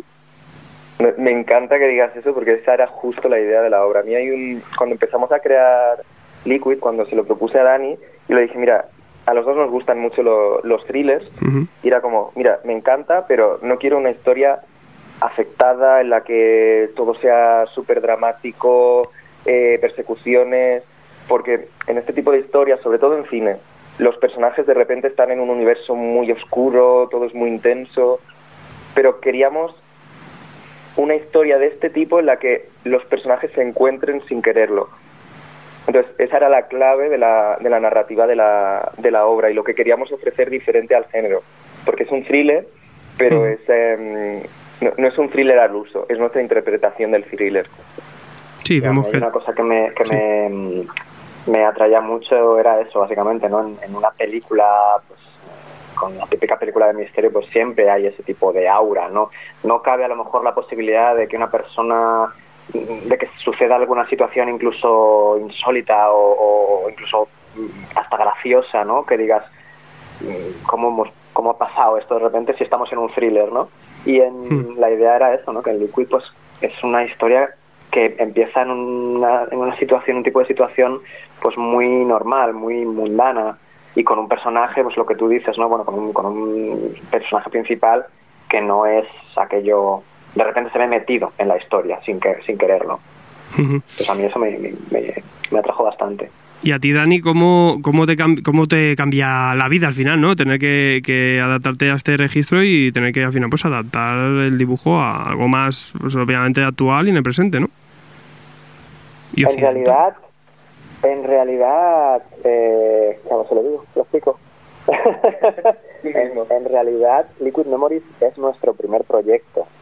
Eh, llevamos trabajando en Liquid Memories desde antes de Arashiyama. Ujú. Eh, empezamos en 2014, de hecho, con el primer tomo.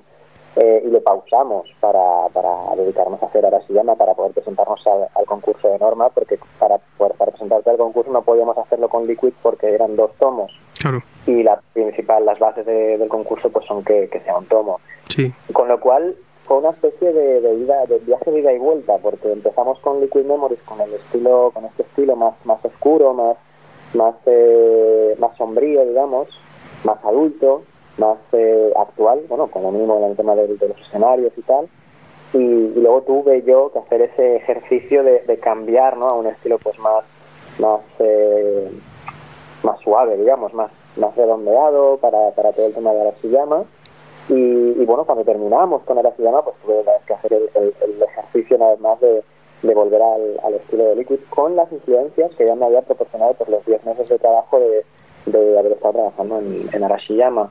Pero es algo que me gusta, es algo que me ha gustado, salir un poquito de la, de la zona, esta zona de confort, ¿no? Para al final pues acomodarte también en cualquier tipo de terreno y, y crecer, sobre todo un poco crecer como, como, como dibujante, pues quizás si ahora, bueno, a, a- ¿qué te digo yo? A lo mejor en, en 2014 me hubieran dicho, oye, vamos a hacer un tomo de dos, o sea, vamos a hacer una historia de dos tomos y que va a pasar en tal sitio y va a ser de esta manera, yo a lo mejor hubiera dicho, eh, espera, espera, para el carro que, que, que no me veo capaz.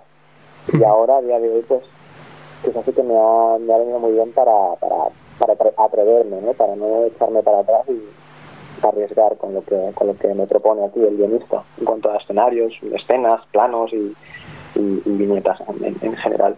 Está claro que al final pues eh, se ve que nos encorsetáis y que, que, vais a por todas y con cosas diferentes que además pues sorprendiendo en todas. Eh, también os quería preguntar, obviamente os ha tocado, pues los primeros mangakas que pasan por aquí y me gustaría saber un poco, porque obviamente, claro, mangakas españoles mmm, no es tan frecuente eh, y no sé vosotros cómo veis un poco eh, la escena un poco en este país, un poco de, de autores que, que, que estéis publicando manga por aquí. Pues yo creo que está siempre han estado presentes, hay unos cuantos de, de mangakas.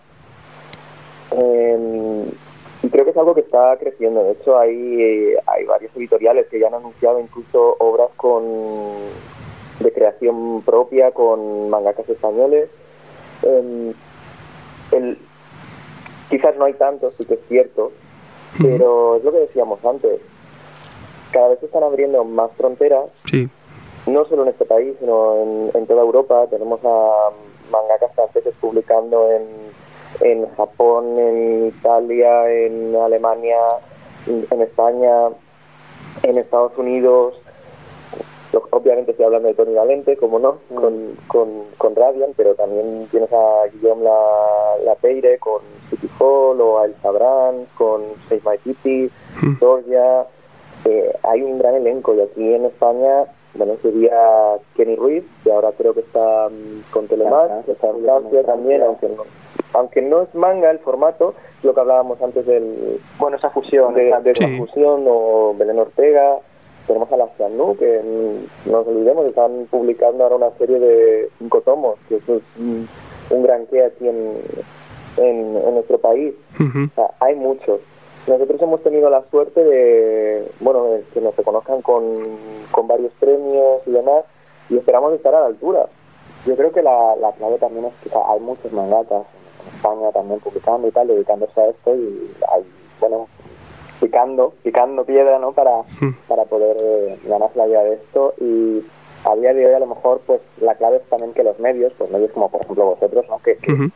que les deis a conocer y, y eh, yo creo que se está empezando a, a, a, ganar terreno en este sentido y la gente cada vez está más más metida en, en, en el tema y, y, se están conociendo más y bueno a día de hoy estamos en la era de la comunicación claro. gracias a internet y, y, yo creo que cada vez se irán conociendo más pero a ver los hilos mucho antes que nosotros y yo creo que sí que merecen muchísimo crédito también aparte que, que, bueno también me imagino que bueno también hay que acostumbrar un poco al lector a que lea un poco de todo lo que decíamos un poco antes eh, pero claro vemos que el, el, el mercado japonés el, el, cómic japonés pues tiene tiene un ejército detrás las ventas son una barbaridad y, y, luego no sabemos bien cómo, cómo es la aceptación un poco en el mercado luego de, de, de vuestras obras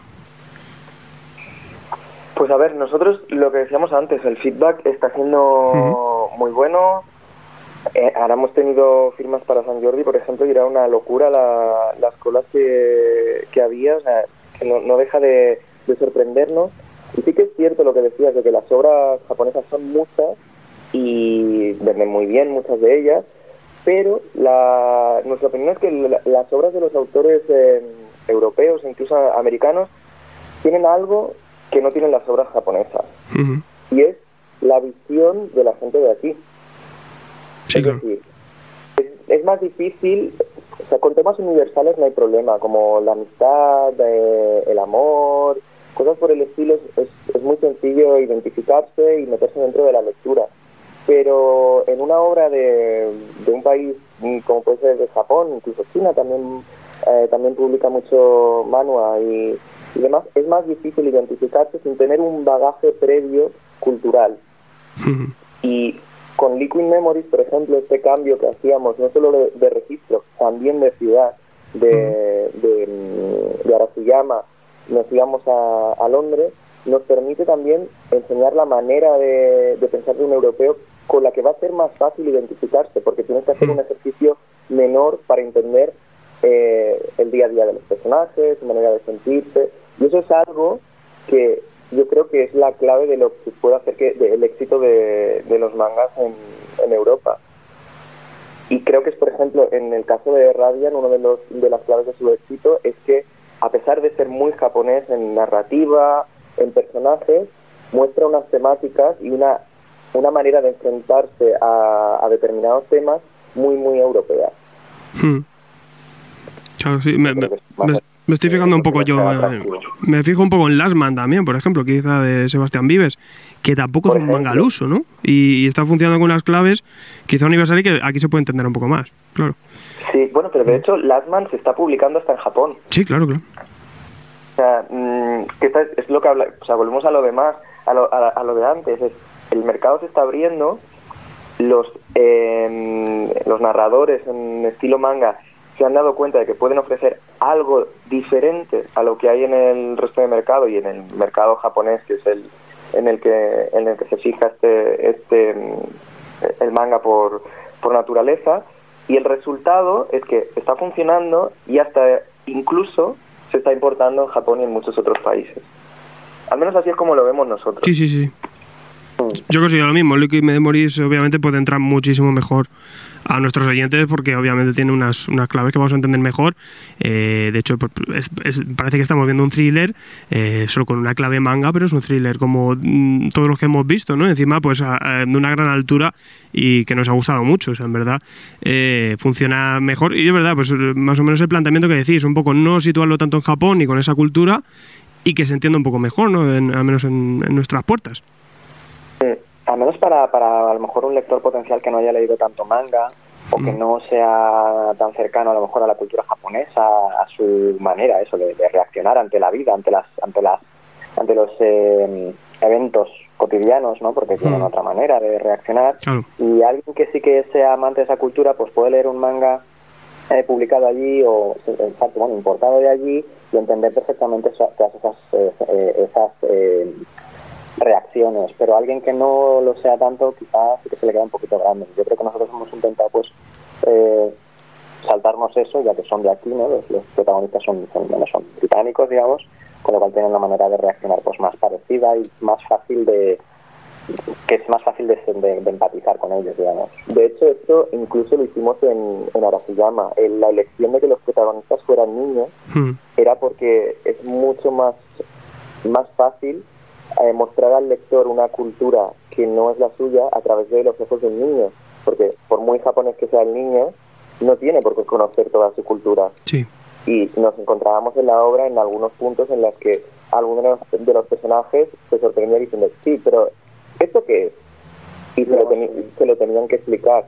Y era una buena manera de introducir toda esa cultura a un lector europeo a través de los ojos de un niño de ese país que inclu- in- incluso hay cosas que ignora.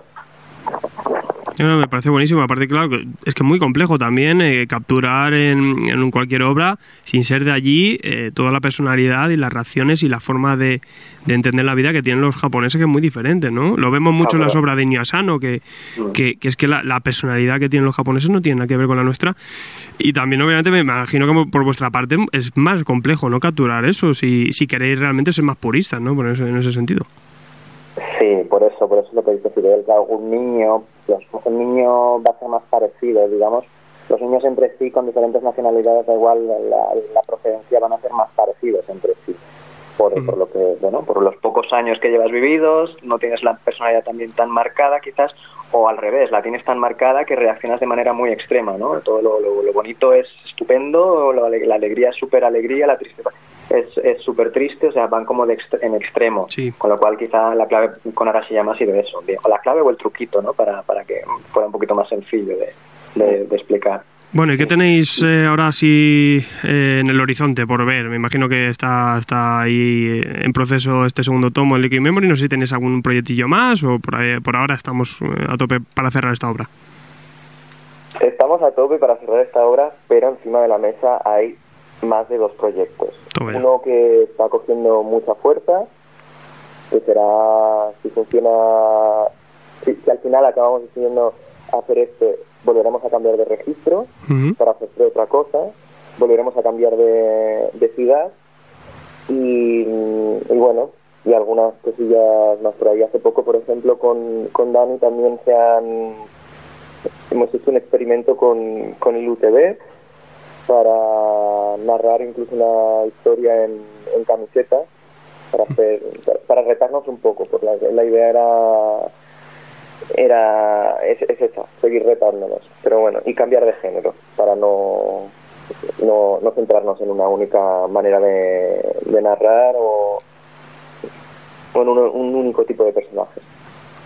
Pues buenísimo, oye, mm, pues nada, os deseamos desde aquí que sigáis sorprendiéndonos, que sigáis dándonos eh, obras así y por ahora pues nos tenéis con las con las uñas largas pues para, para acabar este Liquid Memory. Eh, más o menos, ¿para, ¿para cuándo tenéis previsto que se haga esta segunda parte? A ver, estamos a tope para intentar sacarlo este otoño y si es posible para el Salón del Manga. Eh, ya te digo, intentan, o sea, haciendo, estamos en, en pleno crunch, digamos, de Liquid Memories, dándolo, o sea, haciendo horas, horas extras. Eh, y ya, en, en principio, en principio intentaremos que sea para, para, esa, para esa fecha. Y si no es en esa fecha, lo, lo más cercano posible. Es decir, que de este año no pase, eso sí, sí puede ser, pero la idea es eso, para hacerlo en el manga.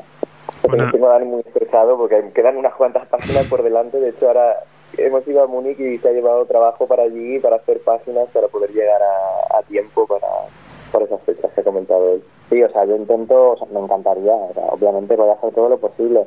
Yo, por otro lado, o sea, por otra parte, también eh, hablo, me comunico bastante o intento tener- mantener la comunicación con los lectores en redes sociales y tal. Y mucha gente, ¿no? Es como, ya queremos, o sea, obviamente queremos saber cómo, cómo continúa la historia, pero oye, o sea, tomate tu tiempo, tomaos vuestro tiempo y que, que, que no vayáis a acabarlo así en plan para terminar rápido y que salgan las fechas, sino que prevalezca un poco la calidad de la obra, ¿no? El- la obra. Lo cual a mí me reconforta porque realmente yo pienso igual. Y prefiero, si al final es necesario, pues alargar un poquito más eh, y, que, y que salga un mes o dos más tarde, pues eh, si la obra va a estar bien, eh, yo prefiero que sea así. No hay que preocuparse, que los, los que tenemos el 1 vamos a querer el 2. Dime, dime. Los que queremos- tenemos el 1 vamos a querer el 2, eso no hay problema. Bueno, eso está bien, eso está bien. y por ahora, pues que, que más gente se acerque a, a Liquid Memories. El asesino del agua, pues una obra eh, muy importante, muy, muy bonita, eh, sobre todo en lo macabro, ¿no? Bonito en el, en el buen sentido. Iba, estaba yo pensando, bueno, bonita, es bonita. Es boni- a mí me gusta mucho, a mí me gusta, ya sabéis que es la sangre.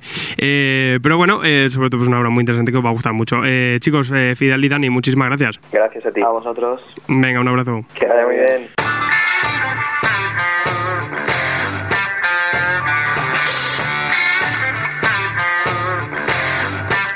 No sé si hay que jugones, yo sé que pido no te jugón. Bueno, ¿A qué juegas tú? lo intento. ¿A qué? Pero no, pero es que ahora mismo este chaval no gana, porque tiene. Tú, tú juegas en, en Twitch y todo el rollo, ¿no? Sí. A ver, ¿dónde te tiene que seguir la gente? ¿Cómo es? En Twitch Don un Manga TV, en YouTube Don un Manga TV, en todos lados Don un Manga TV. ¿Qué es el Twitch ¿Y, a qué juegas tú? Juego al Fornite. ¿Al Fornite, sí? Fornite. A Red Dead. Redemption, a Dragon Ball Fighters. a- Está fatal. Yo soy, yo soy muy viejo y en el Fornite me dieron caña y dije nunca más. Yo soy muy viejo y, y el Fortnite me, me- me sabe a poco. Oye, espera, pero en el Fortnite ahora hay algo de Thanos y no sé qué Sí, mierda. hay un modo de Avengers ahora aprovechando ahí el tironcillo. Madre mía. Clickbait. Yo estuve el fin de. de Marvel ¿Estuviste allí en, En Impact. ¿En Impact Game? ¿Qué Me fui a comprar la edición coleccionista del Day Home. Oh, yeah.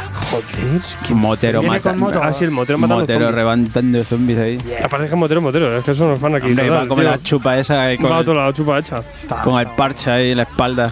Y juego guapo, ¿eh? Cuidado con que la gorra para atrás. El Last of Us 2. Hostia, pues eso queda todavía, Eh, ¿eh? cuidado. Lo guapo es que si vas a que no te tengo puesta la mira. que si vas a Impact te ahorras el viaje porque de, pro- de propina te puedes llevar tus cómics y tus, tus mangas favoritos. O sea que ahí los tienen a toda la venta. Es una barbaridad de locura. Y pelis. Ya sabéis. ¿Pelis? ¿Películas? También. Putos locos.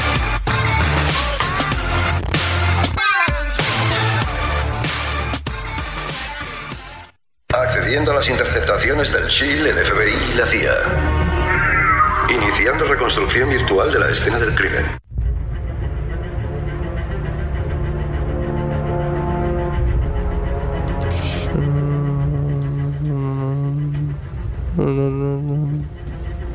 Me encanta esta música. Pero porque es como de Caballero Oscuro. ¿A ti te gusta el Caballero Oscuro? A mí Es Caballero Oscuro para me ti. gusta. ¿No te ¿Qué? gusta? Que me gusta, que Ah. me gusta. ¿Te gusta? Y hay una, hay una, hay una canción de la banda sonora que se llama Like eh, Dogs Chasing Cars. Sí, esa es muy buena. Esa la Que tenemos por para aquí, de, es- por aquí de fondo suena de vez en cuando. Sí, sí, de vez en cuando. A mí es de mis favoritas. Pero bueno, inmersiva. lo que tenemos también es preguntas de nuestras buenas gentes. Preguntas de la buena gente de la, de la lead. Eh, sí, es verdad. Y esta semana. A mí me gusta variar, ¿no? A veces pregunto en Patreon, a veces tiro de los grupos de Facebook, a veces busco por ahí. Mm, En YouTube me, me- me abordáis y ahí normalmente que respondo allí. Pero sí que, eh, digo, esta semana mails, voy a mirar mails. Que también en mail también pues, nos preguntáis y, y a veces contestamos aquí. Eh, y tengo dos que digo, bueno, os las respondemos bien en el programa. El primero es César que nos escribe y dice: Buenas tardes, soy un seguidor que vive en las Islas Canarias, concretamente en la pequeña isla de La Palma. Pues un saludo a, los, a la gente de La Palma. No me sé gentilicio. Perdonadme mi ignorancia. A ver, si me, a ver si me invitáis. Aquí no hay librerías especializadas y quisiera saber si puedo suscribir a la revista mediante pago online o si me podéis dar alguna señal de distribución que también le faltaban eh, las atrasadas. Comic Barcelona, ¿no? Fácil. Comic Barcelona tenéis todas, tien- todas, todas. De hecho, ahora mismo tienen las tres, las tres atrasadas, la cuatro. Creo Y que es- tienen es hasta la fácil. 5 antes Es que nosotros. La 5 antes seguro antes que nosotros. Está como una puta cabra. Yo, de las que manejamos y vemos que tienen todas, en, en- también es muy cómodo comprarse en Universal, también por la página web. eh, pero sí que atrasas, si quieres todas, está ahí. Luego, pues lo más cómodo también es que te suscribas a nuestro Patreon, Patreon mm, barra tomos y grapas, patreon.com barra tomos y grapas, y te suscribas allá y te la hacemos llegar. La mandamos a todo el mundo. Hay gente que ya está en Ecuador, en Argentina. Europa, en Estados Unidos. No sé, ¿a dónde más mandamos? En A Argentina, Chile varios. a Bélgica, a mí me suena incluso a Alemania alguna vez. Eh, Joder, pero a las Canarias. Estados Luego- Unidos, claro. Y luego provincias bellísimas. Luego también. Hasta yo, España, yo cuando veo que es algún pueblecito de no sé qué, luego miro a ver dónde, dónde está el pueblecito y de, de vosotros y, y me mola. Pues ya sabéis, suscri- suscribiros a Patreon, que además apoyáis toda la publicación y luego, pues si queréis los atrasados, pues ya, pues ya sabéis, comibarcelona.com, que funciona muy bien. Eh, también nos preguntaba luego Juanjo Mínguez, esta es re- re- pregunta triple, porque nos dice: uno, ¿cómo hay que hacer para votar los mejores cómics de cada mes en vuestra página? Chan, chan, chan, chan. Esto, a ver, también es muy meta también. El ansiómetro. Totalmente. El ansiómetro, el- en Facebook tenemos tres grupos. Vale, que esto también quizás es un poco lío, pero no. Ah, yo no lo sabía. Entonces tenemos Illuminatis de Hydra, que son para la gente de Patreon. Ahí en verdad solo con- subimos nuestros contenidos Ese lo tengo. de Patreon, que es el contenido exclusivo. Tienes que estar registrado en patreon.com. Eh, luego tenemos dos que son los oficiales. El es Hydra Base, ¿Eh? que es, ahí tenemos 7.000 y pico personas, que ahí pues eh, millones de comentarios, de, de posts y de un montón de información. También tenéis nuestras noticias. Y luego el otro, que es un poco más para la gente que lleva más tiempo escuchándonos en el podcast, que es la cueva de Hydra. Pero poniendo tomos y grapas en el buscador de Facebook, es todo grupos de tomos y grapas, la cueva de Hydra. La cueva de Hydra Ahí eh, eh, lo único que, os preguntamos, eh, cosas del podcast, si, si vemos que de verdad, porque soy gente que lleva tiempo escuchándonos, pues entrar. Y ahí en la cueva Hydra es donde estamos votando los, los ansiómetros de cada semana y los mensiómetros también. Pero hay cosas que hacemos en uno, otros en otro, en, en, en Hydra Base también haremos otras cosas, o sea que al final... Ir jugando, Cada dando uno- juego a todos los grupos. Que puedes estar en uno o en otro, pues depende un poco. También Hydra Base, pues al final hay gente que está metida solo porque le gusta gusto los grupos de Facebook, hay gente también que viene de YouTube, hay gente que viene de muchos sitios y es, es un poco más grande. Y luego, pues en, en- sí que nos hemos quedado unos, unos poquitos en la cueva de Hydra, que son al final la gente de pocas, pues para estas cosas, ¿no? El ansiómetro, pues, pues allí, ¿no? Que se entienda a veces que, que yo qué sé, que es un lío. Eh, más, más preguntitas que nos dan por aquí. Dice dos, después de leer el maravilloso integral de Ojo de Halcón, ¿creéis que haya un segundo tomo integral de la historia de Jess Lemay y Ramón Pérez? Me imagino Y que si lo no, yo creo que se lo merece también. Sí. Yo creo que se lo merece. Yo, yo sé que le pregunté a su momento, cuando salió, se lo le brasé por Twitter a Julián y a Julián Clemente, editor de Panini, y me dijo que en principio no tenían planes, pero también es una buena ocasión para luego ampliar, obviamente, sobre todo hasta- incluso la etapa de, de Kite Bishop, que también al final es hereditaria, son como tres grandes volúmenes cerrados, encima es una etapa que viene una de la otra, y sí que estaría muy bien. A mí, bueno, nosotros ya sé que somos muy fans. Y además también porque puede ser condicionado un poco igual por el tema ventas. Depende muchas veces las obras de que cómo se vendan y qué acogida tenga por el público. Dicen, pues mira, vamos a tirar, ya que estamos sacando este formato nuevo, a recopilarlo también ahí. Porque ya sabemos y nos conocemos cómo somos todos. Uy, es que no quiero tener esto en, en formato holandés, no sé qué, de tal tamaño, y luego esto en rústica y tal, igual. Pues mira, te lo saco todo en el mismo tamaño. Claro. Y la tercera pregunta que nos decía, esto como el genio de la lámpara. Eh, ¿Dios ama al hombre mata está integrado en algún omnigol o solo está en el formato novela gráfica?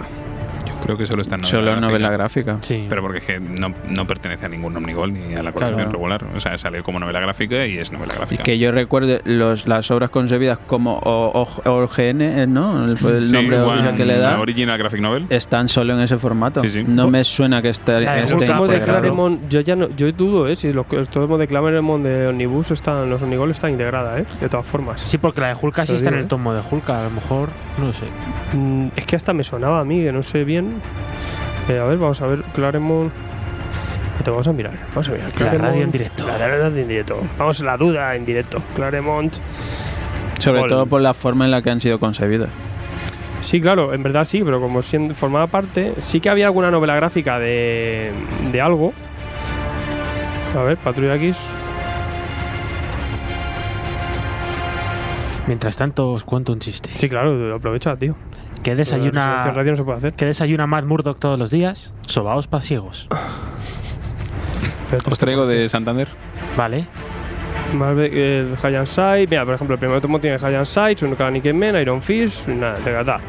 El 2, un Kanike Man, Marvel Treasury Edition, Tina, Phoenician Tool Story y Bizarre Aventuras, nada.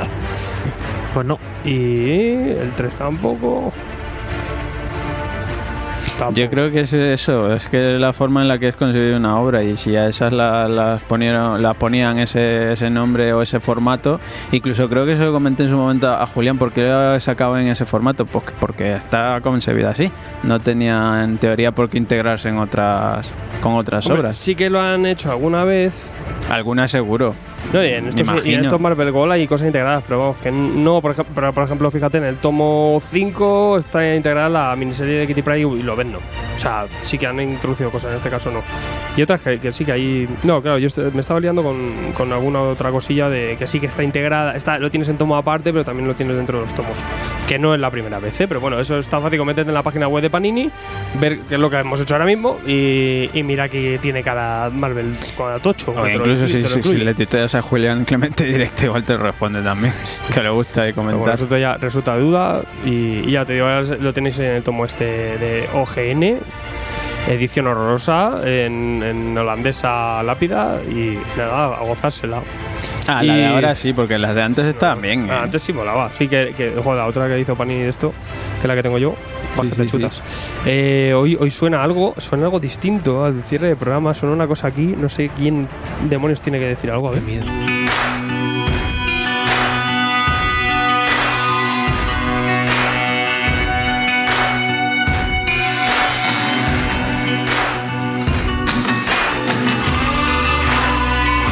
Las espuelas, tío. Suena la máquina de guerra un poco también por ahí. Alguien y ha es que en verdad, Frank Castle. Frank Castle ha hecho estragos. Ha ha tardado el tío. Claro, estaba de lío con lo de la armadura, no sé Claro. qué. Y ahora que vuelve a las calles, pues sí que ahora le da para castigar. En este caso tocaba Garrido, ya no me acuerdo por qué. Por malo. Por Yo- malo. No, fue, fue por algo que, que tuve como dos en top y dos en bottom. O sea, dos arriba del todo, dos abajo. Sí, y ya me- tenemos castigómetro. En este caso, una obra eh, desconocidísima, te ha vuelto muy loco. A ver si para cierre de año hacemos otro más. Sería la hostia ya. Pero no con Garrido, Pero porque si no. no sé qué hago. Alguien, alguien rápido. Bueno, yo. Hay mafiosos que es mejor no meterse con ellos. ¿no? Son duros. Claro, yo soy Kingpin. Eso no se te olvida. Yo voy a hablaros. Voy a hablaros de una editorial. ¿Os suena Zenescope? Sí, hombre. No. No. No. Zenescope es una editorial me- americana. Pe- Pero, perdón, estás en el momento troleo total, ¿eh? No te olvides. ¿eh? Ya, ya. Que en cualquier Ah, bueno. momento podemos saltar con alguna cosa. y- Lo sé, lo sé, lo sé. Zenescope es una editorial americana maravillosa Maravilloso. cuya seña de identidad son las mujeres ligeras de ropa en las portadas. Ah, bien, bien. Eh, a partir de ahí tienen una serie bastante famosa que se llama Green Fairy Tales, de la cual Norma sacó un volumen con los primeros 4 o 5 números. Es una serie que tiene más de Esto 200... Lo, lo tenéis súper pirata. Sí, sí, claro. Es una serie que tiene más de 250 números o 280 Oh. números. ¿Cómo crees que suele leído este hombre? ¿Tú ves, el, tú ves el tomo aquí en la mesa? Eh, eh, eh. Porque no lo he encontrado en casa, pero lo tengo. Em, y entonces yo, yo viajaba, en mi época, yo viajaba por Inglaterra, esto lo sabéis todos, y, y entonces yo tenía pecados, pecados culpables, guilty pleasure. Y uno de mis pecados culpables era este Green Fairy Tales. Entonces yo me compraba los... Yo me lo bajé todos, algunos me. Yo me, bajé- yo me compraba los TPBs. Tengo todos madre los. TPBs en casa. Pero hubo un verano, en el año 2009, hace 10 años, que de repente encontré algo que me interesaba aún más. Seguía viendo mujeres ligeras de ropa La en la portada, pero hablaba de Wonderland. Hablaba de El País de las Maravillas. A mí todo el tema este de trasuntar las historias siempre me ha gustado. Era como, era como fábulas mal. Eran fábulas mal, efectivamente, efectivamente. Pero es que Zenescope siempre se ha visto por esto, mujeres ligeras de ropa y historias como muy retorcidas, muy chungas, muy locuras, eh, muy locas, muy locas, muy locas. Y entonces en este Green Fairy Tales, este especial retorna a Wonderland. Y aquí nos cuenta la historia de eh, Carol Ann Liddell. Como el supermercado. Y entonces Carol, Al- es la hija de Alice Liddell, que da la casualidad de que es la verdadera Alicia que se fue a través del espejo. Muy buenos yogures. Y entonces a partir de ahí lo que nos cuentan es una historia de locura absoluta en el que el mundo de las maravillas es, es el mundo de la locura. De hecho, más adelante en la saga, porque este es el primer, esta es la primera miniserie, a partir de ahí hay como 7, 8 miniseries, dos series regulares Joder. de Wonderland, una locura. El Wonderland Y aquí que nos encontramos, nos Puta encontramos vida. con que siempre dicen que es como parte de, del universo este Lovecraftiano de la locura. Entonces, está relacionado con Carcosa, está relacionado con unas cosas así rarunas, de verdad. O sea, lo, lo acaban relacionando todo eso. Y el Jabberwocky, mogollón de movidas. La Yuwoki. Jabberwocky, Pero- el Jabberwocky. No sabéis lo que es el Jabberwocky. No, pero la Yuwoki sí. Incoltas. Incoltas. La Yuwoki. Incolta. Entonces el Jabberwocky, el Jabberwocky es como el, el, el- el ser que está ahí detrás de todo. Y entonces lo que nos vamos a encontrar es esta historia. ¿Aquí puedo hacer spoilers o no? No, Sí, hombre, sí, no, que me lo voy a leer luego. Vale. Así me ahorres el final. me Dime, voy a dime dime quién muere. En esta, en esta historia nos encontramos con eso, con que, con que Alicia está totalmente ida de la olla y se queda catatónica al principio. Y entonces parece ser que es una maldición que, que está en toda la generación y que un miembro de la, un, un miembro de la familia Lidl tiene que, eh, tiene que a- atravesar el espejo para que la locura de esta carcosa no invada la Tierra. Es una movida, es una movida. Entonces, a partir de ahí nos van a presentar todos los personajes, pero están súper trasuntados. O sea, tenemos al gato de Cheshire, que parece que se ha hinchado de, de barbitúricos y de vitaminas, y, y te revienta. Eh, tenemos, tenemos al sombrero loco. Bien. Que, al sombrero loco, que es poco menos que un pederasta anciano. Que, porque claro, nos encontramos en escenas de sexo explícito. O sea, es ¿Saca algo, ¿Has sacado algo del sombrero? No, no, no. Lo que pasa es que te encuentras un señor, de- un señor mayor desnudo con la chica. La, la ha raptado, la ha drogado, la ha desnudado, le ha puesto comida como si fuera una- un bar de sushi de estos japoneses con la muchacha desnuda haciendo de mesa. Y tú ves al viejo desnudo en viendo hacia tierra. Una movida Bueno. muy, jodida la cabeza. Pero esto es lo que está pasando en el mundo del País de las Maravillas. En el mundo real lo que está pasando es que la familia de Alice se está yendo al carajo. Porque la locura está empezando a invadirles. Entonces, eh, Alicia está, está de la olla. Entonces, como ella está catatónica y tal, el marido empieza a tener una aventura con una prostituta. El hermano de Carrolal lo ve, mata a la prostituta y más adelante mata al padre. Papa. Bueno, Eh, bueno, Alicia bueno, se suicida. Bueno, Y, bueno. bueno, esto es una movida, es una movida muy gorda. De hecho, esto es spoiler para siguientes, No. eh, para, para siguientes miniseries. El hermano se acaba volviendo el sombrero loco. Bueno, es una, es una movida muy, muy seria. Ya os digo, eh, si queréis ver descuartizamientos gratuitos. Sí. ¿Y dónde está el problema y por qué has elegido esto para el castigómetro, tío? Porque Si es muy malo. Porque es muy malo. Es muy malo. O sea, esto, esto tú te lo lees y te dan ganas de arrancarte lo- los ojos. Que me lo has vendido. A mí me lo has vendido. Claro, pero sí que es verdad que lo abres y de verdad que puta mierda. O sea, tú ves el dibujo.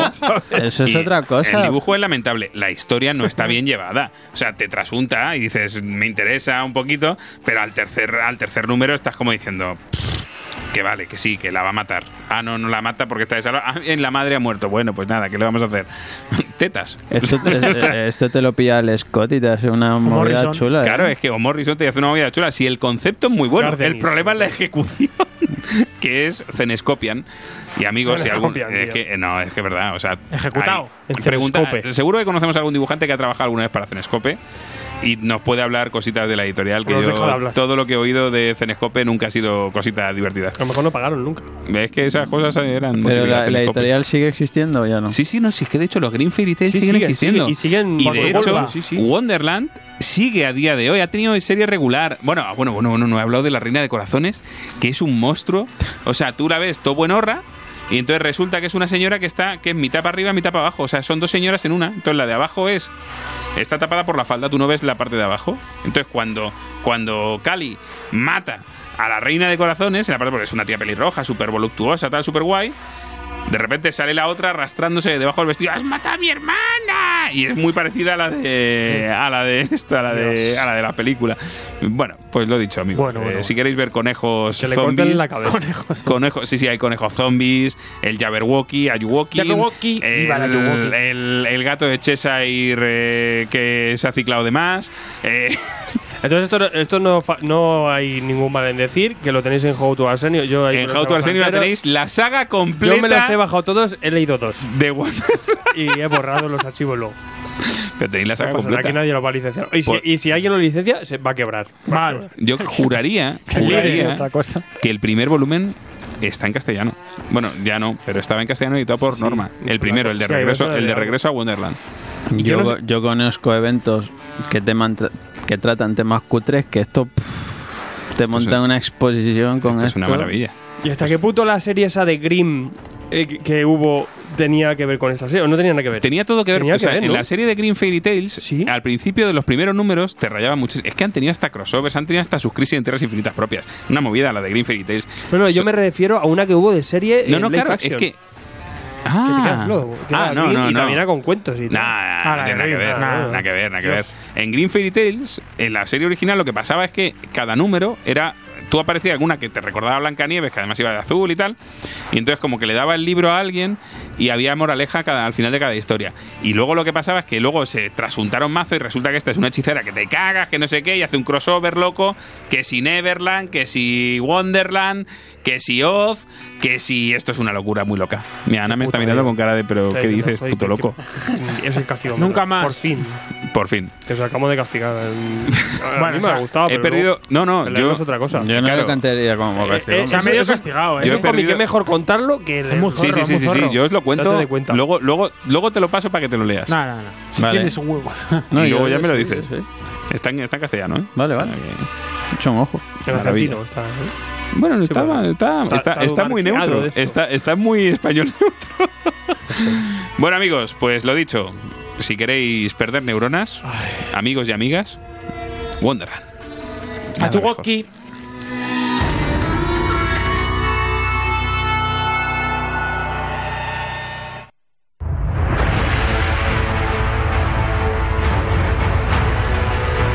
Síguenos en Twitter y Facebook o entra en nuestra web tomosigrapas.com o si lo prefieres, mándanos un email a tomosigrapas.gmail.com.